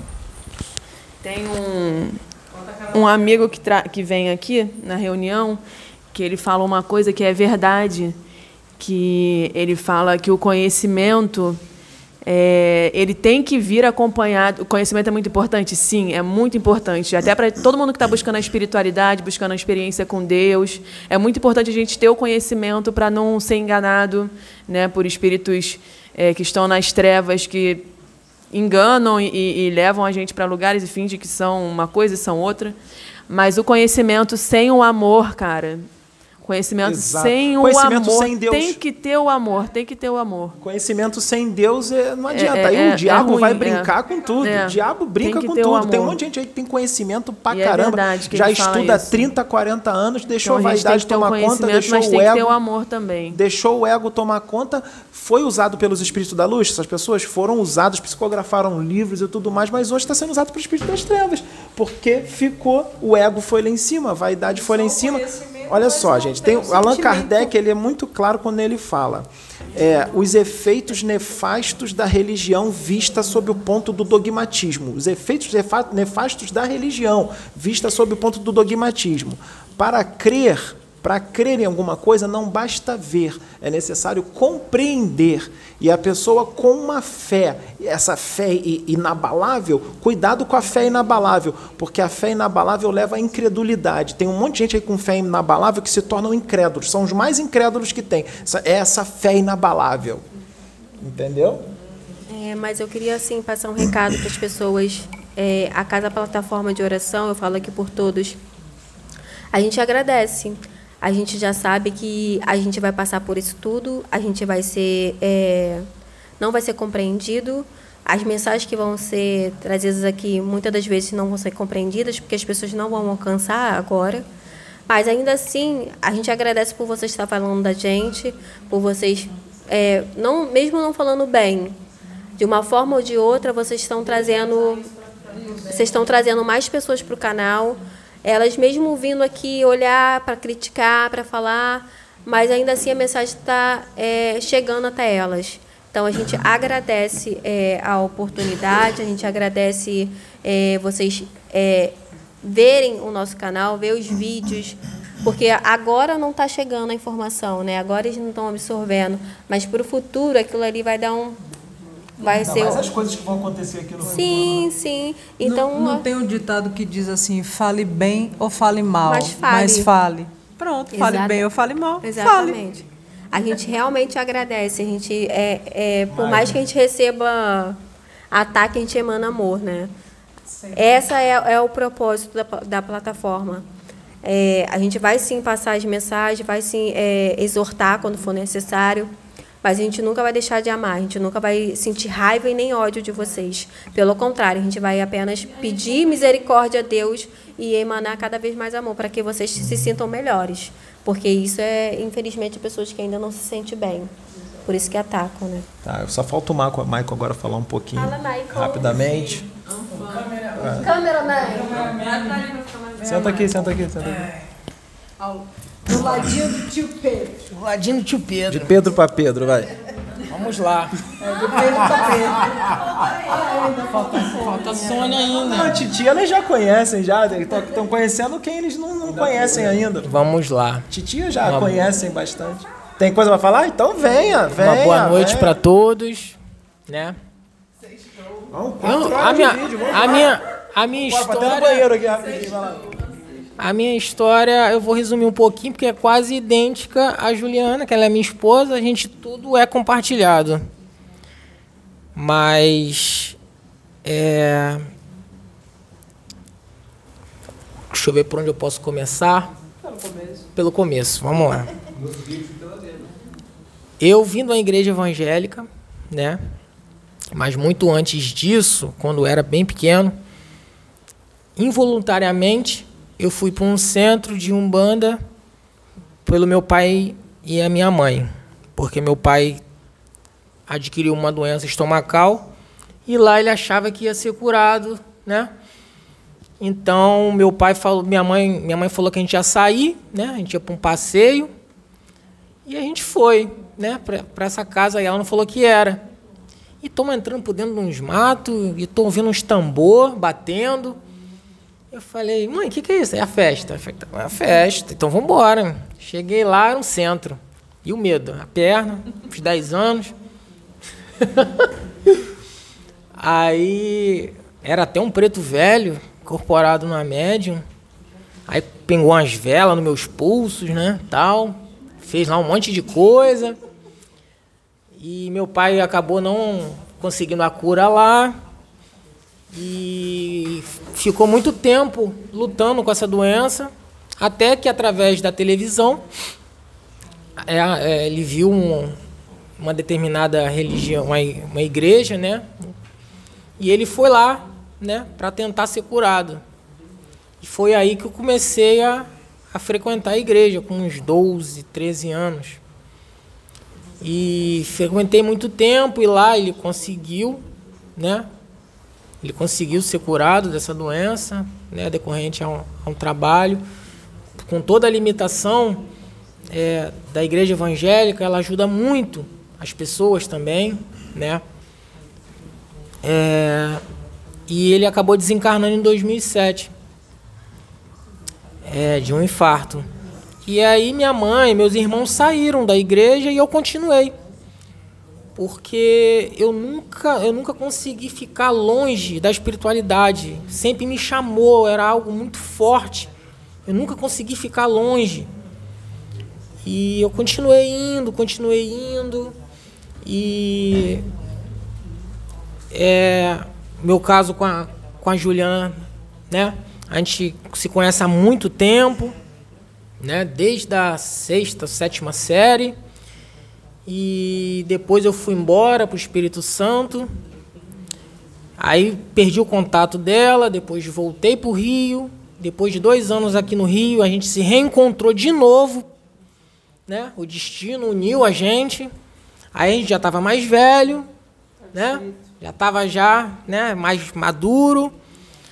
E a gente acabou ficando e estamos até hoje 12 anos aí, né? É, Vamos lá. Eu fiquei muito tempo na igreja evangélica, frequentei todos os tipos de grupos e é, calma aí, né? E vai chegar. E, e a Juliana também era evangélica, né? Então a gente acabou indo para a igreja junto. A gente ia, frequentava, tal. Só que chegou um período que eu falei, cara, eu, eu não vou mais depender de um pastor para interpretar a Bíblia. Porque o mal das pessoas é abrir a Bíblia só quando está dentro da igreja. Muitos são assim. Só abre a Bíblia quando está na igreja. E só entende da Bíblia o que o pastor fala. Eu falei, eu vou começar a ler a Bíblia para entender. E vi muitas incoerências. Muitas incoerências. Não estava batendo as coisas. E eu tenho um amigo que ele é pastor e ele fez teologia e tal. E eu falava muitas, batia de frente com ele. Falava, cara, isso, isso e isso, mas isso, isso e isso. E ele ficava sem resposta. Eu falei, opa, então tem alguma coisa errada. Ele ficava sem resposta para me dar. Que eu debatia. Eu falei, cara, mas, cara, aí ele falava, cara, não pode ser assim, você tem que aceitar. A Bíblia é a verdade, é a vida. E não sei o quê. E eu frequentava. A, eu frequentava a igreja com ela, né? E, e, eu comecei a estudar a Bíblia, comecei a ver bastante incoerências e tudo que eu aprendi, estudava e via que não estava batendo, eu falava com ela. Tudo eu dividia com ela, tudo eu dividia. Falei, Juliana, isso, isso e isso, mas cara, que Deus é esse violento? Que Deus começou a me dar um despertar, né? Começou a me dar um despertar e, e, e eu falei, tá errado, tá errado por que um Deus desse jeito, de violência, de guerra, que mata os seus filhos? Está errado, tem alguma coisa que não está batendo. E, e é muito, muita incoerência, muita incoerência. E eu tudo dividia com ela, tudo dividia com ela. E eu era um cara assim que, que como ela falou, eu reclamava muito da, da, da, da vida, porque tudo meu era muito difícil e ainda é mas hoje eu já tenho uma, uma maturidade um pouquinho maior, né? Do que é está acontecendo, mas antes eu não tinha. Então eu reclamava, falei, gente, eu, eu, eu, eu, eu, eu só bebo uma, eu só bebo a minha cervejinha com os amigos, não sou de balada, não, não, não assalto, não roubo, porque tudo para mim é mais difícil. E eu não aceitava muita coisa. Eu falei, cara, tem alguma coisa errada comigo. Não é possível. Toda hora eu reclamava com ela. Eu falei, Juliana, Cara, eu tenho que fazer isso, isso, isso, isso. E quando eu chego lá ainda dá errado. Eu falei, cara, que, eu acho que Deus não tá comigo, não. Eu tinha essa. essa falei, Deus não, Deus não tá comigo, não. Não é possível. Eu devo ter jogado pedra, não ter encarnação, esses ditados, porque era muito difícil. E, e ela, e ela fa... É, e ela falava, Marco, para com isso. Tal. Eu falei, minha filha, mas você não está na minha pele. Ela, calma, calma. Aí, como ela falou, né? Eu vi, acabei vendo um vídeo de três minutos, um vídeo muito curto, que falava sobre é, dívida no astral. Né? O cara saindo do banco, ele gravou um vídeo de três minutos. Aí ele falando sobre dívida no astral, eu fiquei, eu vi o vídeo umas dez vezes. Cheguei em casa e falei, Juliana, descobri o meu problema. Eu devo, tô com muita dívida. Não é possível, Juliana. Eu cheguei, Juliana, eu tô com uma dívida imensa, porque. Só pode, porque eu não mato, eu não assalto, eu não faço nada. E nada dá certo. E nada dá certo, só pode ser dívida no astral. Falei, pronto, agora eu tenho que arrumar uma forma de quitar ela. E comecei a estudar, e comecei a estudar, e comecei a estudar, né? E, e, e comecei a estudar né? Comecei a estudar, porque eu entrei muito assim, focado. Falei, cara, eu vou começar a buscar, vou ter que pagar essa dívida para as coisas melhorar, para minha vida fluir, porque o negócio tá crítico. Aqui, ó. Senta aqui, senta aqui do meu lado. É, deixa o Pedro lá com o que ele tem lá.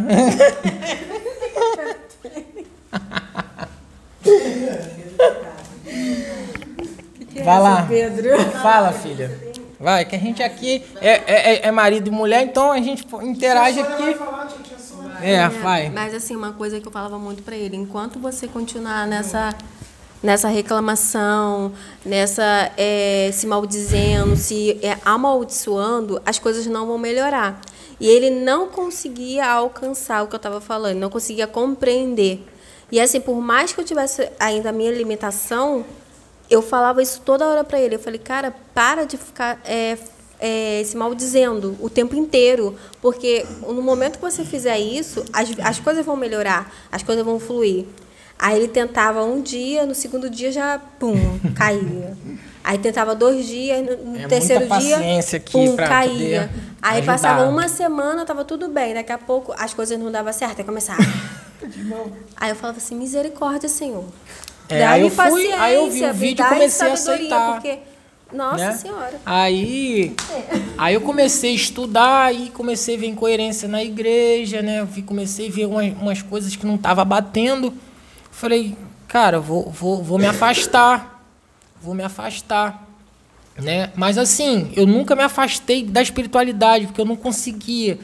Parece que eu ficava sem o alimento, eu não, eu não sei explicar direito. Então, eu falei, eu não vou mais para a igreja, mas eu vou ir para o monte, né? Orar, como ela falou, eu ia com esse meu, esse meu amigo que é pastor, em Ira, sempre ia Irajá, sempre ia para o monte orar, sempre me conectar com Deus porque eu não conseguia ficar desconectado de Deus.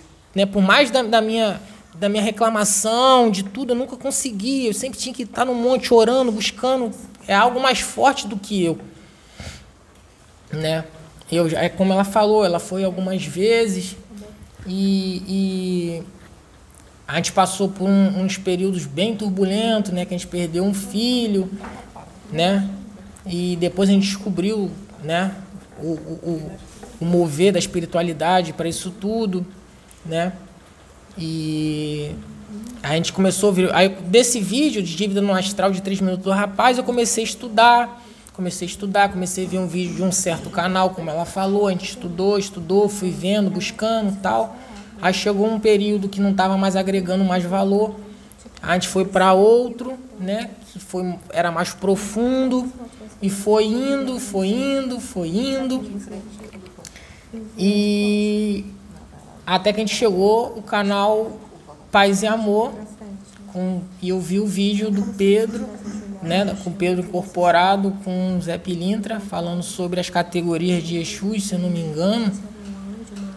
É, falando sobre os Exus, né, todos os Exus de Legião, Dele e tal, falando tudo isso. Eu, fa- eu comecei a pesquisar, comecei a pesquisar. Eu falei, gente, como é que pode? Na igreja tudo é demônio, né? Tudo é demônio, tudo é demônio. E como eu falei, era tudo proposital também para ela também agregar e pegar tudo. Botava alto, entendeu? Pedir explicações a ela para ela também se, se juntar.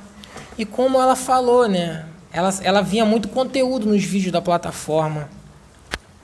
Só que quando o Pedro começava a incorporar e começava aquelas risadas, ela falava, tá amarrado em nome de Jesus, tá de ré, vai de ré, Satanás. Eu falei, calma, minha filha, não, isso tá amarrado, isso é demônio. Aí quando vinha um conteúdo a que agregava valor, ela ia lá, bisbilhotava um pouco. E, e, e é tudo isso aí, o encontro dela com a Sabrina. Até que a gente veio aqui na plataforma e a gente frequentou aqui algum, alguns, algumas vezes, né? E, e a mediunidade dela, assim, porque eu, eu, eu, eu- a mediunidade dela é muito aflorada e eu nunca senti um vento de nada, de nada. Tudo meu foi muito bloqueado. É, até botar o pé aqui, mas eu nunca senti nada. Aí a pessoa achou, a mulher foi chamada, a esposa foi chamada para cima da casa. Bota pra- vira pra ah, mim. vai ser somente ela, né? Achei que estava só É, para auxiliar. É. só apoio, só auxiliar aqui. E começou é. a passar pelos processos dele, começou a sentir as energias, sentir as coisas. Foi muito louco. Começou, começou, começou. Aí até o dia que, que aconteceu? Foi chamado para quê? É, trabalhar aqui. É, mas aí depois foi me falado por que eu, eu fui colocado na igreja evangélica, né? Por, por, por, por ter um, um- um vínculo muito forte com o Cristo, né? E é, eu, como eu falei, eu nunca senti nenhum vento de espiritualidade, mas a minha esposa sempre teve uma mediunidade dela muito aflorada. E quando ela foi chamada para casa, eu senti um alívio tão grande que eu falei, pronto, agora ela se achou. Graças a Deus, que agora as pessoas podem, com mais experiência, pode ajudar ela, né? E, e, E, a- e eu, eu fui vindo. achando que ele só É. ia vindo só de companhia. E eu E- fui, fui aqui ó, sentado ali na primeira cadeira ali, só assistindo. E, e muito feliz por ela ter se encontrado, né? E continuei estudando, estudando. Não, ele não, tá, ele não tá falando, porque quando ele ficava ali sentadinho ali, É, tinha ele dava um estorpor nele, que eles desdobravam ele. Algumas coisas Ele doidas. sentia mais energia, mais onda. Não entendi Aí ele nada. falava assim, não tô entendendo isso. Eu vi. O negócio é com ela, né? Comigo é eu nunca senti A nada. né, filho? Eu nunca senti nada. Então, é.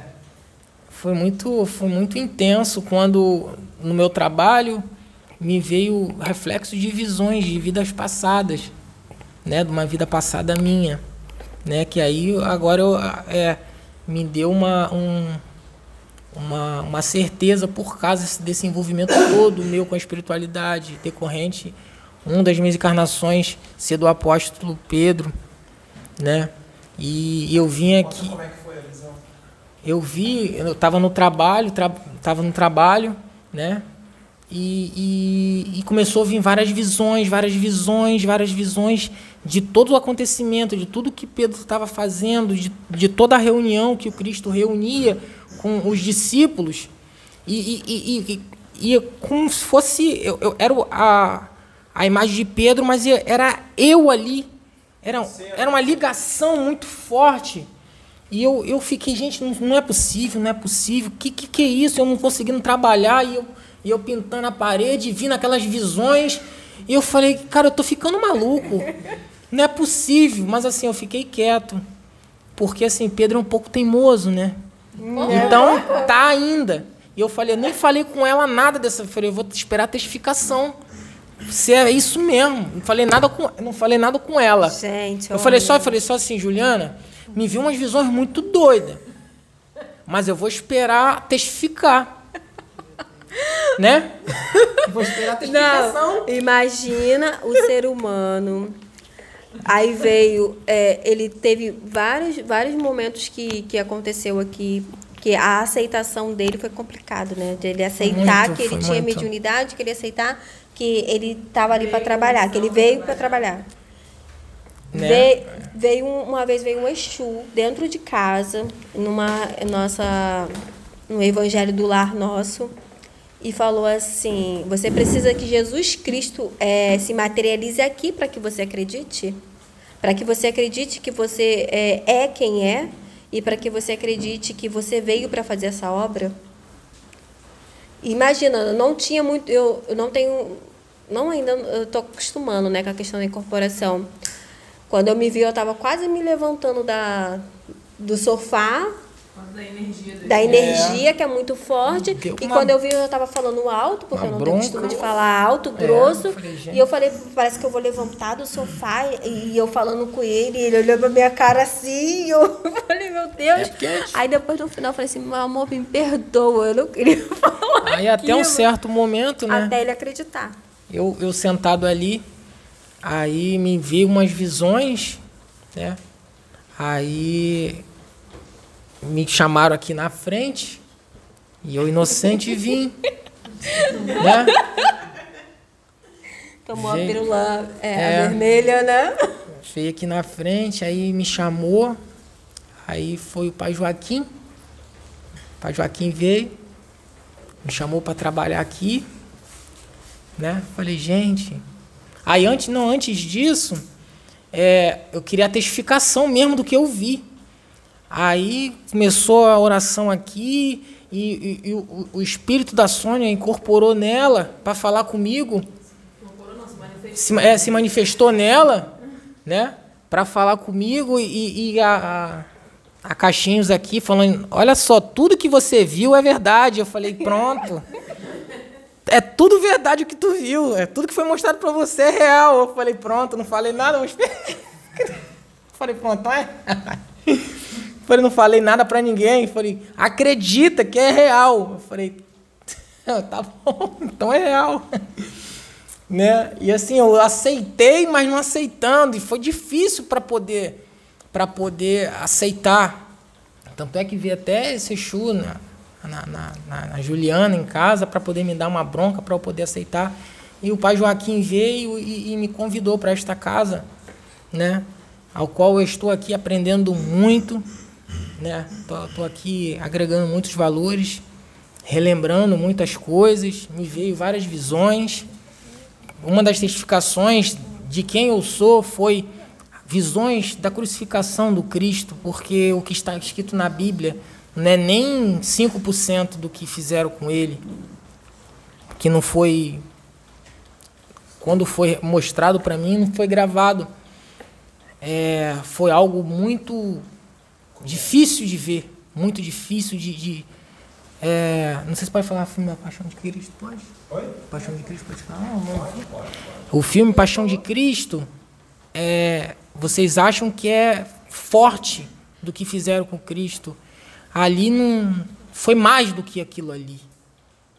O que fizeram com ele foi além, muito além, muito pior do que do que foi mostrado naquele filme ali.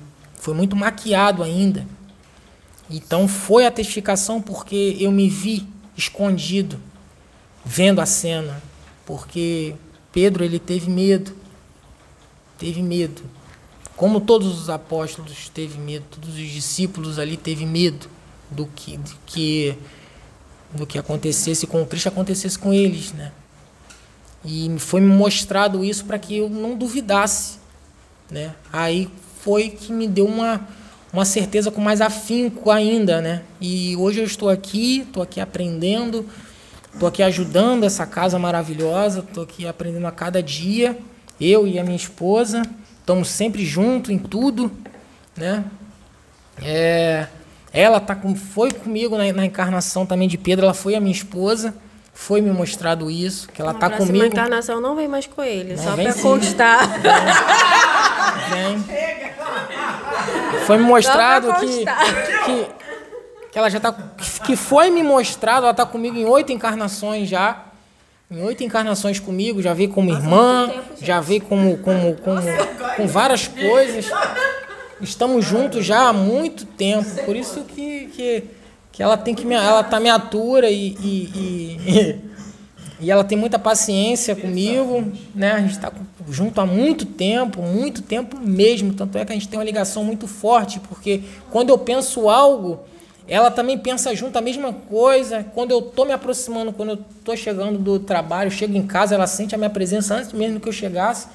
Ela sente a minha presença, ela já, ela já foi, já ia pegar o telefone para te ligar, para ver se você já estava vindo e eu já estava. E, e, assim, a ligação da gente é muito gente, forte. Gente, uma vez é, nesses processos loucos da, da mediunidade da gente. Essa criatura aqui é, viu uma pessoa na, no ônibus e pediu para os espíritos segurarem o. Lembra disso, Me? Que o Michael pediu para os espíritos é, acompanhar ele. A pessoa esqueceu de entregar Esqueci. os espíritos, né? Esqueci. Aí, eu aqui. Esqueci, gente. Deixa eu contar, deixa eu contar. Porque acontece, eu estava indo para o trabalho e, e, e, e, sentou, e sentou uma garota especial do meu lado. Uma, uma garota que ela estava se debatendo muito. E, e, eu senti uma obsessão muito forte naquela garota. E eu senti muita compaixão dela. Eu pedi à espiritualidade que toda aquela obsessão, todos aqueles espíritos que estavam ali fazendo aquilo ali nela, eu pudesse levar. Eu pudesse levar. E, e logo depois veio outra menina da mesma forma. Com, com problema, com problema. É, essa tinha um problema mental maior. Eu falei, meu Deus, deve ser. Deve ser misericórdia. Deve ser misericórdia. Eu, eu, eu por gentileza, meu pai, que, que esses espíritos que estão nessas duas pessoas, que, que eu possa que eu possa levar, que possa acompanhar comigo esses espíritos para que sejam tratados, para que essas pessoas consigam respirar, porque eu sentia assim que, que elas estão asfixiadas com aquela, com aquela obsessão tão forte. E eu fui para o trabalho e esqueci de, de, encaminhar e trabalhei o dia todo com aqueles bichos, aqueles espíritos no meu, acoplado em mim. E ela foi no meu trabalho. Ela se sentiu incomodada, porque a gente tem uma ligação muito forte. Ela se sentiu incomodada. E, e ela me viu todo curvado, todo diferente. Ela, falou, ela ligou, mandou mensagem para a Michelle. Falou, Michelle, tem alguma coisa errada com o Maico, porque eu não estou vendo o Maico, mas não é o Maico. Tem alguma coisa errada com ele. É, eu estava eu tava em meditação nesse dia. Aí eu estava em casa, fui meditar, né? Aí eu fiz um desdobramento consciente. Aí eu cheguei lá, olhei, vi que ele estava tipo num lugar que ele estava trabalhando. E eu vi ele tipo como se fosse tava seco, ele tava como se ele estivesse sendo sugado, tava diferente. Aí eu achei aquilo estranho. Aí eu liguei para ele, perguntei se estava tudo bem, ele falou que estava. Aí eu liguei para mim e falei: "Mi, tá alguma coisa acontecendo, o Maico tá estranho, é, passa o olho nele". Aí quando ela passou, ela viu, né, é, aquilo tudo. Aí ela falou assim, é, eu dei uma energizada nele e tal. Aí quando ele chegou em casa, eu falei assim, Maicon, você fez alguma coisa? Aí ele foi e contou que ele tinha feito isso e simplesmente esqueceu. Passou o dia todo se sentindo mal e não sabia o que, que era. Assim, a nossa mediunidade, ela vai se, né, ela vai se expandindo de um Verdade. jeito que a gente às vezes não compreende. As coisas acontecem, às vezes está acontecendo uma coisa com uma pessoa, que nem uma vez estava acontecendo um negócio com a caixinhos, e eu do nada é, liguei para a Jace, Jace, olha a caixinha, que está acontecendo alguma coisa na, com a caixinha. A caixinha falou que tudo bem, quando foi ver não estava nada, tava, tinha realmente é, é, os diabretezinhos na casa dela escondido. E assim, é, é, essa ligação que a gente tem é, é, É incrível, forte, né? porque não é só com um ou com o outro, é com todos. Às vezes alguma coisa está acontecendo. É, verdade. Aí vem um, ah, tá tudo bem, ah, não tá, ah, ah, isso, aquilo, e as pessoas não conseguem compreender que uma mediunidade complementa a outra, né? Que a gente simplesmente é, co- consegue se ajudar, mesmo sendo diferente. É assim, é para finalizar, é- é- essa casa, é- essa casa é uma, é uma casa muito abençoada, não por ser, ser médium daqui, é porque ela ajuda muitas pessoas, muitas pessoas, e, e os médiums dessa casa, eles têm uma, nós temos uma união muito forte. Nós não, não, não, nos engrandecemos em cima de ninguém, um ser maior que o outro. Todos nós somos iguais aqui. É um ajudando o outro, um complementando o outro. Quando um não está bem, se junta todo mundo para ajudar. É essa união que faz a força nessa casa. É, nós somos uma família aqui. E, e tudo aqui é muito lindo, muito lindo, porque é, tem uns vídeos do canal, mas tem muitas coisas que envolve aqui, que acontece na casa, que não é gravado.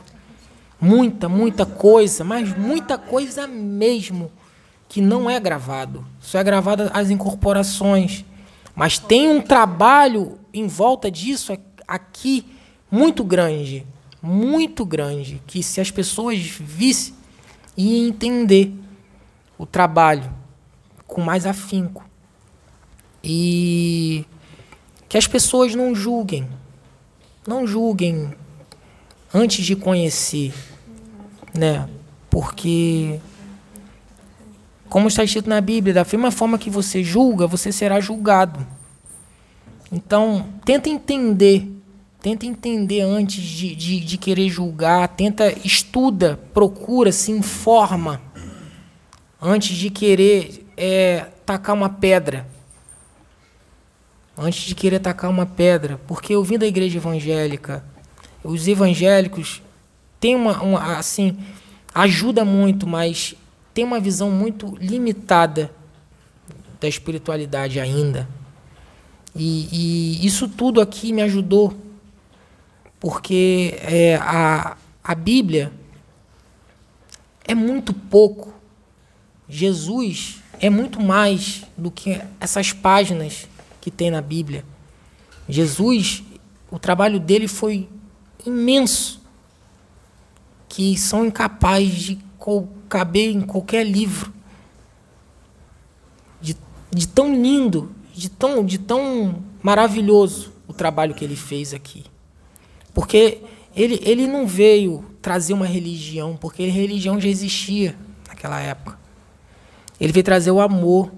E as pessoas não, até hoje não entendem o que é o amor, o que é a fraternidade. Jesus veio trazer fraternidade, veio trazer amor, veio trazer é, uma, uma comunhão, mas sem. Como eu posso dizer? Tá, calma aí. É, calma aí que eu vou, vou passar para ela. Então, gente, é, é, é isso aí. É, muito obrigado pela, pela, pela atenção. Vou passar aqui para a tia Sônia. Gente. Pronto, eu vou finalizar, tenho. Não, tem que falar tudo. Falar... Não, da minha vida não, que eu já contei várias vezes aqui. O que eu tenho para falar é coisa assim, mas eu tenho, o que eu vou falar é sobre a obra em si. As, os pontos importantes da obra, desde quando nós começamos.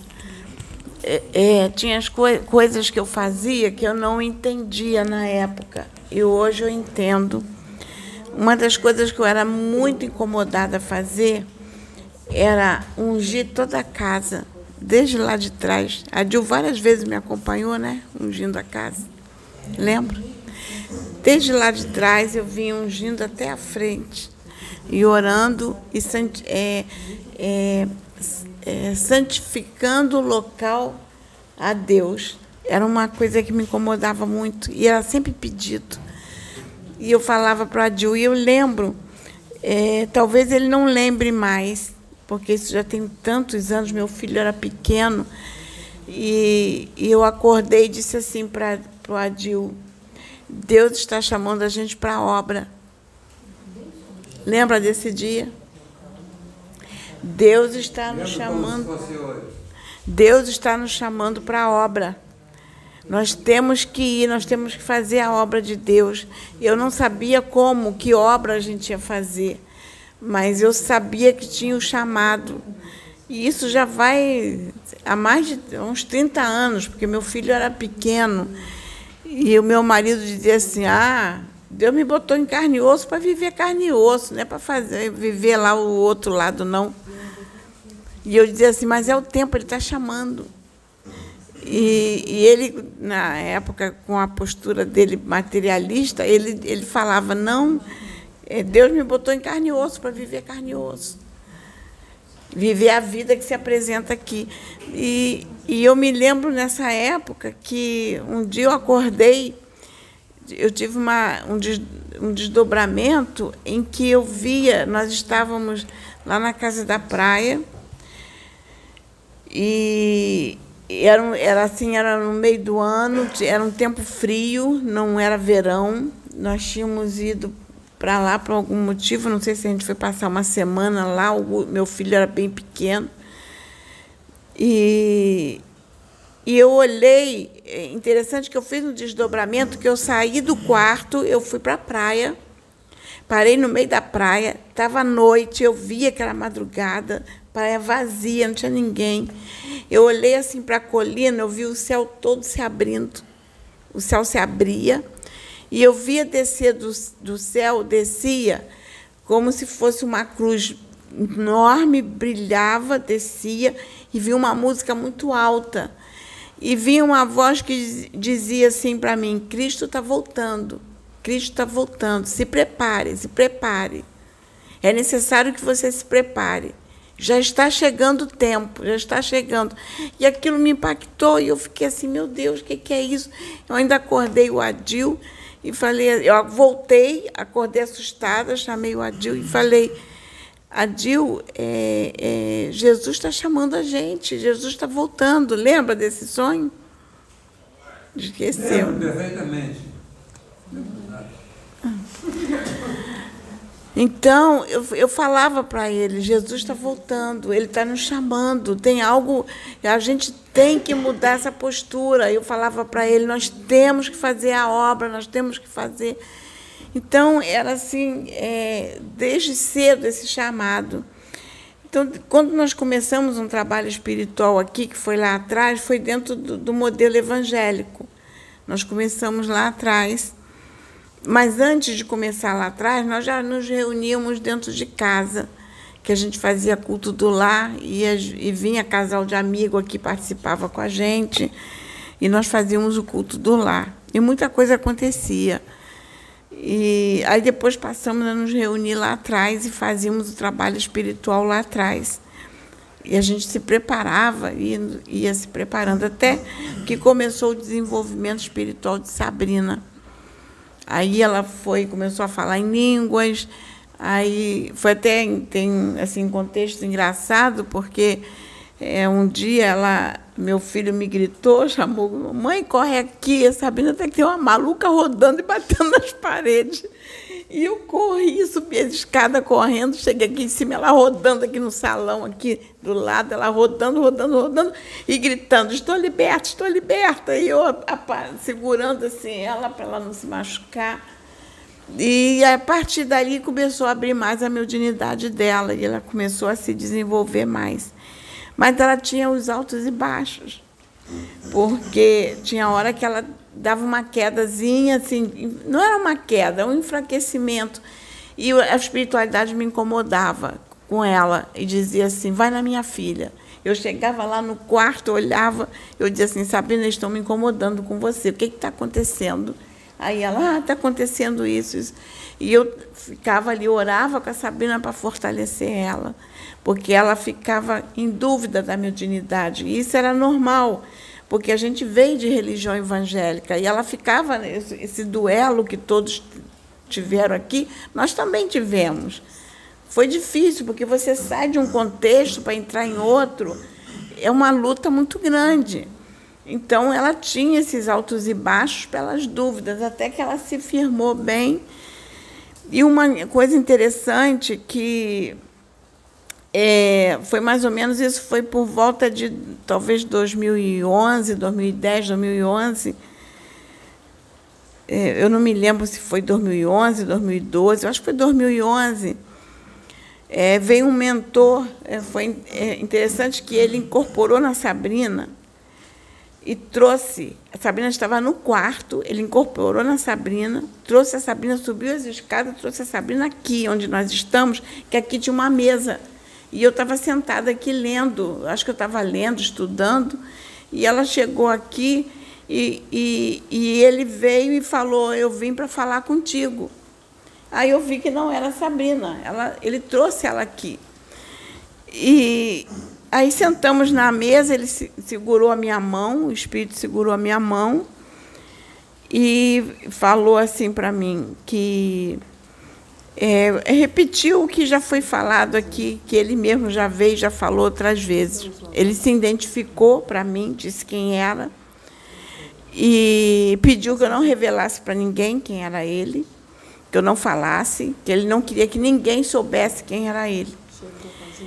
E ele falou que quando, que quando ele desencarnou, que chegou no plano espiritual, tudo que tinha sido planejado em relação é, a nós, a Sabrina, ao Pedro e tudo, que ele chegou lá, ele viu que os planos tinham sido mudados.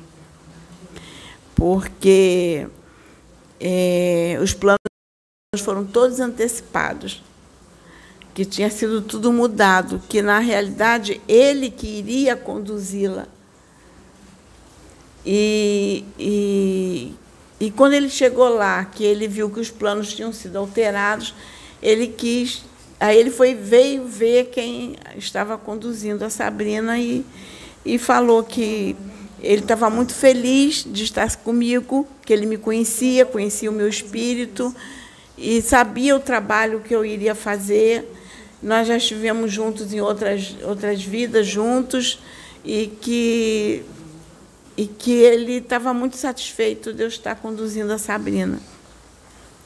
Disse que não podia se identificar e que eu guardasse esse segredo. Então eu guardei o segredo.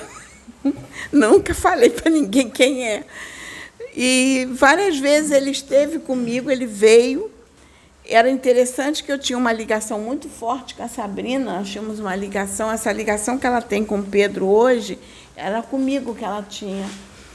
Então, é, esse mentor passou a ter uma ligação muito forte comigo, ele canalizava comigo direto. E uma das vezes ele canalizou comigo e pediu, veio falar e disse assim: leva minha filha aonde eu estou, conduz ela. Você, você vai saber conduzir. Conduz ela a mim, que eu preciso trabalhar nela. Aí eu chamei a Sabrina, eu falei, Sabrina, o mentor está pedindo para te conduzir. Lembra, Sabrina? E, e eu falei, eu vou te conduzir o local com que ele me mostrou. Eu vou mentalizar e vou te conduzir lá. Aí oramos e eu comecei a trabalhar lá na hipnose. A gente, eu trabalhava muito a hipnose na Sabrina. Comecei a trabalhar na hipnose e eu achei que se eu dissesse para ela qual era o local, descrevesse, eu ia influenciar. Eu não quis influenciar. E eu disse assim: eu vou pensar no local, vou mentalizar em você e pensar no local. E esse local que vem na sua cabeça é para lá que você vai. Quando você chegar lá, você descreve para mim. Aí eu mentalizei pensando na Sabrina, ela foi para o tal local. Quando, aí foi, era interessante que na minha tela mental eu via o local, eu via tudo como estava, eu via o mentor e, e, e via a Sabrina. E eu pedia para ela, me descreve. E ela começava a me descrever aquilo que eu estava vendo. Ela descrevia tudo, da, da mesma forma que eu via. Só que ela não descrevia o mentor. Ele não se mostrava para ela, mas eu via ele ali na frente dela. Aí eu, eu fiquei preocupada. Eu falei assim: não, vou trazer de volta, porque vou trazer ela, porque é, ela não está vendo o mentor, eu estou vendo, mas ela não. Então eu não sei até que ponto. Aí, de repente, ela disse assim: não, espera, está vindo alguém. Aí eu falei, então me descreve esse alguém. Ela começou a descrever, era realmente aquele que eu estava vendo. E aí ela foi começou a receber as orientações dele. Ele também não se identificou para ela. E ele dizia: Eu não vou me identificar, que ela não está preparada para saber quem eu sou. Quando ela estiver preparada, eu me identifico. E Aí ela, ela, começou a ser trabalhada e até que chegou um momento que ela estava mais preparada, ele se identificou para ela, mas não, ele não se identifica. É, vai, vai chegar o dia que ele vai se identificar, ele já falou que vai chegar esse dia, mas ainda não é o momento. Está sendo preparado o tempo, que ainda não é o tempo. Aí, o que, que ele pedia nesse dia que ele pediu que eu desdobrasse, ele pedia, ele pedia que a gente orasse muito pelo Pedro. A gente não sabia quem era o escolhido que viria, o escolhido que viria para fazer, fazer a obra. E a espiritualidade dizia que os dois teriam, um entenderia o ministério do outro, e eles caminhariam juntos. E os dois juntos fariam a obra, que seria uma obra muito grande que seria executado pelos dois. E um ia complementar o outro, um ia entender o ministério do outro. E nós temos, eu tenho tudo isso escrito. Depois eu ponho lá no nosso grupo para o pessoal ler. Tudo isso está tá lá escrito, que eu registrei tudo. Então, é, aí eu comecei a orar pela vinda do Pedro. Eu não sabia que era ele. A gente começou a orar pela vinda dele, que eles diziam: a luta para trazê-lo está grande porque está sendo uma luta muito grande das trevas para que ele não venha. Ore pela vinda dele. E eu comecei a jejuar e orar pela vinda do Pedro para a, o trabalho espiritual, sem saber que era ele. Eu não sabia que era ele. Eles não me mostravam quem era. A única descrição que nós tínhamos, que foi dado até por um irmão que era é, profeta, não, disse que era um troglodita. Não brincadeira. Disse que era, ele era alto, claro, de olhos claros. É, e realmente, alto, claro, de olhos claros. Só isso. Então, e a gente começou a orar pela vinda do, do Pedro, até que o Pedro foi trazido, ele chegou até nós. E, e foi nos orientado que nós fizéssemos um trabalho de libertação espiritual com ele. Aí teve um carnaval que nós passamos lá na praia. Passamos eu, Pedro, meu marido, Sabrina, e, e, e a espiritualidade começou a trabalhar o Pedro lá. E ele estava nas crises dele ainda de, de identidade espiritual. Aí começou a trabalhar com ele. Aí Jesus vinha na Sabrina Gente, olha, até hoje essa cena me emociona muito lá. Porque Jesus vinha na Sabrina para falar com Pedro. Teve uma cena linda que Jesus na Sabrina, é, é, Pedro foi me chamar e disse assim: Vamos lá no quarto que Jesus está mandando te chamar. Jesus estava na Sabrina, eu entrei no quarto, é, Jesus veio falar comigo, aí continuou, pediu, aí pediu, faça uma oração pelo meu filho que eu estou trabalhando nele. Aí eu comecei a orar pelo Pedro.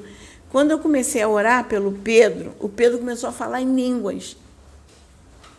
Naquele, você, não lembra, né? Começou a falar em línguas. Ele começou a falar em línguas. É, começou a falar em línguas. Aí Jesus, incorporado na Sabrina, começou a cantar para a gente. Primeiro ele cantou um hino da Cassiane, aquele de 500 graus de, de... Só que quando ele, ele, ele, che... ele falava assim, quando ele chegava numa parte da música que dizia assim: desse lado tem poder, ele olhava o Pedro, desse lado tem vitória, ele olhava para mim. Ele virava assim, olhava para o Pedro, olhava para mim. Dizia assim: esse lado tem poder, desse lado tem vitória. E olhava assim. Depois emendou numa música da Damares. Que, que fala glorifica, glorifica, e olhava para mim, glorifica, é vitória, glorifica, e, e, e, e dizia: a vitória é a vitória, é, é, é o, a, a, a, luta, é, a luta e vitória, e começava a falar: glorifica. E eu, eu, eu achava aquilo tão lindo que eu começava a glorificar mesmo. Eu agradecia, eu glorificava. Aí terminou esse trabalho. Eu, eu saí do quarto, eles continuaram, aí veio a Detsu, a, a que é a vovó Catarina, veio a Dete Sul e terminou a, o trabalho na, daquele, daquele momento. Só que eu não continuei ali. É, eles, o Pedro ficou gravando, depois me passou a gravação e eu fui escrever. E foi um trabalho bonito. Depois desse trabalho bonito, foi orientado que a gente levasse o Pedro na igreja para fazer numa igreja que fazia um trabalho de libertação, para que ele fizer, fizéssemos umas semanas lá nessa igreja com ele, sete semanas. Aí a Sabrina ia com ele, às vezes eu ia junto. Só que teve um período que a Sabrina não pôde ir. Aí foi eu e Pedro nesse dia. Foi a única vez que eu fui sozinha com ele, eu e Pedro. Aí peguei o carro, ele veio para cá de moto, entrou no meu carro e nós fomos para lá, eu fui dirigindo. Aí, no meio do caminho, a criatura, santa criatura, falando assim, me abre o celular, num desespero, numa crise de identidade espiritual tão grande, dizer, tem certeza que é eu? Olha aqui, olha o que, o que eu tenho que largar, olha aqui as mulheradas, ó, olha essa aqui, olha essa aqui. Começava a mostrar as fotos das mulheradas dele, eu estou olhando, e ele está falando, tô ali, e eu estou ligada com o pai. Eu falei, pai, misericórdia, me, me, me ajuda aqui, porque eu, alguma coisa tem. E ele mostrando as fotos, olha essa aqui. Olha essa aqui. Eu vou ter que largar isso tudo. Eu vou ter que largar isso tudo. Não vai dar certo. Eu, eu, eu não vou conseguir fazer. Ah, minha gente, quando eu cheguei na porta da igreja, eu, eu vou dizer assim, eu acho que baixou um Exu. baixou mesmo um Exu, que foi daqueles bravos. Eu olhei para ele sério, não era eu, eu olhei para ele sério e falei assim, tua estadia no, no umbral foi boa, né? Tu adorou.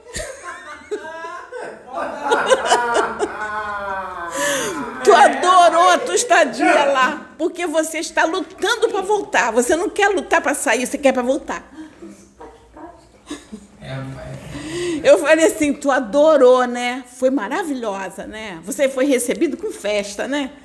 Foi maravilhosa lá. Gente, não fui eu. Eu juro por você, não fui eu que falei isso para ele. Aí fiquei tão aborrecida, ele saiu do carro, bateu a porta, eu bati a porta, fechei, fui na frente dele para a igreja, ele foi atrás de mim correndo. Não, correndo, eu digo assim, eu fui na frente, ele foi atrás. Aí, Aí eu entrei, entrei na igreja, sentei e comecei a orar. Eu falei, Pai, misericórdia, depois de um trabalho tão lindo lá na praia, eu tenho que me lá. Aí eu fui, peguei o, o, a Bíblia, comecei a orar, abri uma passagem, guardei para mim a passagem. Aí foi feito o trabalho lá na igreja, eles convidaram um pastor para pregar, um pastor que foi pregar nessa igreja. Aí o pastor traz uma, uma passagem. Essa passagem era assim para o Pedro: tom, tom, tom, tom, tom, tom, tudo para o Pedro. Mas a passagem foi toda para ele. Aí, quando terminou a pregação do pastor, que foi toda para ele, foi dia marcado certeiro. Deus marcou aquele dia com ele lá naquela igreja. Aí eu fui e entreguei a passagem da Bíblia. Toma aqui a passagem que Deus mandou te entregar, que tu vai pensar nisso tudo aí. Ele foi embora. É, aquele dia foi marcante, né? Porque fez o Pedro pensar na responsabilidade que ele tinha nas mãos. Aí realmente reconheço que deve ter sido duro para ele, Reconheço que é como eu, outro dia eu estava conversando com a Michelle aqui, que eu disse assim, eu não sei se, se a gente não pode julgar o outro, né? Porque Deus dá a cada um que cada um suporta. É, eu não sei se eu tivesse a, a, a vida que ele levou, se eu teria é, força para abandonar tudo. Então a gente não pode julgar. O que ele está fazendo é o esforço dele. Eu não sei se eu estivesse na pele dele, se eu teria, teria a mesma força. Vamos colocar assim. Se colocar no lugar dele. No lugar dele. Eu não sei. E também é como aquela questão, a minha vida. É, eu não sei se ele, se ele tivesse na minha vida, se ele suportaria tudo que eu venho suportando durante desde a minha infância. Se ele aguentaria viver tudo isso que eu já vivi na minha vida. Então, é, é como eu falei para Michele, Michele, a cada um Deus dá o que cada um suporta. De repente, uma coisa que para mim que eu olhava para ele, eu dizia assim: como é que você está agarrado a isso? Pode, eu posso não estar tá nessa sintonia, mas isso não quer dizer que, não, que seja fácil, que eu não sei se, se, se eu tivesse no lugar, se eu teria essa força. Assim como eu não sei se ele tivesse meu lugar, ele teria a força que, que Deus me mantém de pé. Então, a gente tem que avaliar bem o outro antes de julgar. Olhar para o outro e avaliar tudo.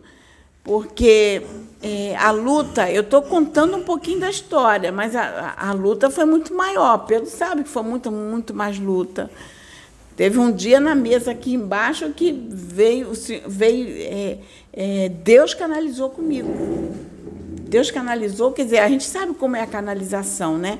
Que Deus, se vier em mim, no meu corpo não suporta, a carne não vai suportar. Vai usando em, em, em, em sequência. Os irmãos do astral vai sendo em sequência, vai descendo até chegar na gente. Mas vai falar como se fosse Deus. Que é como se fosse é uma sequência de alto-falantes. Aí os alto-falantes vão passando em sequência um outro, para outro, até chegar nesse alto-falante pequenininho aqui que passa a mensagem. Né? E o senhor falou duro com ele. Eu me lembro até quando o senhor falou assim: tu não é mais criança. Chamou a atenção dele. Então, gente, avalie antes as coisas, porque eu estou trazendo um contexto do que foi a luta para chegar ao trabalho que é hoje. Porque hoje não surgiu esse trabalho do nada, esse trabalho está se arrastando há anos, está sendo construído por Deus há anos. Então, quando a gente é, se coloca como é, juiz, né, e vamos colocar como advogado de acusação e juiz, é, a gente escolhe uma posição que não compete a nós, compete a Deus.